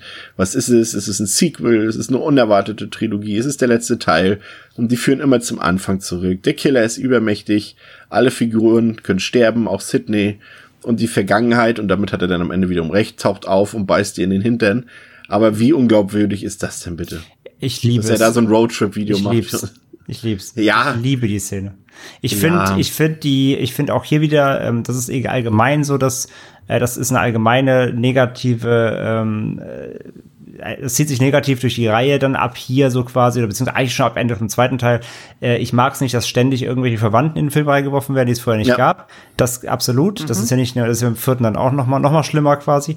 Äh, von daher, die, diese, diese plötzliche Schwester, äh, doof.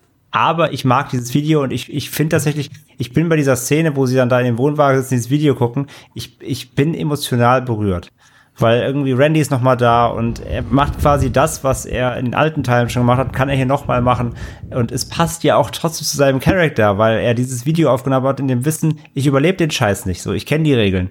Und ähm, kann ihn dann trotzdem so, Vergangenheits-Randy kann noch mal den Tag retten, ja nicht retten, aber zumindest er kann noch mal sein Ad Advice geben und denkt dann, hört auf mich, ich habe immer recht so und ich mag das sehr. Ich finde, ich, ich Suspension of Disbelief hin oder her, ich das finde, das passt ja auch rückwirkend noch zu dem Charakter ähm, und das, die, die Szene mag ich sehr gern.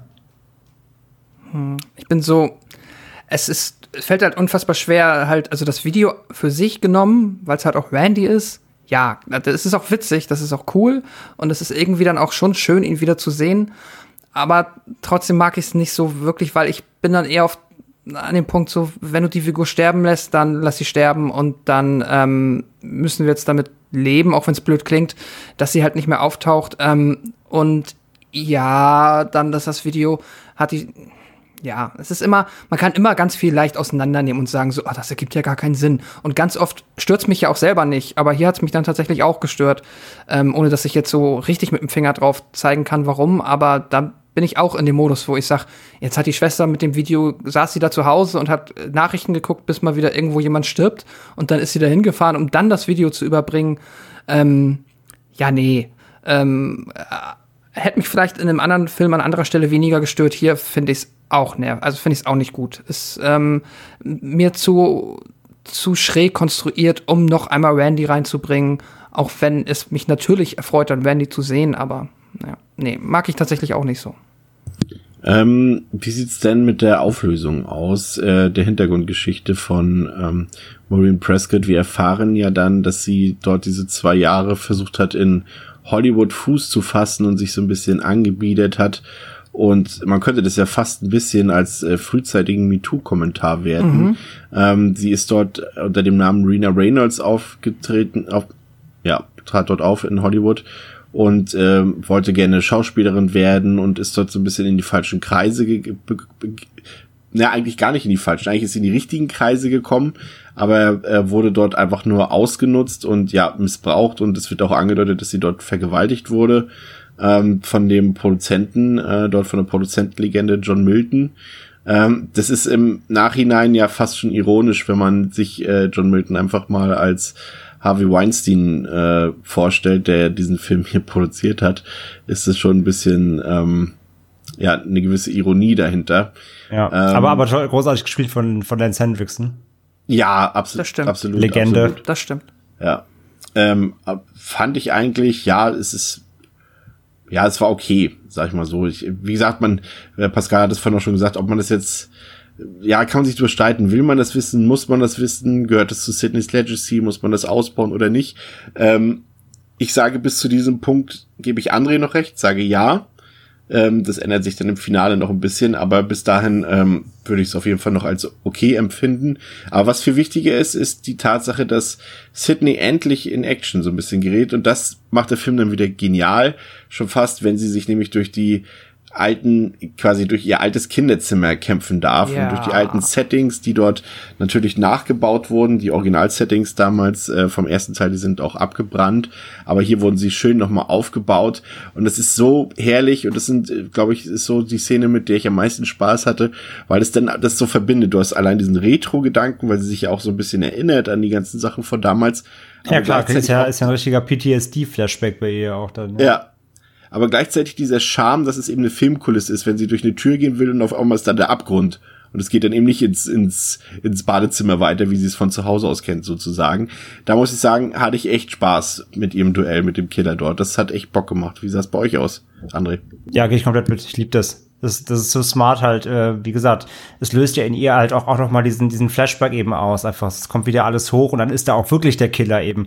Und wie du sagst, sie, sie ist in diesem Modus, ich bin wieder da, ich bin wieder in Woodsboro und mhm. sie sagt ja dann auch, also sie, sie entkommt ja dann eben, beziehungsweise der Killer verschwindet, sie fällt vom Dach und dann kommen, geht das Licht eben an und alle kommen eben rein, gerannt äh, von draußen und was ist los, ne? Und sie sagt ja dann so, der Killer war hier, Killer war in Woodsboro, ne? Und, und Yui sagt ja, das ist nicht Woodsboro, das ist nur ein Set, so. Sie ist halt völlig, äh, völlig lost so in diesem, diesem Setup und denkt halt wieder an früher und so. Ich mag das sehr, ja. Gute Szene.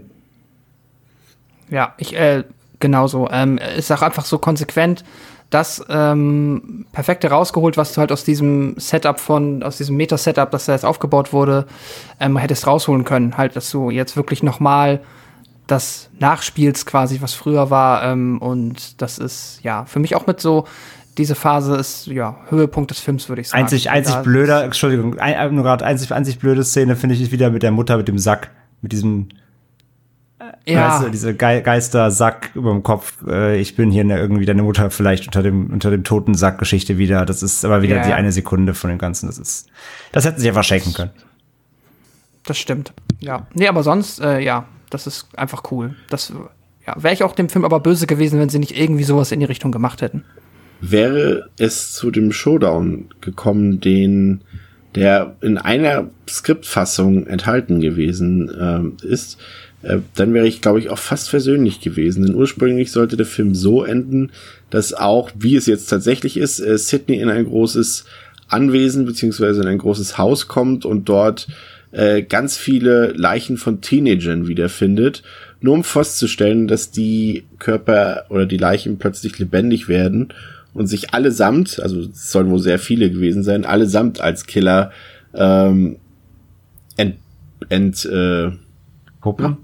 entpuppen, Puppen? entpuppen und das alles Fans der Step-Movies sind. Und äh, das hätte ich fast schon cool gefunden, weil ich es mir auch bildlich so ein bisschen vorstelle, wie das ist, wie sie in das Haus kommt, da liegen lauter Leichen und die stehen plötzlich alle auf und entpuppen sich als Killer. Wäre cool gewesen, ist aber nicht so. Stattdessen ähm, kommen wir zu Roman nach Hause, dem Regisseur von Step 3 und ähm, dort äh, erfahren wir, dass es eben, was Pascal schon gesagt hat, oder was wir eh schon wussten, dass der Täter dort alle Stimmen imitieren kann, ähm, Sid fährt auch zu diesem großen Haus, wo Dewey und Gail eh schon unterwegs waren. Es ist ein Spiel mit dem Killer. Äh, ich mochte das, auch wenn es ein bisschen vorhersehbar war, dass äh, Sid äh, den Killer austrickst, als der sie dazu auffordert, doch bitte ihre ihren Körper nach Waffen zu untersuchen und sie einfach zwei Waffen dabei hat. Das ist unsere Sid, so wie, wie sie lieben. Aber dann ist eben der große Reveal, dass Roman der Killer ist und gleichzeitig der Sohn von Marine und gleichzeitig der Bruder von Sid ist. und äh, das ist wäre noch irgendwie glaubwürdig und wäre noch irgendwie okay im Rahmen dessen, was uns der Film halt vorher aus Marines äh, Vorgeschichte erzählt hat. Dass dann aber noch und das versaut es dann, also ich muss auch wirklich sagen, versaut es ist wirklich ziemlich doll zu weiten Teilen. Ähm, Roman erklärt, dass er Billy im ersten Teil überhaupt erst auf den Trichter gebracht hat, äh, dort seine Mordserie zu starten, weil er ihm die Videoaufnahmen mhm. gezeigt hat, wie Marine mit Billy's Dad äh, ja hausiert ist. Sorry, das war echt scheiße. Pascal. Mhm, ja, das ist ähm, spätestens auch der Punkt, wo ich da aussteige und sage, nee, das ist, ähm, ja, das ist Crap. Das ist äh, jetzt, ich hab's ja, also mich hat's halt schon, also ich fand's ja schon nicht so cool, dass dann halt noch so Kram in die Backstory von der Mutter geschrieben wird. Aber okay, damit kann ich dann noch zum gewissen Punkt leben. Das, ähm, ich meine, nur so ergibt ja auch dieses Setting dann irgendwo Sinn und das bringt ja dem Film schon eine Menge. So, da zieht der Film ja zumindest was raus. Das kann ich das dann, dann kann ich damit schon wieder vielleicht ein bisschen besser leben, auch wenn es mich trotzdem irgendwo auf einer anderen Ebene stört. Aber das ist ja einfach nur Quatsch. Das ist ja einfach, das bringt ja nicht mal was so. Der hätte ja auch die gleiche Motivation unabhängig davon haben können und einfach diese Hassgefühle so entwickeln können. Und Billy hatte schon eine Motivation und jetzt hat er die Motivation durch ihn bekommen, weil er das gefilmt hat damals es ist dann ab irgendeinem Punkt halt auch, äh, nee, das ist dann ähm, komplett, ja, ich habe es ein paar Mal gesagt, das ist dann halt wirklich zu sehr an den Haaren herbeigezogen und wie das dann später alles dann noch zusammengreifen soll ähm, und wie viel Zeit auch verstrichen ist und wie fr viel, viel früher er irgendwie selber hätte in Aktion treten können. Ähm, ist ja nicht so, dass dann nach der ähm, Nacht im Haus von Stu damals äh, Sydney komplett von der Bildfläche verschwunden ist, als Billy gestorben ist. Und ja, nee, das ist leider echt doof. Und das ist halt auch, und es ist wieder so ein, ähm, ja, er war auch einer der potenziellen Verdächtigen, weil jeder kann es sein und er ist halt schon Teil des Films gewesen vorher. Aber auch da hat einem halt das Motiv gefehlt und dann bekommt man das und das ist halt Quatsch. So, meine Meinung dazu. André. Also generell, wir sind jetzt ja schon quasi direkt wirklich zum Finale, Finale gesprungen. Ich finde generell erstmal das Finale überhaupt mit der Party dann da, ein Party mit fünf Leuten halt, aber ähm, ja. generell dieses Haus finde ich halt sehr geil, ähm, weil das mhm. ist ja das Haus, das ist ja das Haus von den Produzenten, ne, von dem, von den John Milton. Und das hat mich erinnert an das Haus von Richard Garriott, dem, dem Videospielproduzenten äh, ah, von, ja, ja. Ähm, also hier, der von, von Ultima Online und so. Weil der hat sich ja, mhm. äh, der hat sich ja quasi so ein Adventure-Haus gebaut, wo, wo Lord British. Lord British, genau, mit ganz vielen so ähm, doppelten Böden und Wänden und so Geheimgängen, wie so, wie so, wie so ein Adventure-Haus, so ein Adventure-Game quasi. Und das habe ich so ein bisschen daran erinnert, ne, war ja auch hier halt dann die ganzen Filme, diese ganzen, im Keller, diese Filmkulissen, die alten, die ganzen Filmmonster und dann eben dieser geheime Vorführraum, den sie finden wollten und so und hier ein Bücherregal zum, mit, mit, zum, zum Aufmachen eben. Äh, ich fand dieses Haus sehr cool als Setting und ähm, dann eben auch wie, ähm, wie eben der, der, ähm, sag schon, der Regisseur, der Roman, ähm, wie er sich quasi auch hier wieder äh, tarnt äh, oder dem Zuschauer und auch den Figuren vermittelt, dass er nicht der Killer sein kann, finde ich sehr smart, wie er sich halt dann unten im Sarg selbst positioniert. Ähm, und so tut es aber tot wäre, wird er dann gefunden. Das heißt, für die Figuren als auch für den Zuschauer wird erstmal vermittelt, er kann es ja nicht sein. Fand ich auch äh, sehr, sehr geil. Ähm, dann generell halt die, die Jagd durch das Haus, ähm, ähm, wenn dann Dewey und ähm, und äh, Gale kommen und wie dann da auch die, die ersten draufgehen und mit diesem Spiegeln, ähm, wenn da die, die Gale, der Gale-Verschnitt dann äh, abge, abgemurkst wird. Ähm, das, das, das mochte ich alles. Das sind ein paar coole Szenen dabei, fand ich. Ähm, und wie, wie, der, wie Ghostface auch hier den, ähm, den, den einen äh, Schauspieler da auf, auf den Balkon schmeißt und so. Da sind schon ein paar, ein paar gute Szenen dabei. Der Flur sieht übrigens aus wie aus Halloween Age 20, nur just saying. Das ist das, das Haus ist der Flur aus Halloween 20. 20. Das ist literally das die gleiche Kulisse. Ah, das erklärt einiges. Ähm, auf jeden Fall, das mochte ich alles sehr gern. Und ähm, ja, das Finale, Finale, Finale, äh, wie gesagt, äh, ihr habt es ja quasi schon gesagt, so per se, äh, dass er der Bruder ist quasi, also äh, vermutlich ja dann, was man vorher erfahren hat, vermutlich bei einer Vergewaltigung ja entstanden äh, in Hollywood quasi, also sein uneheliches Kind, das dann auch unerwünscht war und äh, ja nicht in die vergangenen oder nicht nicht in die neue in das neue Leben der der Mutter gepasst hat, dann verstoßen wird, finde ich äh, fand ich alles super legitim und auch eigentlich echt echt dramatisch quasi in dem Sinne, ähm, echt traurig und als Motiv absolut in Ordnung. Ähm, gebe ich natürlich vollkommen recht, dann quasi der zweite Reveal, dass er äh, Billy schon influenced hat. Komplette Scheiße. Ähm, das ist so das zweite große No-Go zusammen mit der, der Geistermama für mich im Film. Das sind jetzt die, die zwei absoluten Tiefpunkte leider, wo sie sich echt vergriffen haben im Writing. Ähm, ansonsten aber mag ich auch den Endkampf sehr gern, so dass beide quasi auch die gleiche Denke haben und äh, mit den mit den äh, kugelsicheren Westen ne, und sich gegenseitig halt abknallen und stehen beide wieder auf und Sidney dreht dann das Spiel um und verschwindet dann quasi selbst so, wie der Killer sonst immer verschwindet und ähm, ja, am Ende lernen wir natürlich immer in den Kopf schießen, ist, ist, ist das A und O und so den, den, den Kampf zwischen den beiden, während draußen irgendwie alle versuchen reinzukommen und keiner, keiner schafft es irgendwie, das Bücherregal aufzubekommen und Co. Ähm, das, das, das mag ich eigentlich schon ganz gerne. Aber halt, ja, der, der Big, der End-Reveal, ähm, da haben sie sich einfach wirklich im, im Writing komplett einfach mal daneben gesetzt. Das, das stimmt natürlich. Viel interessanter ist doch, dass äh, das Ende, der Heiratsantrag, äh, eine Spiegelung der realen Begebenheiten ist, dass ja äh, zum Zeitpunkt des Drehs äh, David Arquette und Courtney Cox frisch verheiratet waren und ihre Flitterwochen unterbrochen haben für Scream 3. Das ist schon ziemlich süß. Gut, heute sind sie nicht mehr verheiratet, aber damals war es bestimmt süß. Ähm, kommen wir zum Fazit. Ähm, Pascal fängt jetzt mal an. Ja, okay. Ähm, ja, also ich wollte auch nur noch mal ein kurz ähm, ist ja auch mal Teil meines Fazits, aber das unterstreichen auch, was André sagt, der komplette Finalkampf und alles, was in dem Haus passiert, ist nochmal für mich auch noch mit ein Highlight. Also das ist schon richtig cool. Tatsächlich dann wirklich stören tut mich halt eigentlich nur das, was die Figuren am Ende erzählen. Halt die Exposition, da ähm, habe ich dann nicht so viel Spaß dran. Das ist für mich tatsächlich, also wo mir dann der zweite Teil, wo mir da die Auflösung egal bis äh, blöd war, hier nervt sie mich dann tatsächlich gerade dieser Billy-Part. Aber das, ähm, ja genau, das hatten wir jetzt schon. Nichtsdestotrotz, das Haus ist cool. Das ist halt, ähm, habe ich auch erst jetzt gelernt halt tatsächlich. Es ist genau die Kulisse aus Age 20. Was ja auch nochmal ein witziger Trivia-Fakt ist, ist, dass in Age 20 gucken sie ja auch Scream 2. Was dann auch nochmal diese lustige Metaverkopplung irgendwie entwickelt, dass in Scream-Franchise ist Halloween ein fiktiver Film und in Halloween ist Scream ein fiktiver Film ist, ähm, ja, glaube ich, auch verhältnismäßig einzigartig. Äh, ist ein lustiger Trivialfakt. Ähm, davon abgesehen, die Kreativität des Films äh, grandios. Also diese Idee, dass wir jetzt hier den dritten Teil halt in diesem Filmset von einem fiktiven dritten Teil ähm, erleben, ist gigantisch. Also das hat mich, äh, beeindruckt mich immer wieder, dass tatsächlich da den Autoren nicht die Ideen ausgegangen sind, was ja auch für Scream so wichtig ist. Das muss ja, jeder Film muss da ja richtig was leisten, weil die Erwartungen so hoch sind, dass du kannst halt, du kannst jetzt halt keinen generischen Ghostface-Slasher machen. Das kann nicht normal sein. Da muss immer irgendein krasser Kniff dabei sein oder zumindest irgendeine wirklich clevere Idee. Und ähm, das, die Idee ist einfach da und die Idee ist auch zu teilen richtig gut umgesetzt. Da wurde auch zu teilen, wurden ja coole Momente rausgeholt. Trotzdem sind dann halt da viele Kleinigkeiten bei, die mich dann halt stören. Das ist halt die Gasexplosion zum Beispiel, wo ich halt auch sage, so, das ist für mich kein Ghostface-Kill, das ist irgendwie, ähm, keine Ahnung, das passt da überhaupt nicht rein.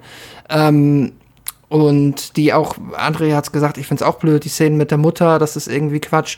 Ich find auch so ein bisschen ist mir das halt, ich meine, das ist natürlich dann einfach den Umständen geschuldet, dass Sydney halt so spät dazukommt und aber auch ihre Backstory, dass sie dann jetzt irgendwo da einsam im Häuschen sitzt und dann da nur Telefon Telefonseelsorge betreibt, hätte ich jetzt auch noch ein, zwei Sätze mehr Exposition, wie es dazu gekommen ist, ähm, hätte ich okay gefunden. Ich weiß auch nicht, wie viel Geld man damit verdienen kann, dann da an dem Telefon zu sitzen oder was sie sonst so macht. Es ist halt so ein bisschen, Sydney geht auch so ein bisschen durch den Film und ähm, äh, also auf charakterlicher und auf emotionaler Ebene wird das alles immer super weitergesponnen. Man versteht das alles, wie sie sich charakterlich entwickelt, aber wie sie sonst so durchs Leben schreitet, da ähm, das lässt der Film relativ im Dunkeln.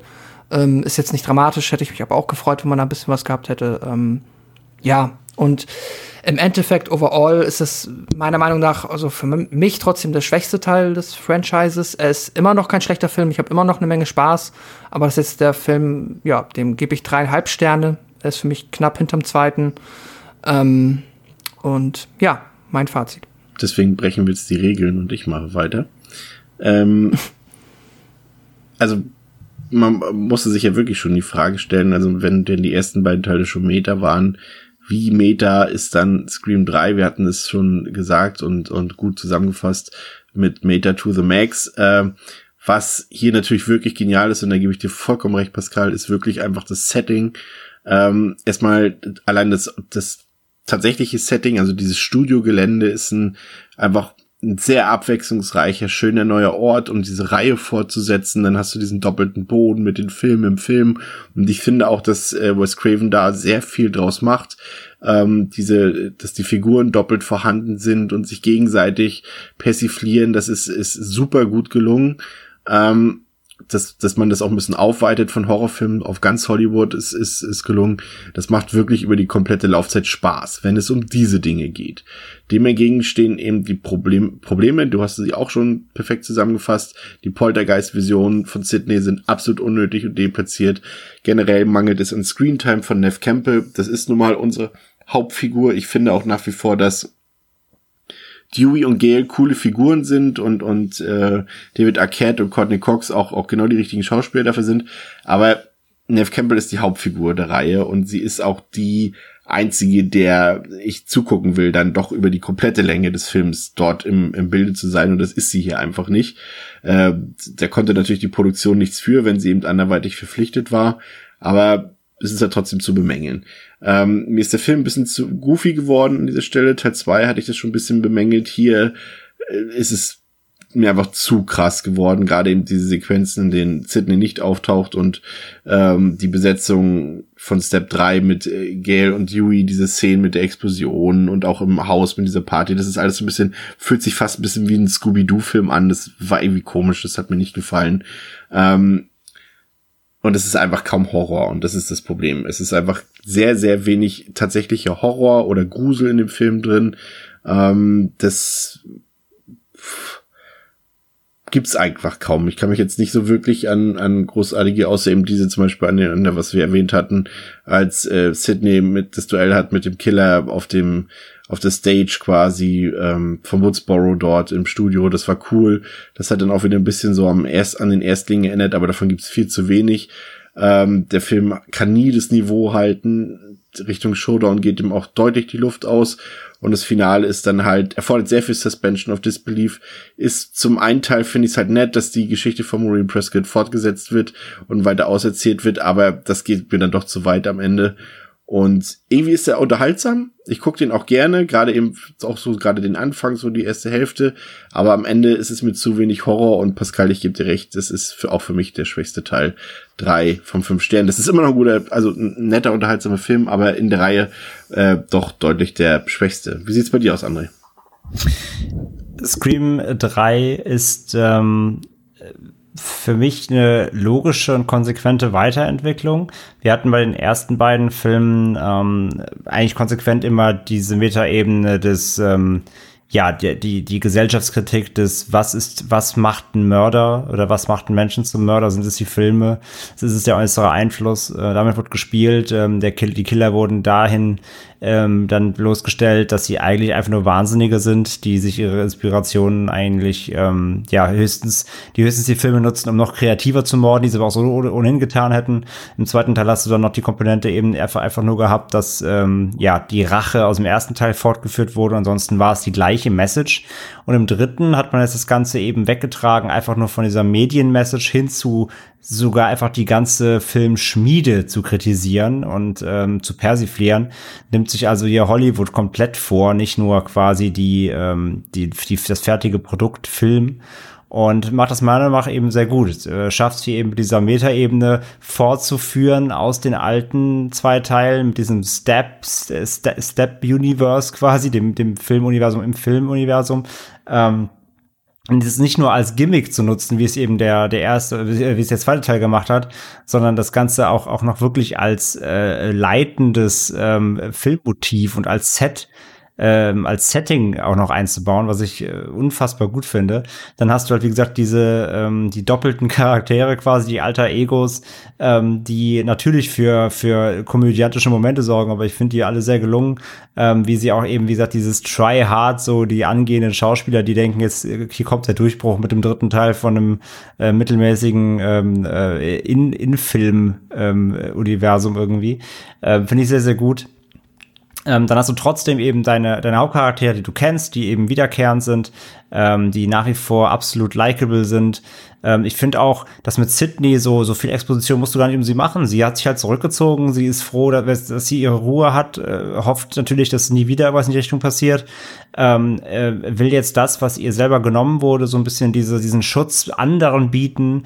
Und das ist einfach ihr Job. Ich glaube, sie hat dann sehr, sie, sie hat ein sehr abgeschiedenes Leben und, und will bloß in Ruhe gelassen werden und muss auch nirgendwo hin, um zu arbeiten, sondern sie kann es von zu Hause machen, in, an, ja, in ihrer Welt, hoffentlich in Sicherheit, so was ihr dann quasi durchbrochen wird. So, sie wird ja gefunden. Das ist ja das, was nicht passieren sollte. Sie wird auch wieder ausfindig gemacht und kehrt dann zurück in die Stadt quasi. Ähm, die Szene, als sie ins Polizeirevier dann da kommt und, und Dewey trifft und ähm, ja, sich doch wieder der Realität stellen muss, obwohl sie eigentlich gehofft hatte, sie kann sich dann eben da äh, rausziehen quasi. Also von, von daher, der ganze Plot finde ich um sie auch absolut konsequent. Da musst du gar nicht, finde ich, viel um sie erfahren. So, sie ist eine absolut gebeutelte Seele, die da eben jetzt doch wieder leider zurück in die Realität gezogen wird.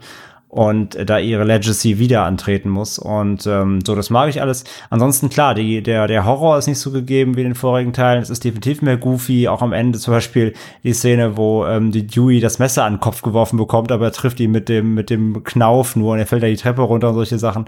Ähm, das ist alles auf jeden Fall eine, eine Spur, ähm, eine Spur komödiantischer und slapstickhafter, aber es gibt nach wie vor trotzdem auch einige harte Kills. Es gibt die äh, trotzdem auch ähm, konsequenten und düsteren Momente so. Es sterben ja trotzdem genug Leute, auch wenn nicht jeder Kill irgendwie wirklich, ähm, sage ich mal, äh, Ghostface-like ist. Auf der anderen Seite passt finde ich auch schon irgendwie wieder, weil der Killer halt hier irgendwie ein Regisseur ist, der sich auch irgendwie inszenieren will, pompös. Also irgendwie hat das auch was, finde ich, auch wenn es mir trotzdem auch persönlich nicht so gut gefällt, wie ein ordentlicher, äh, saftiger Messerkill, äh, was auch einfach mehr zu diesem, ähm, äh, zu der Figur Ghostface passt. Ähm, und ansonsten, äh, wie gesagt, mag ich einfach hier diesen, diese, ähm, diese, diese Mischung aus diesem äh, Hollywood übertriebenen Hollywood Slapstick Dasein mit den ganzen mit den ganzen Anspielungen und Easter Eggs und ähm, und und und äh, Cameo Auftritten eben, weil es zu diesem weil es zu diesem Setting einfach passt. Es ist fast ein bisschen wie Jane Bobs schlägt zurück mit Slasher ver verknüpft so ein bisschen, ähm, aber auch hier wieder finde ich nicht so drüber, dass du genervt bist. Es ist zwar ein bisschen länger als ein Wes Craven im Krüger Outfit, aber es ist auch nicht so filmeinnehmend, dass ich davon irgendwie jetzt krass gestört bin, also für mich zumindest. Also ich finde das immer alles trotzdem im Rahmen und gerade zum Beispiel, wenn die beiden Gales dann zusammen investigaten und, äh, und dann quasi die falsche Gale Weathers dann da irgendwie quasi die, äh, die Zügel in die Hand nimmt und sagt, halt so eine echte Gale Weathers lässt sich nicht unterkriegen. Also es ist, es ist schon goofy, aber ich finde es immer sehr lustig und sympathisch. Ähm, und gleichzeitig hast du dann echt so, so, so ikonische Geschichten eben wie hier mit Hendrickson und so eben als da als Studioboss äh, mit dieser ähm, ja, wirklich Weinstein-Attitüde und ja, wir haben hier äh, wilde Partys gefeiert und wenn du Bock hattest, hier im Filmgeschäft zu sein, dann musst du halt hier dich durchvögeln lassen. Äh, ist eigentlich schon ein krasser Kommentar so auf diese ganze Hollywood-Szene äh, damals schon gewesen, durchaus. Ähm, und dann eben das, das, das ganze Finale eben, wie gesagt, was ich, was ich konsequent finde, was ich unterhaltsam finde, was ich durchaus auch rough finde, und nur die Auflösung hätte dann eben ähm, nicht so nicht so einschneidend auch auf den ersten Teil sein dürfen. So, da hat man sich einfach im Drehbuch vergriffen.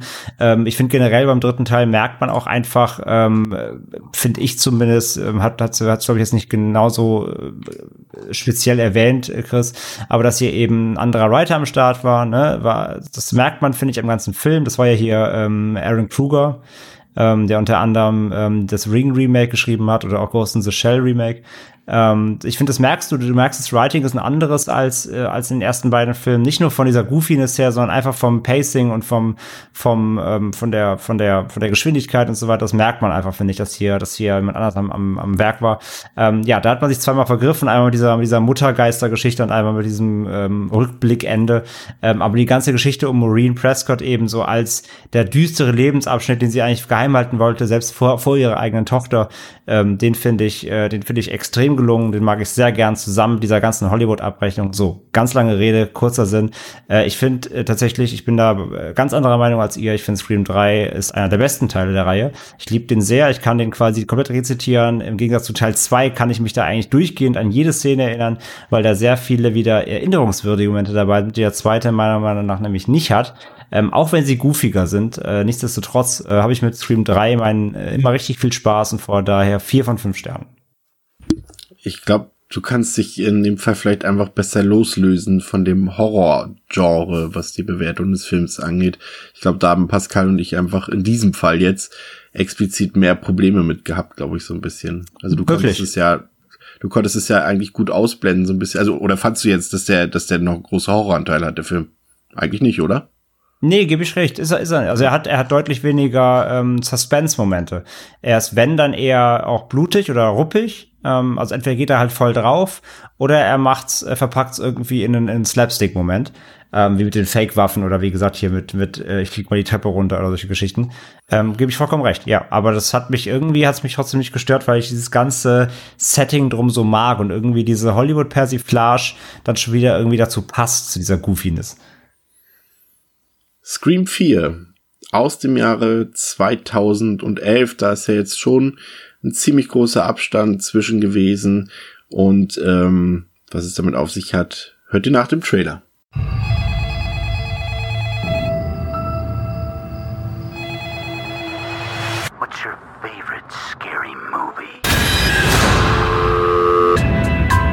Here is my Withboro Massacre anniversary question. What is your favorite scary movie? What's your favorite scary movie? One generation's tragedy is the next one's joke. What is your favorite scary movie, man? I'll show you. This week marks the anniversary of the infamous Woodsboro murders. Local celebrity victim Sydney Prescott chose to return to her hometown. Welcome home, Sydney. Watch the preview of coming events. What do you want? Who is this? He's trying to do Ghostface. I'm standing in the closet.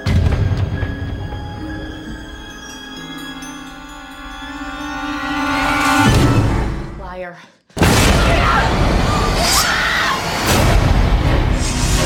Dewey, what's going on? It is not public information. It's all over the internet. It is? There's a killer out there patterning his murders after the original movie. It's time for someone new to die. The unexpected is the new cliche, and virgins can die now. Does that mean that I'm not gonna live as long as these two? Clearly. To be the new version, the killer should be filming the murders. Down! Down behind you! Go ahead if you have the guts. Not to implicate him. You can't kill Sydney. She's victim royalty. Not true. Sid's expendable. Point taken. Guaranteed third act main cast bloodbath. Fingers crossed on some nudity for a change. Time for your last question. Name the remake of the groundbreaking. Halloween, Texas Chainsaw, Dawn of the Dead, The Hills Have Eyes, Amityville Horror, Black Christmas, House of Wax, Mom Night, Bloody Bloody Valentine. It's one of those, right? None of the above. I'll be right back. I know this one you're not supposed to say that, are you?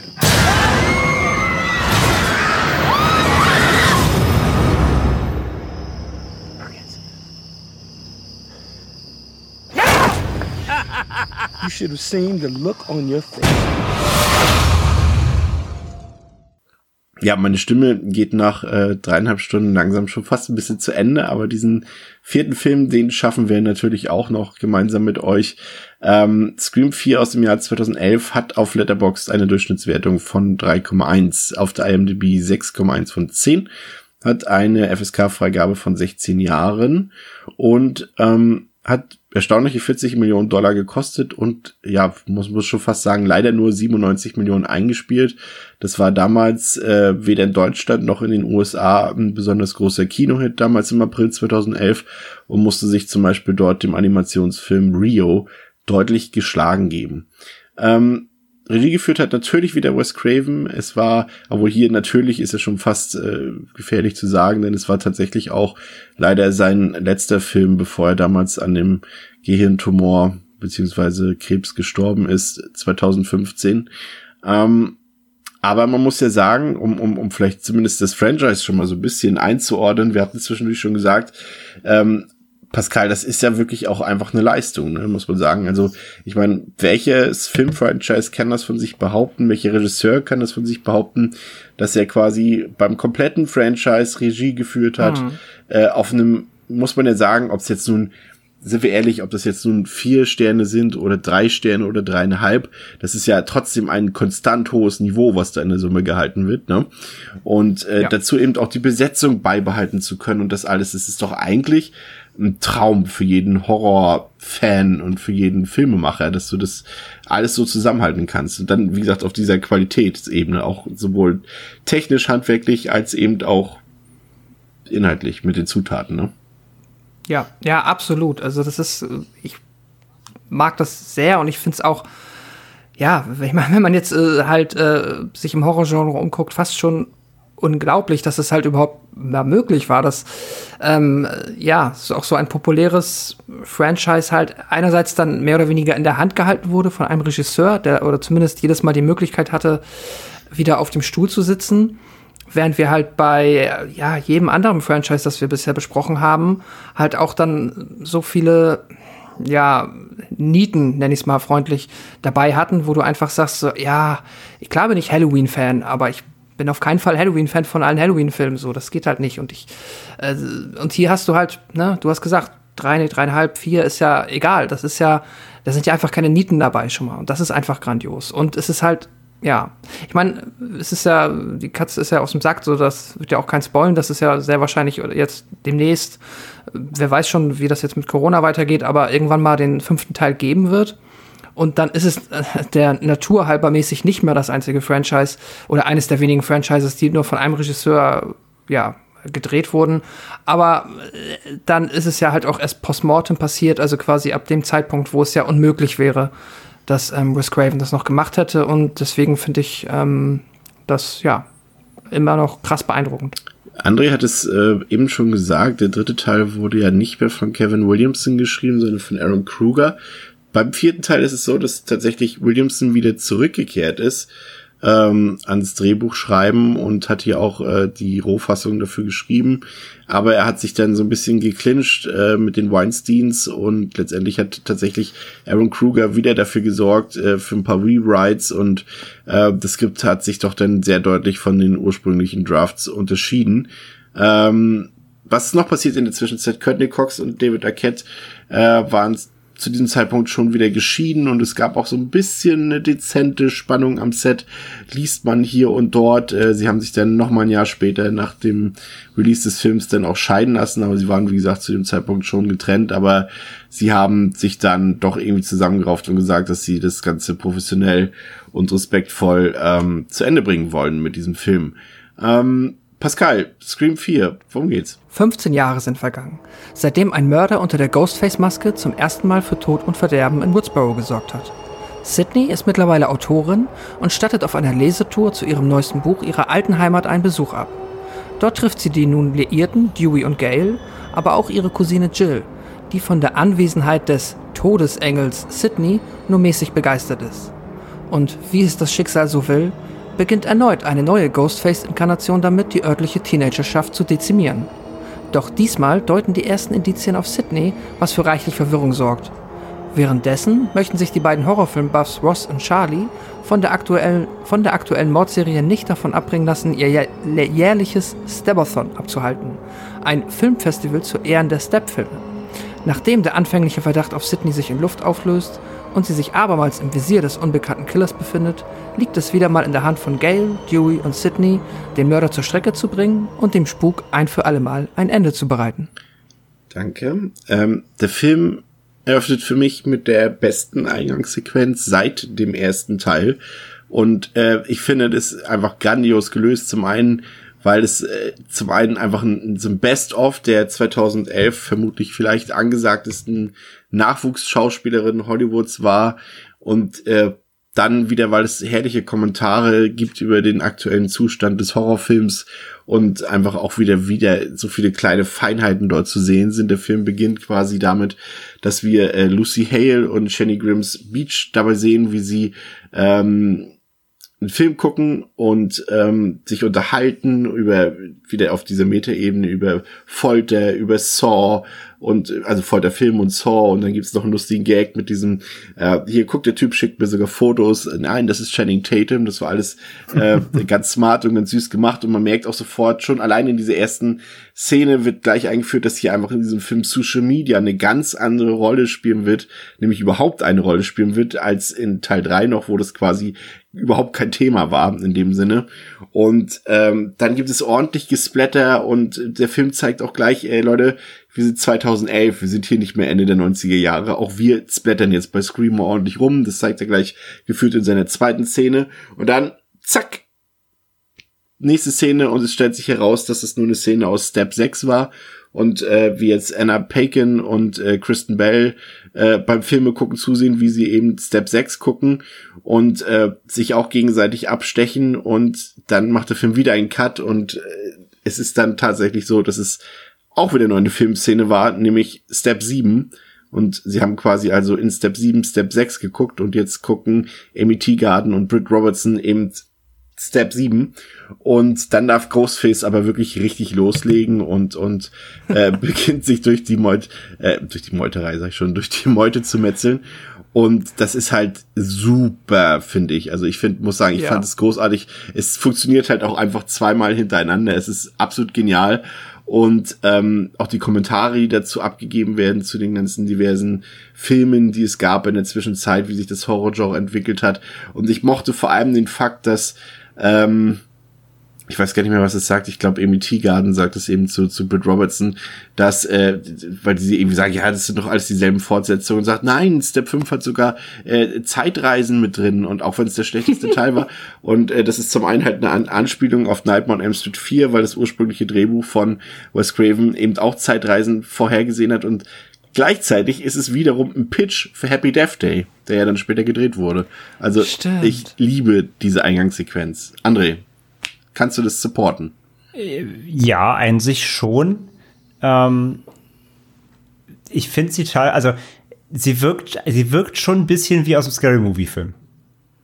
Sie ist schon sehr spoofy für, für ein, für ein, für ein, für ein rein rassiges Scream 4, wirklich als, als Sequel der Reihe. Ich finde den Anfang schon extrem, ähm, extrem goofy. Er könnte, wie gesagt, echt aus einem Spoof-Movie einfach sein. Ähm, und ich finde, darauf muss man sich erstmal kurz einlassen. Er macht zwar, wie du sagst, auch gerade schon durch die Härte und durch den Meta-Humor doch schon wieder klar, wo man dran ist, so. Und dann der quasi der, ähm, die, die echte, die, die richtige Szene, dann die echte, der, der, der, der echte Auftakt ist dann auch super. Aber gerade dieser Film in Film, Double-Step-Ding, also dafür, dass sie auch den Stabber weiter durchziehen, Hut ab und so, alles cool. Der, der ist ja auch dann wirklich auch maßgeblich dann auch Story des Films. Äh, auch, dass sie das weiter konsequent ausbauen, alles cool. Ähm, aber ganz der Anfang, dass du so diesen Film Filmmoment, der war, der ist schon sehr, sehr skurril für den Anfang, finde ich. Aber dann der quasi der echte, ähm, in, wo es dann auch in der, also wo es nicht mehr im Film, im Film ist, ähm, der ist dann cool. Äh, krass finde ich halt hier beim, beim vierten Teil, dass er schon im Auftakt revealed, dass es zwei Killer sind.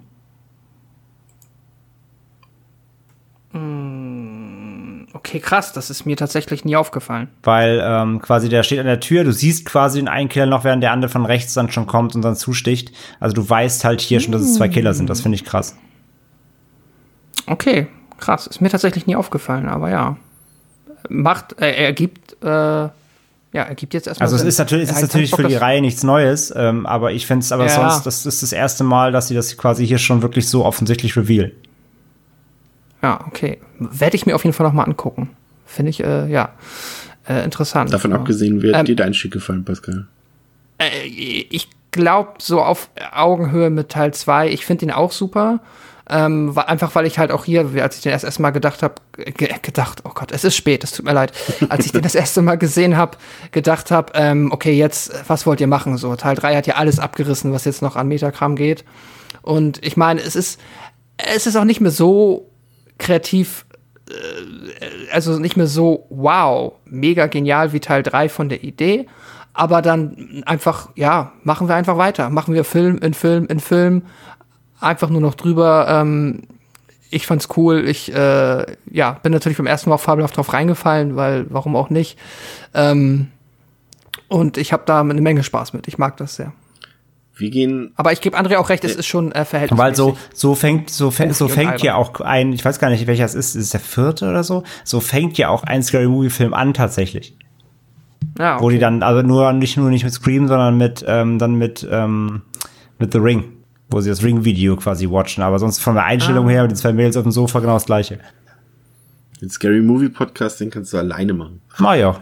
Ich hasse die Filme. Ich mag Ich hasse sie. den ersten sehr. Ich, ich liebe den dritten mit, mit Leslie Nielsen, beste.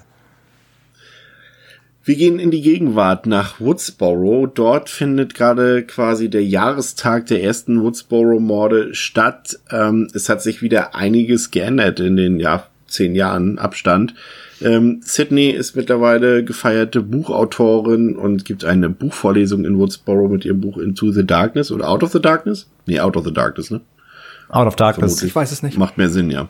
Ähm, hier als kleines, damals noch unbekanntes äh, Cameo quasi, Alison Brie äh, als Agentin. Dewey hat mittlerweile endlich den Sprung geschafft und äh, ist Sheriff in Woodsboro. Und es gab dann quasi eine leichte Rollenverdrehung, während es bei Dewey vorher eher schlecht im Beruf lief, ähm, läuft jetzt bei ihm gut und während es bei Gail vorher super lief, ist es seit der Hochzeit, die stattgefunden hat, läuft es bei ihr nicht mehr so niemanden, also es ist kaum noch jemand da, der Notiz von ihr nimmt.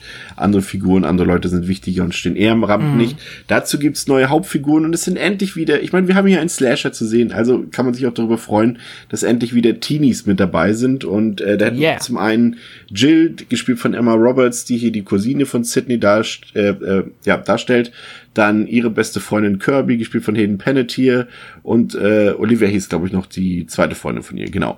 Ähm, Jill hat einen Ex-Freund, das ist Trevor, der ein bisschen aufdringlich ist, den sehen wir so in den ersten Minuten. Und wir haben, Pascal hat es auch in der Inhaltsangabe schon erwähnt, wir haben hier die Filmnerds, Charlie gespielt von Rory Kalkin und Robbie gespielt von Eric Knutzen oder Knatzen. Knatzen, wow. ja, ja, man darf um, nach zweieinhalb Stunden darf man auch über Namen lachen. Ähm, und ich finde, was den Film schon gut zusammenfasst nach wenigen Minuten, ist diese erste Szene im Klassenraum, als einfach zeitgleich alle Handys klingeln und niemand irgendwie auf die Idee kommt, sowas mal auszumachen im Klassenraum. Hätten wir uns ja damals äh, nicht erlaubt, äh, glaube ich.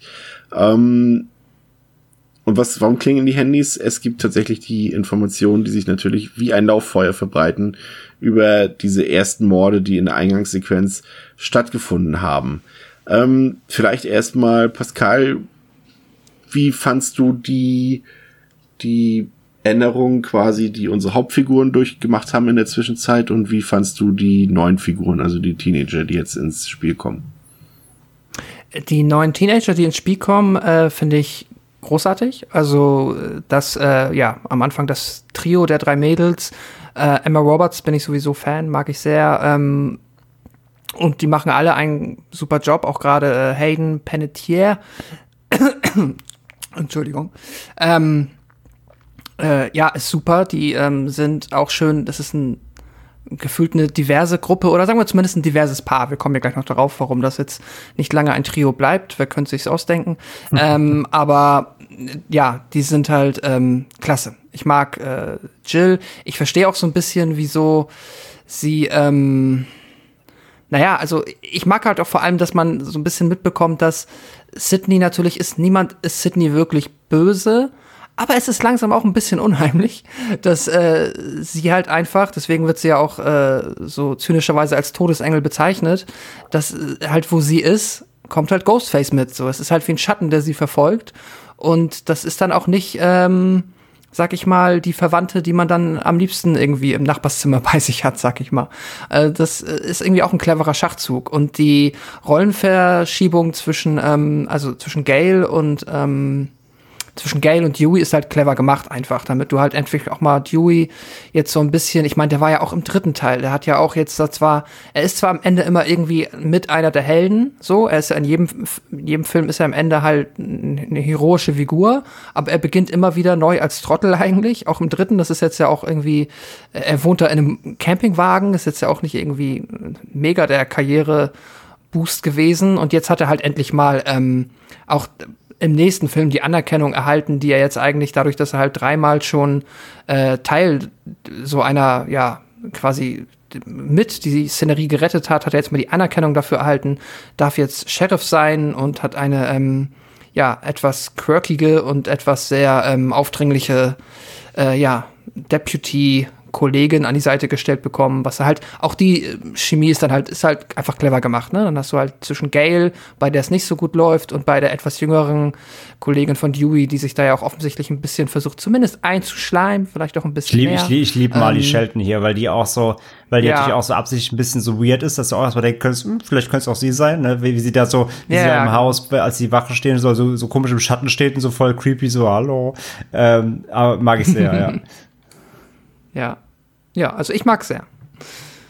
Der André, konntest du mit den neuen Teenies was anfangen? Gehe ich komplett mit. Äh, eigentlich wirklich eins zu eins, was Pascal gesagt hat, brauche ich gar nicht groß anzusetzen. Äh, ich bin auch großer Emma Roberts Fan. Ich bin großer, ich hatte äh, seit Heroes riesen Hayden Panettiere Crush. Lieb, lieb sie, super, super, alles toll. Ähm, auch hier ähm, als, als Kirby, als sich entpuppender, absoluter Horror-Nerd, äh, das man ja. ja auch nicht unbedingt wieder abkauft, aber geschenkt. Ähm, Doch, ich fand schon irgendwie. Ja, die ist, aber das kommt, kommen wir später. Auf jeden Fall, die ist, die ist, sau, die ist ein saucooler Charakter und ich mag halt, ja. ich mag die Schauspieler total gerne. Also das hat super gepasst. Ähm, auch in den Nebenrollen, so Rory Kirkin, mega Fan, war ja dann auch in Lots of Chaos äh, sehr gut. Ähm, und auch, ähm, wie gesagt, gerade schon Marley Shelton halt hier als Judy, die, die Kollegin von, von, ähm, von, ähm, Dewey. von Dewey, genau, ähm, wie gesagt, so extra so ein bisschen auf Weird, Weirdo gemacht, aber auch super sympathischer Charakter. Ah, Adam Brody haben wir noch vergessen. Als Adam Brody, genau, äh, und, und, und Anthony Anderson, ähm, ja. die als hier als, als, als Aushilfskop-Duo, ähm, Andersons Einsatz ebenfalls, äh, sehe ich leider kritisch, äh, hat mir nicht geholfen, da er eben auch in den Scary Movie Film mitgespielt hat. hat es auch wieder nicht einfacher gemacht, das auszublenden, dass es die gab. Ähm, von daher nicht vielleicht, also na klar, wahrscheinlich halt deswegen auch gewählt. Ich fand es leider eher auch wieder hinderlich, weil du immer automatisch an dann an die an die, äh, die Spoof-Movies denken musst. Ähm, ja, aber insgesamt äh, echt sehr sehr sympathischer und gut gewählter Cast, wie du eben schon gesagt hast, auch gerade für die Zeit ähm, einfach ein paar sehr gute Leute gewählt, die gerade da am Hochkommen waren. Ähm, von daher hat das auch zeitlich gut gepasst und dann einfach halt generell auch dieses ganze, so, so dieses Generation YouTube-Motto da reingebracht, ne? Ähm, hat das natürlich auch sehr abgerundet. Ja. Und ähm, auch hier versteht sich der Film natürlich mit diversen Filmzitaten oder Anspielungen. Äh, es soll einen schönen Filmabend geben, weil Jill soll so ein bisschen zu Hause sein. Ähm, das, das soll einfach so sein, das hat auch Sydney gesagt, es ist besser, wenn sie zu Hause bleibt, wenn da draußen ein Killer ist und der es scheinbar irgendwie auf Sydney auch abgesehen hat wieder und auf alle Verwandten und Freunde und wer sonst. Und deswegen veranstalten Kirby und Jill so einen gemütlichen Shaun of the Dead Filmabend und ähm, der Killer ruft auch wieder an spielt mit den beiden so ein bisschen ähm, und trickst dann aber rum, denn er hat es tatsächlich eigentlich auf äh, Nachbarin und Freundin Olivia abgesehen, der dann auch wirklich äh, bestialisch äh, wegschnorrt mit seinem Messer und bis die Gedärme rauskommen. Und sie sind auch tatsächlich zum ersten Mal seit dem ersten Teil wieder zu sehen, die Gedärme. Ähm, und dann. Ja, ich finde also ganz kurz, sorry, also ich finde aber, muss man, kann man glaube ich schon mal sagen, der vierte wirklich, also haben wir ja im, im Intro schon mit mal Abstand. kurz erwähnt, aber der, der vierte äh, hat so mit Abstand die heftigsten Morde, ja. ne, kann man glaube ich schon so sagen. True. Ich finde auch, wie er, wie, wie Ghostface dann sie so packt und so aufs Bett schleudert wirklich in so ja, und also, immer wieder zusticht. Das sieht so brachial aus und es ist ja. wirklich so auch ja genau auch unnötig teilweise wirklich unnötig oft äh, einfach wirklich extrem aggressiv und hart ähm, äh, und auch sehr explizit eben halt wird er wirklich rumgemeuchelt. Der ganze Raum ist knallrot, bisschen bisschen Nightmare on Elm Street. Äh, ähm, oh ja. Ähm, sag schon äh, Johnny Depp äh, Kill Vibes. Ähm, und äh, von daher, äh, ja, also mit das kann man, glaube ich, schon mal sagen, beim vierten auf jeden Fall da äh, mit Abstand der, der härteste Teil, ja. Ja, der hält sich eher an die Sequel-Regeln als als, als der zweite, genau. Randys Regeln, ja. Ähm, genau, aber Sydney ist es egal. Sydney macht wieder einen auf Ripley oder auf Sarah Connor und äh, wirft sich dem Killer quasi furchtlos entgegen. Ähm, der Verdacht fällt so wie in Teil 1 erstmal natürlich wieder auf den Boyfriend beziehungsweise Ex-Boyfriend, nämlich auf Trevor. Ähm, das wird auch erstmal so ein bisschen so gehalten. Ähm, dann haben wir ja wieder ein bisschen neumodischen Schnickschnack. Es geht so ein bisschen ums Vlogging. Ähm, das ist, ja, muss ich, ja, werfen wir das mal kurz ein. Wir hatten das ja jetzt schon auch des Öfteren. Wir hatten das ja auch bei dem 2018er Halloween mit dem Podcasting. Und hier ist es natürlich so dieses Auf, aufkommende YouTube-Ding, also YouTube gab es natürlich schon vorher, aber halt eben dieses, dieses Selbstdarstellen auf YouTube und hier im Sinne vom Vlogging von den Filmjungs. Ähm, wie authentisch war diese Einbindung der, der neuen Medien, sozialen Medien? Ähm, wie authentisch ist es für euch gelungen? Pascal. Äh, also dieses, ähm, ich laufe durch die Highschool und habe meine coole drahtlose Webcam auf dem Kopf und mache immer so permanent äh, so einen coolen Livestream, den ich habe auch keine Ahnung, alle Schüler müssten ja beschäftigt sein, keine Ahnung, was sich denn anguckt. Ja, ging so, fand ich so halb geil. Ähm, ich meine, äh, muss aber auch dann nochmal natürlich an die Zeit denken, es ist 2011, ist halt nicht 2018, 1920. Das ist halt auch so, ja, das, da war halt das alles auch gerade im Aufblühen, das ganze YouTuber Ding und so weiter. Das ist, ähm, dass das jetzt vielleicht aus der Retrospektive jetzt schon wieder fast ein bisschen unbeholfen und ein bisschen quatschig wirkt, nehme ich den Film nicht so übel, aber auf der anderen Seite ist es halt auch so. Ich finde es so, so halb geil. Ähm, ist, ja, aber ich meine, hey, sie haben es immerhin ähm, sich die Mühe gemacht, da mit der Zeit zu gehen und halt dann auch die neuen, ähm, neuen, ja, Möglichkeiten von jungen Leuten und wie die sich halt, auch wie die jetzt halt, wie du gesagt hast, es geht jetzt halt darum, ähm, es geht schon um Follower, es geht um Bekanntschaft, es geht ähm, darum, wer zu sein. So, das ist auf jeden Fall gut, wie das jetzt umgesetzt ist mit den technischen Hilfsmitteln da. Naja. Dann spielt der Film natürlich Ich, ich Entschuldigung. Nö. Alles gut. Nee, darf ich nicht mehr, okay. Doch. Doch, go, André. Okay. ähm, nein, ich wollte auch sagen, Go pro André. ich, ich finde, wow, ich finde, es ist tatsächlich auch eine, ähm, also die Umsetzung ist, ist quirky so, die ist, ist, net, ist netter gemeint als umgesetzt, ähm, stört mich aber auch nicht, weil ähm, der Film ist dann trotzdem, es ist, es ist nicht so wichtig für die Handlung, dass es stört. Und es der ist ja eh drüber. es ist also nur, es ist, das es ist also nur quasi ein Gimmick, ne? Und ich finde es trotzdem aber eine lo logische Weiterführung, weil wir hatten vorher, wie gesagt, wir hatten erst äh, die, die, ne, die Filme, die lösen Filme Gewalt aus, dann ist es die ganze Industrie, die wir halt dann durchziehen und jetzt ist es hier quasi neuen Medien, ne? sind es die neuen Medien schuld. Und der Film zitiert ja auch öfter ähm, wortwörtlich, das macht er auch wieder nicht plakativ, das macht er auch nicht, ähm, nicht, nicht, ähm, nicht subtil.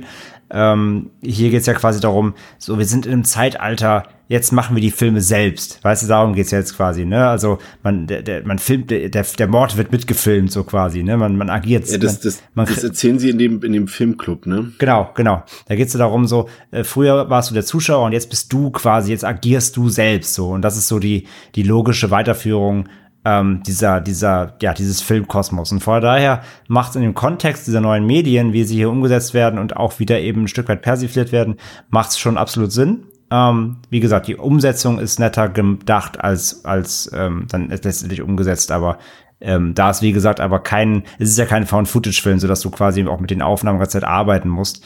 Äh, höchstens mal in der Scheune dann später, wo wir zu kommen, mit den, mit den äh, Bewachungskameras wieder, ein bisschen wie in Teil 1 ja auch. Ähm, da es aber jetzt kein wirklich kein, kein Träger hat äh, oder kein Träger ist in der Story, ähm, sondern eigentlich nur ein Gimmick, so ein, was ein, über, ein, über, ein überbordendes Gimmick, ähm, stört's im Film aber nicht, finde ich.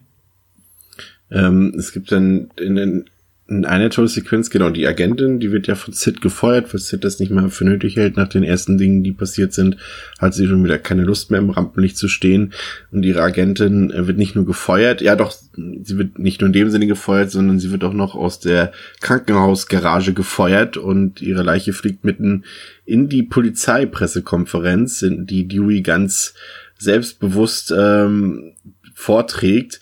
Ähm, der Film spielt ja jetzt nicht mehr so mit dieser Sequel-Struktur, sondern er spielt so ein bisschen auf die Remakes an, was natürlich äh, logisch ist, weil er in gewisser Weise ja auch so eine Art naja, es ist kein Remake in dem Sinne, aber er geht ja wieder zurück zu den Wurzeln und hat wieder neue Teenager, die das Ganze auf ihre Art und Weise sozusagen ähm, erleben, so ein bisschen. Und ähm, dann gibt's eben, was ja auch so eine Erfindung der Neuzeit ist, so ein bisschen, obwohl es es früher auch schon bei Star Wars und so gab, diese, diese Filmmarathons, die quasi am Stück äh, mehrere Teile oder alle Teile eines Franchise zeigen, aber hier wird's natürlich mit den sieben Stab-Teilen beim Stabathon natürlich ähm, to the max wiedergebracht, um es mal bei unser, bei unseren Vokalen Vokabeln des heutigen Tages zu bleiben. Und was mir da angefallen hat beim Stabathon ist zum einen, dass ähm, also es findet in so eine, in so eine, ja, was ist das? In so einem, ist das so ein Stall, so ein, so eine Eine Scheune, Scheune.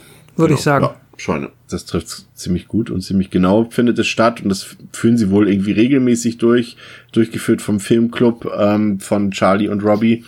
Und sie zeigen dort alle Step-Filme am Stück. Da gibt's auch wieder ein paar Cameo-Auftritte. Ich glaube, äh, Matthew Lillard, also der Steward aus dem ersten Teil, war da auch noch wieder irgendwo im Hintergrund zu sehen. Ähm, Ich frage und mich übrigens, ich frage mich jetzt, wie lange das immer gehen soll, weil die fangen irgendwie jetzt abends an, als es dunkel ist und wollen sieben Filme gucken. Ja. Ja, sa sag mal sieben, sag mal anderthalb Stunden geht einer der Filme. Sieben, zehnhalb, ja. Zehneinhalb Stunden, das ist schon spät, also Ich, ich sag mal so, zum Morgengrauen. wir würden es nicht schaffen, so fit wie wir jetzt schon nach dreieinhalb Stunden Podcast so noch sind, würden wir keine, keine sieben Steps Wir schaffen. können keinen Stabathon machen. Ne. Nee. wir sind zu alt für den Schade. Scheiß. Ähm, ja, äh, Robert Rodriguez bekommt auf jeden Fall seine Credits endlich auch optisch zugesprochen, weil sie auch deutlich zu sehen sind. Der Film bei Robert Rodriguez als Step 1 dort beginnt. Äh, Gale installiert auch wie in Teil 1 wieder Kameras, natürlich moderne Kameras äh, dort und äh, das hält jedoch nicht lange, denn der Täter hat es auf sie abgesehen, der Killer, und greift sie an. Sie kann gerade noch so fliehen, weil Dewey auch zu Hilfe kommt. Der Täter flüchtet, aber man weiß an dieser Stelle, dass eben, und das ist, ähm, dadurch machen sich jetzt automatisch wieder andere Leute verdächtig, weil André hat es eben schon erwähnt, ähm, der Täter, die Täter von heute, die filmen das. Und hier sieht man auch, dass dieser Täter das Ganze filmt. Deswegen sind jetzt noch mehr Leute verdächtig als vorher. Und dann kommt es zu einer Szene, die sich parallel dazu abspielt, weil eben nicht alle Kids oder Teenies äh, bei dieser Veranstaltung sind. Jill bleibt zum Beispiel wieder zu Hause, ähm, weil es einfach zu gefährlich für sie ist. Und dann haben wir eben die zwei Cops draußen, ähm, gespielt von Anderson und Brody. Und äh, die machen dann auch ein paar interessante Anspielungen, neues Jahrzehnt, neue Regeln und so weiter. Aber vor allem tritt das zutage, was André eben vorher schon erwähnt hat, dass es sich eben bei Scream 4 um den mit Abstand brutalsten Film des Genres handelt. Und das ist, glaube ich, Mhm. eine Szene, die so abartig wehtut beim Zuschauen, als äh, Anderson quasi diese, ja, das, ich, ich das ist so schon mal ein bisschen lächerlich, das ganze Messer noch zu nennen. Ich meine, das ist ja schon fast ein machetenartiges Ding. Aber ähm, das mitten in die Stirn gerammt bekommt, das ist richtig übel, oder was, André? Total, total. Also äh, auch hier wieder, gleiches Spiel wie in Teil 2. Ein messerschwingender Irrer überwältigt zwei Polizisten ohne Probleme. Sei dahingestellt. Aber äh, ja, der, der, der Mord ist äh, schon oh, nicht ohne. Adam Brody kriegt so den Rücken und kippt zur Seite. Das ist noch relativ unspektakulär. Aber dann eben äh, Anderson da das Ding schön in den Frontallappen gerammt. Er dann noch aussteigt, äh, aussteigt, blutend rumtorkelt, doch äh, noch ein paar Halbsätze stammelt ähm, und dann zusammenbricht mit den Worten ähm, ähm, Fuck fuck, Bruce Willis, fuck oder? Bruce Willis, genau. Weil sie sich vorher darüber unterhalten, dass, äh, dass quasi Cops im Film übersterben, außer und ist Bruce Willis.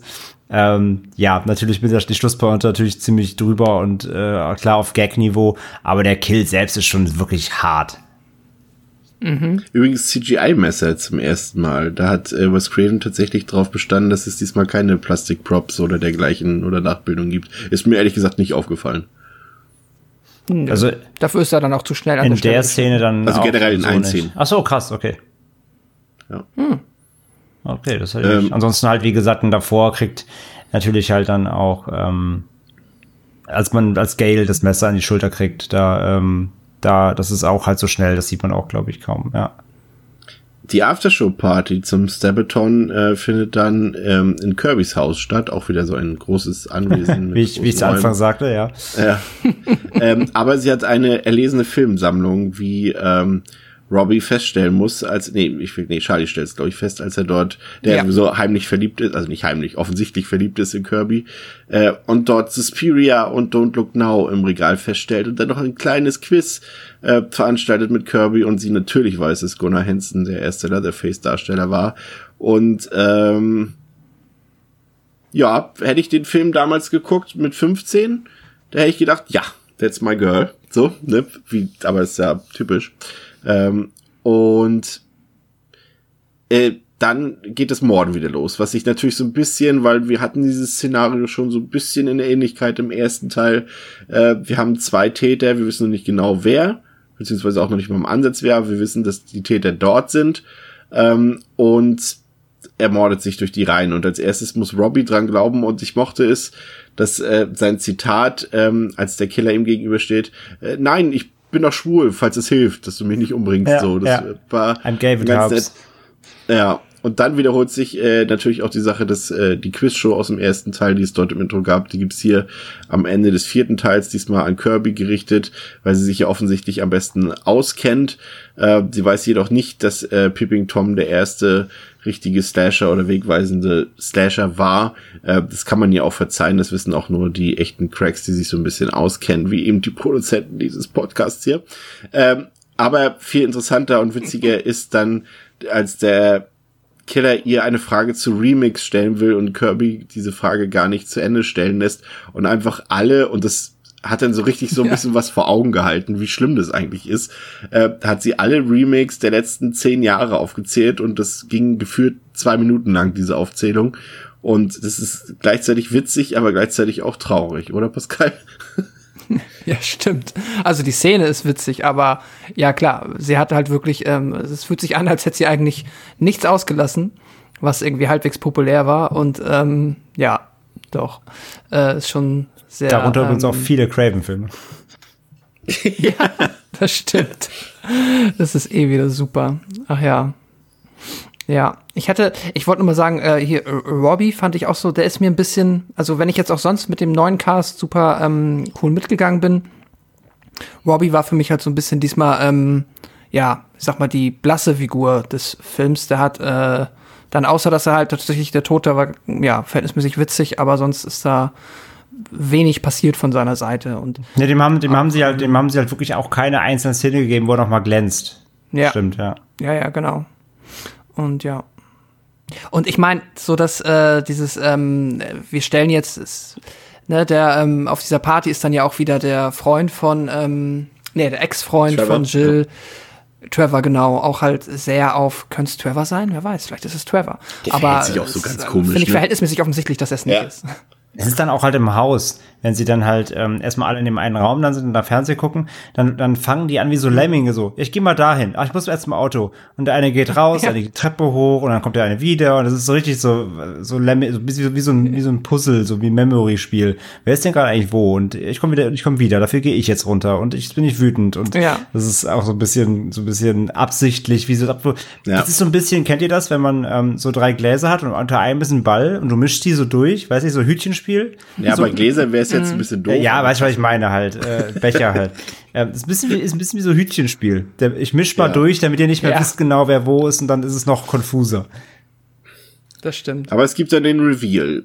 Und tatsächlich, äh, André hat es schon gesagt, äh, was schon bekannt war, äh, es sind zwei Killer. Ähm, was vielleicht etwas weniger überraschend ist, ist, dass Charlie dabei ist, weil er einfach auch, ich weiß nicht, also da war ich mir eigentlich relativ sicher, dass er auch dabei Also ist. sorry, Rory Kirkin hat einfach auch das Killerface. Ja, das will ich ja damit sagen. Mhm. Er sieht halt einfach auch schon so ein bisschen, sorry, er sieht so ein bisschen durch aus einfach und das, das äh, hätte mich gewundert, wenn er nicht dabei ist. Aber Jill ist tatsächlich auch dabei und zusammen wollen sie einfach mega viel Fame haben und zwar den Fame, den auch äh, Sydney damals bekommen hat, nachdem sie das Ganze überlebt hat. Und deshalb äh, tötet Jill allerdings auch noch Charlie, weil sie will den Ruhm ganz alleine haben. Und ich finde durchaus, dass die Motivlage passt. Das ist natürlich nicht so, nicht so subtil. Heutzutage, also jetzt im Jahr 2020 oder auch letztes Jahr, wenn das ein neuer Film wäre, würde ich das nicht mehr durchgehen lassen, weil es abgedroschen ist. 2011 aber durchaus noch passend. Äh, auch noch der Spruch, äh, den Jill, glaube ich, noch sagt, dass früher musste man was leisten, um berühmt zu werden. Hat sie vollkommen recht mit und äh, in diesem Zeitalter dann irgendwie aktuell nicht mehr so wirklich. Und äh, das hat eigentlich ein ganz guten, gutes Statement abgegeben zur aktuellen Zeit. Äh, aktueller denn je, würde ich sagen. Ähm, aber das ist dann halt, Jill, muss ich sagen, hat's Faustdick hinter den Ohren. Sie tötet halt nicht nur Charlie, sie ste- sticht Sydney ab, denkt, dass sie tot ist und dann inszeniert sie den Tatort. Ne? Also sie staged den Tatort, damit es so aussieht, als äh, wäre, was hat sie gesagt, Trevor und Rory, ne? Ja. Nicht Rory, Trevor Tra- und ähm, ähm, Ja. Robbie. Nee, nicht Robbie. Nee. Charlie. Trevor und Charlie sollen die Ja, Täter genau. sein und äh, sie verletzt sich damit Absicht. Sehr skrupellos, muss ich sagen. Übrigens, Also übrigens ganz kurz noch, be- bevor wir auf äh, ihre sehr kreatives, äh, ihre sehr kreative Selbstverletzung eingehen, finde ich auch. Nur mal ganz kurz, ist übrigens, muss man auch mal sagen, ist das ist die ist das erste Finale, in dem, ähm, mal abgesehen von dem, von dem, ähm, von dem Bulletproof äh, Westenschuss im dritten, ja, aber ist wirklich das erste Finale, wo auch dann, ähm, wo äh, Sydney wirklich mal einfach äh, offensichtlich erstmal wirklich abgestochen oder wirklich verletzt wird. Ja. Sonst, sonst ist immer, sonst kommt immer irgendwer ins Bild gesprungen und rettet sie noch gerade oder Schuss geht vorbei oder Messer fliegt vorbei oder irgendwas. Wie gesagt, abgesehen von dem, von dem Warn, äh, Warnwesten, von dem äh, kugelsichere Westen äh, Schuss im, im dritten, ähm, der Warnwestenschuss. ähm, nee, aber sonst ist, ist es das erste Mal in einem Scream-Finale in der Reihe, in der Sydney wirklich einfach erstmal auf für den Zuschauer offensichtlich einfach abgestochen wird. So und äh, es ist ja auch äh, keine unerhörte Verletzung da erstmal so. Und wie gesagt, sie denkt ja auch, sie ist tot. Also von daher, das muss man auch mal sagen, das erste Mal, dass hier konsequent Sydney auch mal einen abkriegt im Finale. Ich finde, das solltest, sollten wir als, als Teaser für die Episode benutzen. Das ist der beste Gag. Erst nach der Vier-Stunden-Marke irgendwann kommt. Das war gut. Der Warnwestenschuss. Ja. Ähm, Genau, ja, dann, äh, dann genau. kommt die Selbstverstümmelung. Genau, dann kommt die Selbstverstümmelung und da, wie gesagt, also wie, wie in in bester Action-Manier wirft sie sich dort auf den Glastisch, läuft gegen den, äh, gegen diesen Spiegel dort oder was das war, gegen das, den Gegen den Bilderrahmen. Bilderrahmen, ja. Und äh, sticht sich selber ab und weiß ich nicht was. Auch, Also auch, auch da, wo sie sich das Messer an die Schulter setzt und gegen die Wand rennt, ey, das, das musst du erst mal machen, ey, das, da ziehst du mir auch hier Mhm. zusammen, ey. Zum Glück CGI. Ja, aber echt, echt, ist sehr eiskalt auf jeden Fall, ja. Ja. Aber das passt dann auch so ein bisschen zu ihrem Charakter, der sich dann mehr und mehr offenbart hat. Und dass sie das dann alles in Kauf nimmt, nur dafür, Äh, Respekt, muss ich sagen. Aber, und das finde ich ganz smart gelöst, deswegen gehört, ist das für mich auch ähm, das zweitbeste Ende tatsächlich, der zweitbeste Showdown ähm, der Reihe. Ähm, dass es eben hier noch nicht endet, sondern im Krankenhaus dann weitergeht und sich das Ganze dann nochmal wieder dreht, weil Jill denkt, ah, jetzt hat sie es geschafft und jetzt kann sie allen ihre Geschichte erzählen und bekommt dann von Dewey beiläufig äh, erzählt, dass Sid tatsächlich zwar in Lebensgefahr sei, aber es vermutlich schaffen würde. Und Jill sich denkt, äh, sie lebt noch. Und äh, natürlich geht sie dann direkt zu, direkt zu Sydney und die beiden haben wieder ein Duell und es kommen noch wieder alle anderen Figuren dazu. Es kommt Gail dazu, es kommt Dewey dazu, es kommt, äh, wie heißt nochmal seine Hilfs-Sheriffin? Hilfspolizistin? Ähm, äh, Judy. Judy, genau, kommt auch noch dazu und äh, ja, das Ganze äh, hat dann noch wieder ein paar ganz smarte Dialoge, das Ganze, und jeder versucht irgendwie das ganze Problem zu lösen. Am Ende ist es äh, Sidney selbst, die mit einer Schocktherapie und dem Satz leg dich nicht mit dem Original an auf Deutsch ähm, für das Ende sorgt. Und ich muss sagen, das Ganze, also sowohl das, was sich im Haus abspielt, als auch das, was sich im Krankenhaus abspielt, hat mir richtig gut gefallen, muss ich sagen. Wie ging's euch da, Pascal? Äh, ja, also die komplette Hausszene. Ähm, du hast natürlich, oder André hat es gesagt, es ist halt so ein bisschen dieses Lemming-artige. Ähm, aber auch nochmal zum Reveal. Also der Reveal hat mir, und man könnte vielleicht argumentieren, das ist ein bisschen weit hergeholt, weil sie ist ein junges Mädchen, aber drauf geschissen, ich fand den auch richtig gut. Ich fand das, ähm, ich bin tatsächlich jetzt, äh, als ich den äh, jetzt Anfang des Jahres zum zweiten Mal gesehen habe, ich bin wieder drauf reingefallen tatsächlich. Weil das ist halt auch clever gemacht. Dann, wir haben ja auch noch ein bisschen vergessen, also was heißt vergessen, aber ähm, Sydney kommt dann ja auch, also die Mutter von Jill stirbt ja auch noch. Äh, und offensichtlich auch. Oh ja, ähm, stimmt, mit dem, mit dem bösartigen Briefkastenkill. Der ist böse, das haben wir gar nicht erwähnt, Ja. stimmt, der ist hart, ja. Genau. Und auch das ist ja auch nochmal so ein, also ich weiß jetzt, ich erinnere mich gerade nicht mehr, ich, ich nehme an, es ergibt Sinn, dass einer von den beiden ja auch parallel noch beim Haus von Jill ist, während sie ja auch eigentlich in dem Haus sind, um die ähm, Mutter zu ermorden. Aber äh, ist ja auch nicht so wichtig. Aber auch allein die Tatsache, dass sie bereit ist, dann auch ihre Mutter zu opfern, ist ja auch schon erstmal ein krasser Move. Und dann kommt Sydney ja zurück und ähm, alle sind in Aufruhr, Ghostface ist unterwegs. Äh, hier den einen haben sie schon, ähm, den Ach, mein Gott, nicht Charlie, Robbie? Ja. Ähm, der ist schon tot und dann laufen sie hoch und versuchen sich zu verstecken vor, ähm, ja, versuchen sich halt vor dem einen Ghostface zu verstecken. Jill liegt unterm Bett, dann geht's auf dem Dach weiter, da ist halt auch, äh, ja, eine Menge los und dann hast du halt auch diese coole Szene, wie dann, ähm, wie Charlie war der Mörder, ne? Ja. Ja, ja, ja, genau. Wie ähm, Charlie dann halt einfach am am Stuhl gefesselt ist und äh, dann geht das Quiz los und da ist auch noch diese Romanze gewesen und dann äh, entfesselt sie ihn und dann halt der Satz so, wo sie am Anfang noch so rumgespielt haben, ist der der Move, wo es so darum ging, dass jetzt einer irgendwie einen Move macht und die anderen können sich und dann, um sich dann zu knutschen und Mhm. so weiter. Und dann ähm, steht er halt auf, nachdem er befreit wurde, rammt ihr das Messer in den Bauch und dann ähm, wird kurzerhand, darauf später wird dann revealed, dass äh, Jill der zweite Ghostface ist, äh, hat mich tatsächlich, ähm, ja, begeistert mich immer wieder. Ist, finde ich, irgendwie ein starker Move. Ähm, und ist auch meine zweitliebste Auflösung. Also ich finde es besser als äh, Teil 3, ich finde es auch besser als Teil 2 bei Weitem.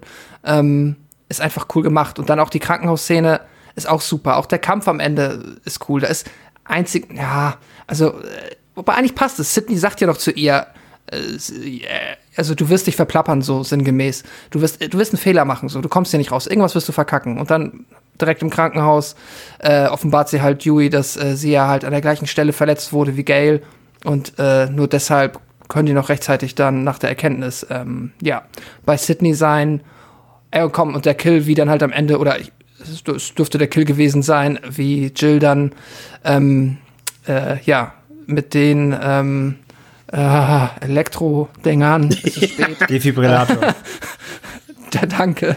Defibrillatoren dann ähm, ja, niedergestreckt wird, ist halt auch so. Dass sie übrigens dann auch nochmal aufsteht, Also- ist völliger Schwachsinn. Wenn dir einer mit dem Defi in die Schläfe ballert, dann stehst du garantiert nie wieder auf. immer noch mal auf. Ja, aber nicht mit dem Defi anstrefen. Das sind die Stimmt.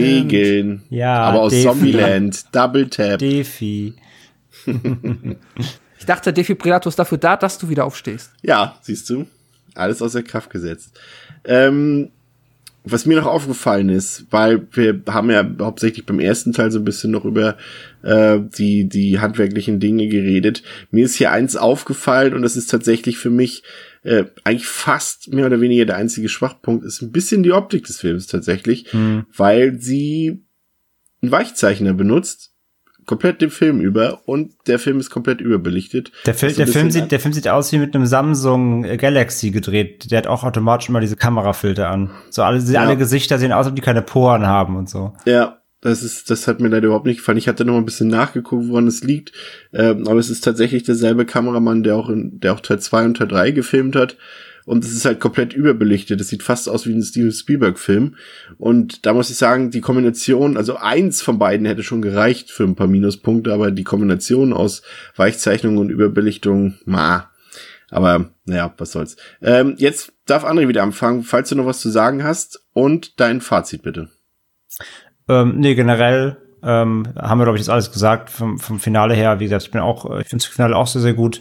Ähm, äh, Charlie, Charlie finde ich auch ein bisschen zu obvious, aber ist auch dann okay, so vom Motiv her ist halt einfach wirklich ein, hier wieder der typische Film. äh, Freak, der, der dann einfach ähm, ja, sich Inspiration holt und, und eben dann Jill, hier ist ja der, eher die größte Überraschung natürlich, äh, hier wieder als, ähm, ich meine, das ist, haben wir, habe ich ja gesagt, da kann man wieder drüber streiten, wieder eine Verwandte von Sydney aus dem, aus dem Ärmel gezaubert, so geschenkt. Ähm, aber insgesamt mag ich den Reveal und ich mag das Finale im Haus und ich mag das Finale im Krankenhaus, ist dann auch nur konsequent und dauert ja auch gar nicht mehr dann, äh, wie gesagt, so, lange, aber auch hier noch, wo dann auch noch mal, ähm, wo auch noch mal Judy dann einfach äh, knallhart abgeknallt wird, die, die überlebt ja zwar, aber auch dann noch mal, also die Konsequenz am Ende ist auch noch mal da, dass du denkst, hier kann auch noch mal alles passieren, ne? hier kann theoretisch auch noch mal, noch mal jeder, jeder irgendwie draufgehen. Ähm, das mag ich ganz gern alles und äh, von daher, da, da bin ich dann auch ähm, positiv aus dem Film raus gegangen. Ähm, ja, Fazit insgesamt, ich finde Scream 4 ähm, ist trotz der langen Pause ein ähm, super Film geworden insgesamt.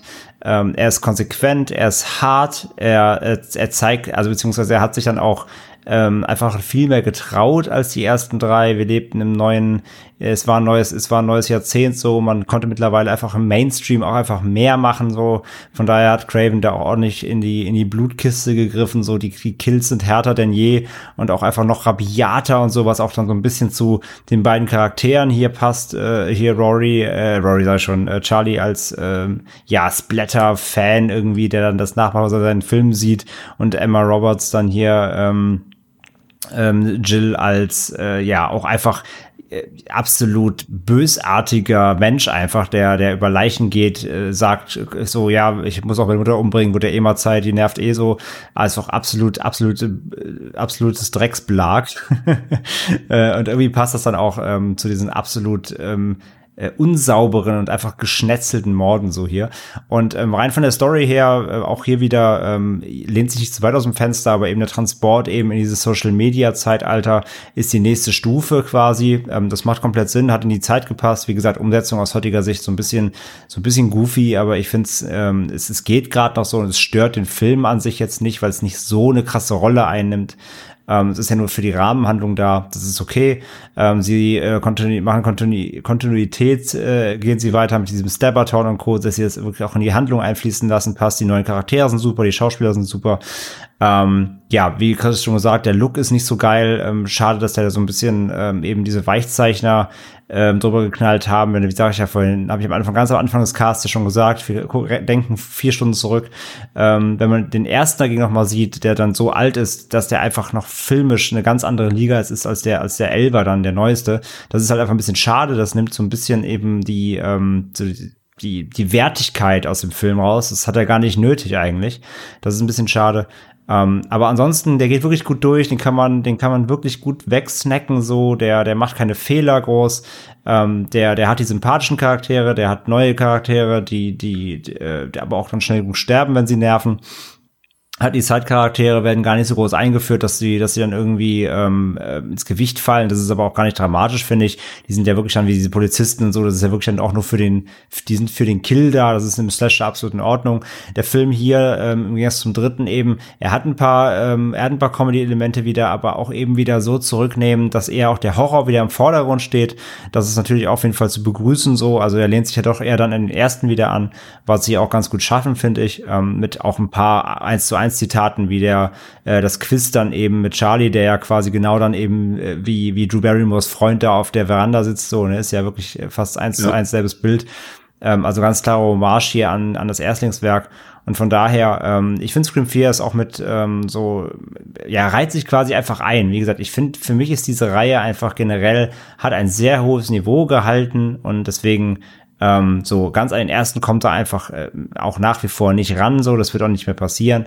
Aber hier von mir auch vier von fünf Sternen, wirklich ein guter Slasher, der sich wieder so ein bisschen darauf zurückbesinnt, dass die Reihe mal groß gemacht hat und genug Neues mit sich bringt, ähm, damit es trotzdem weiterhin spannend bleibt, ohne aber jetzt abzudriften zu sagen, wir machen jetzt hier Scream in Space oder so, ne? sondern bleibt eben trotzdem irgendwie seiner Bodenständigkeit und so der Legacy. Ich komme ja immer gerne auf diese Legacy zurück von eben von ähm, von Sydney und bringt die dann damit so in Anführungszeichen, wir wissen ja jetzt, dass es weitergeht, aber für den Moment damals eben zu Ende. Und das funktioniert halt sehr gut. Ich liebe es, dass du für dein Fazit noch ein Fazit gibst. Das hat mir sehr gut gefallen. Ähm, ja, ich gehe da komplett mit. Also ich finde auch ähm, allein schon der Anfang nach dem schwachen Einstieg von Scream 3 legt Scream 4 wieder vom Beginn an ordentlich los.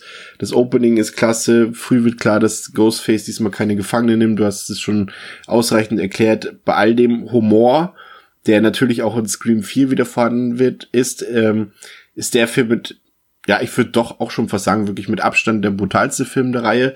Es wird diesmal auch richtig losgesplattert, quasi zeitgemäß in Anführungszeichen. Ähm, dass, wie gesagt, der, die Optik so ein bisschen unter dem Weichzeichen und der Überbelichtung leidet oder kränkelt.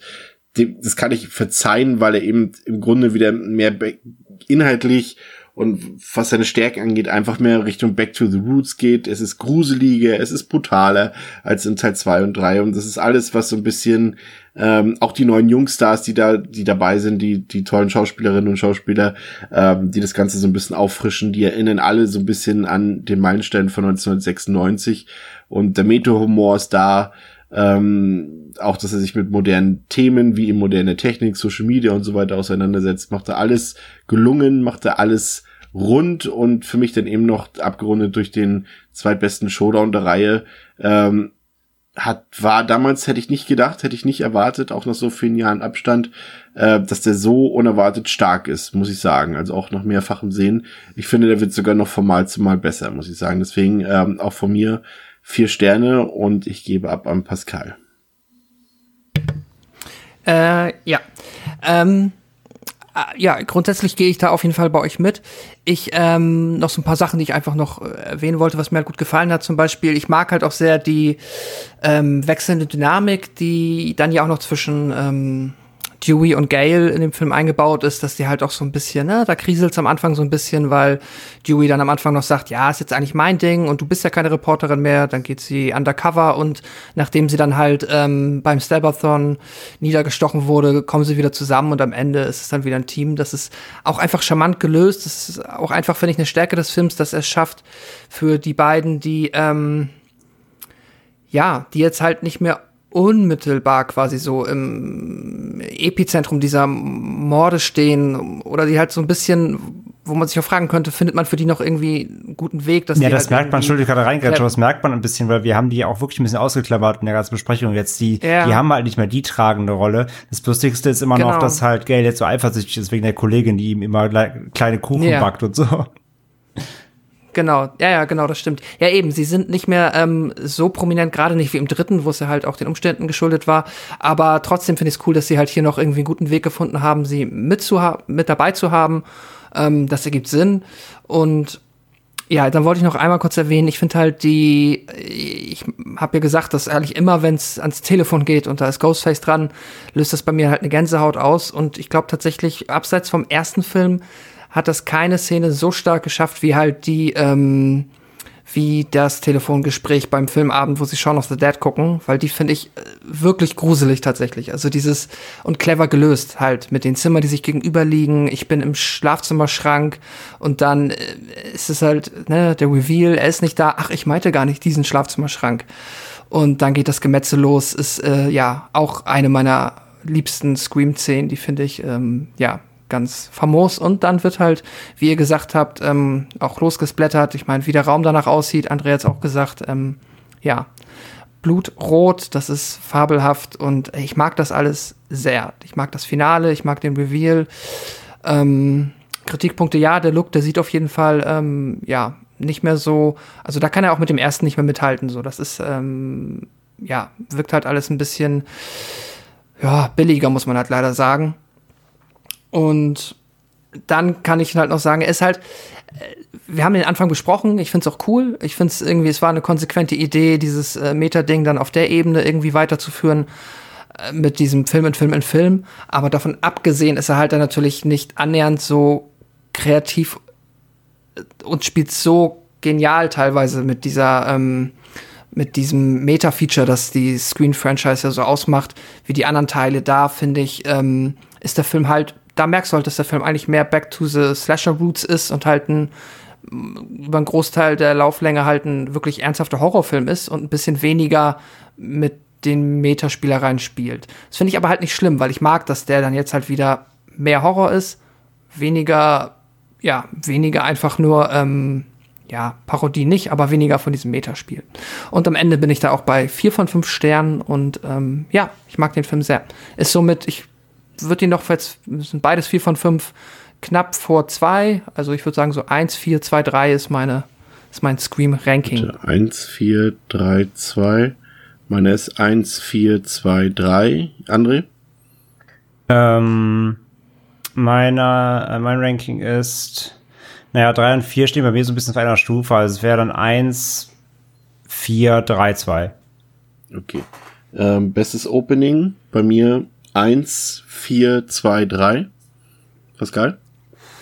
Schwierig. Ich glaube 1, 2, 4, 3. André? Mm, ja, auch 1, 2, 4, 3. Bester Showdown bei mir 1, 4, 3, 2. Pascal? Ja, da gehe ich mit 1, 4, 2, 3. Showdown? Ja.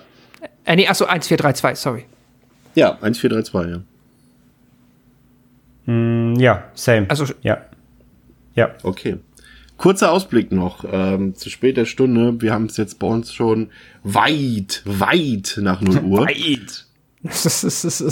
ja. Und ähm, wollen noch natürlich nicht unerwähnt lassen, dass 2021, wir wissen natürlich nicht, ob das noch klappt, ähm, da ja auch andere Filme verschoben wurden und man sich so selbst auch so ein bisschen Konkurrenz macht, beziehungsweise ungewollte Konkurrenz bekommen hat, äh, ja auch zum Beispiel durch den neuen Halloween-Film. Äh, deswegen zweifle ich jetzt mal stark an, dass es 2021 noch was wird. Auf jeden Fall die Macher von Ready or Not, den wir alle ziemlich abgefeiert haben, die werden Scream 5 drehen. Äh, Besetzung, ja, ist jetzt noch nicht so viel bekannt. David Arquette und Courtney Cox sind wohl dabei. Neff Campbell war jetzt noch nicht safe, wenn ich es richtig gelesen habe. Ähm, aber da lassen wir uns mal überraschen, was da auf uns zukommt.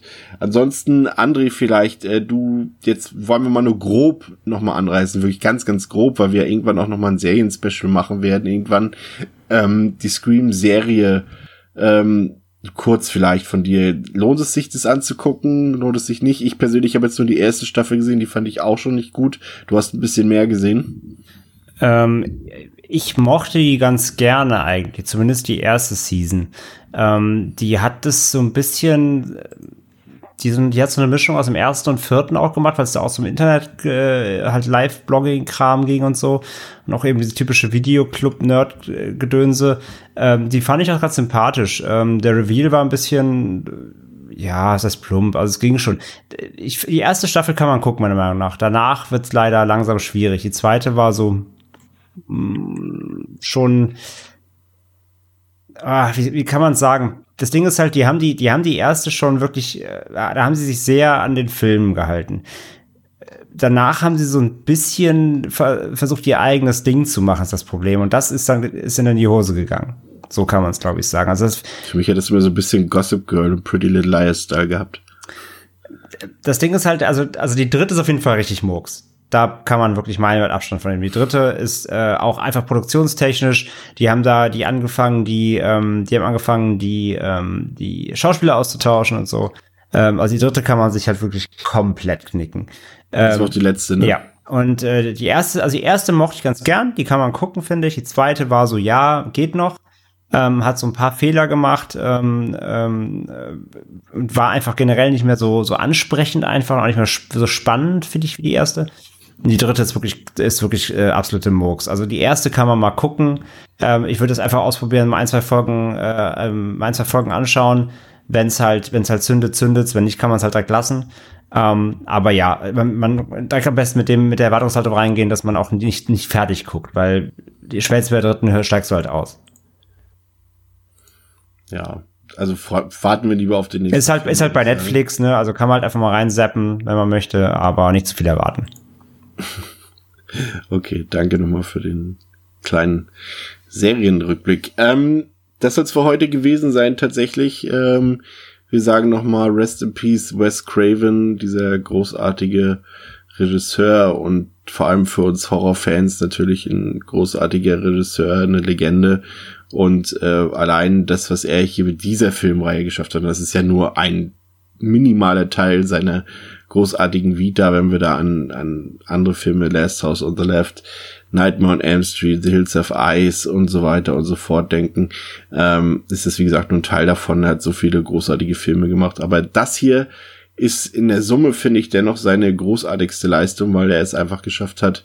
Wir haben es jetzt schon zwei, dreimal erwähnt, vier Filme ähm, eines vierteiligen Franchises zu drehen mit einem konstant hohen Niveau, mit ganz wenig Schnitzen innerhalb eines Films, aber nie so, dass der Film generell irgendwie in, in, in, in ein, ja, also es ist kein schwacher Film dabei, Pascal hat es vorhin schon gesagt. Und das ist wirklich eine beachtenswerte Leistung, einen Cast so zu führen, dass er, obwohl man ja sagen muss, ich meine, es hat ja auch ein paar Gründe, warum der Schauspieler oder die Schauspielerin keine große Karriere hatte, weil sie vielleicht auch gar nicht so die super guten Schauspieler sind. Aber allein das, was Craven ist so, ja, so gestaltet hat, so aussehen lassen hat, dass, als ob das ein großartiger Cast wäre und vor allem ein Cast ist, mit dem wir gerne sympathisieren, der viel Charisma hat, dem wir gerne folgen und auch weiterhin gerne folgen wollen. Ähm, und dass wir uns einfach auch hier, das ist ja, das, wann haben wir das schon mal gehabt jetzt hier bei irgendeinem Franchise, dass wir jetzt nicht gesagt haben, oh boah, es kommt ein fünfter Teil, den brauchen wir nicht. Äh, es kam jetzt, glaube ich, keinen von uns in den Sinn, das zu sagen. Und äh, das ist einfach eine großartige Leistung von Wes Craven, da sind wir uns, glaube ich, alle einig.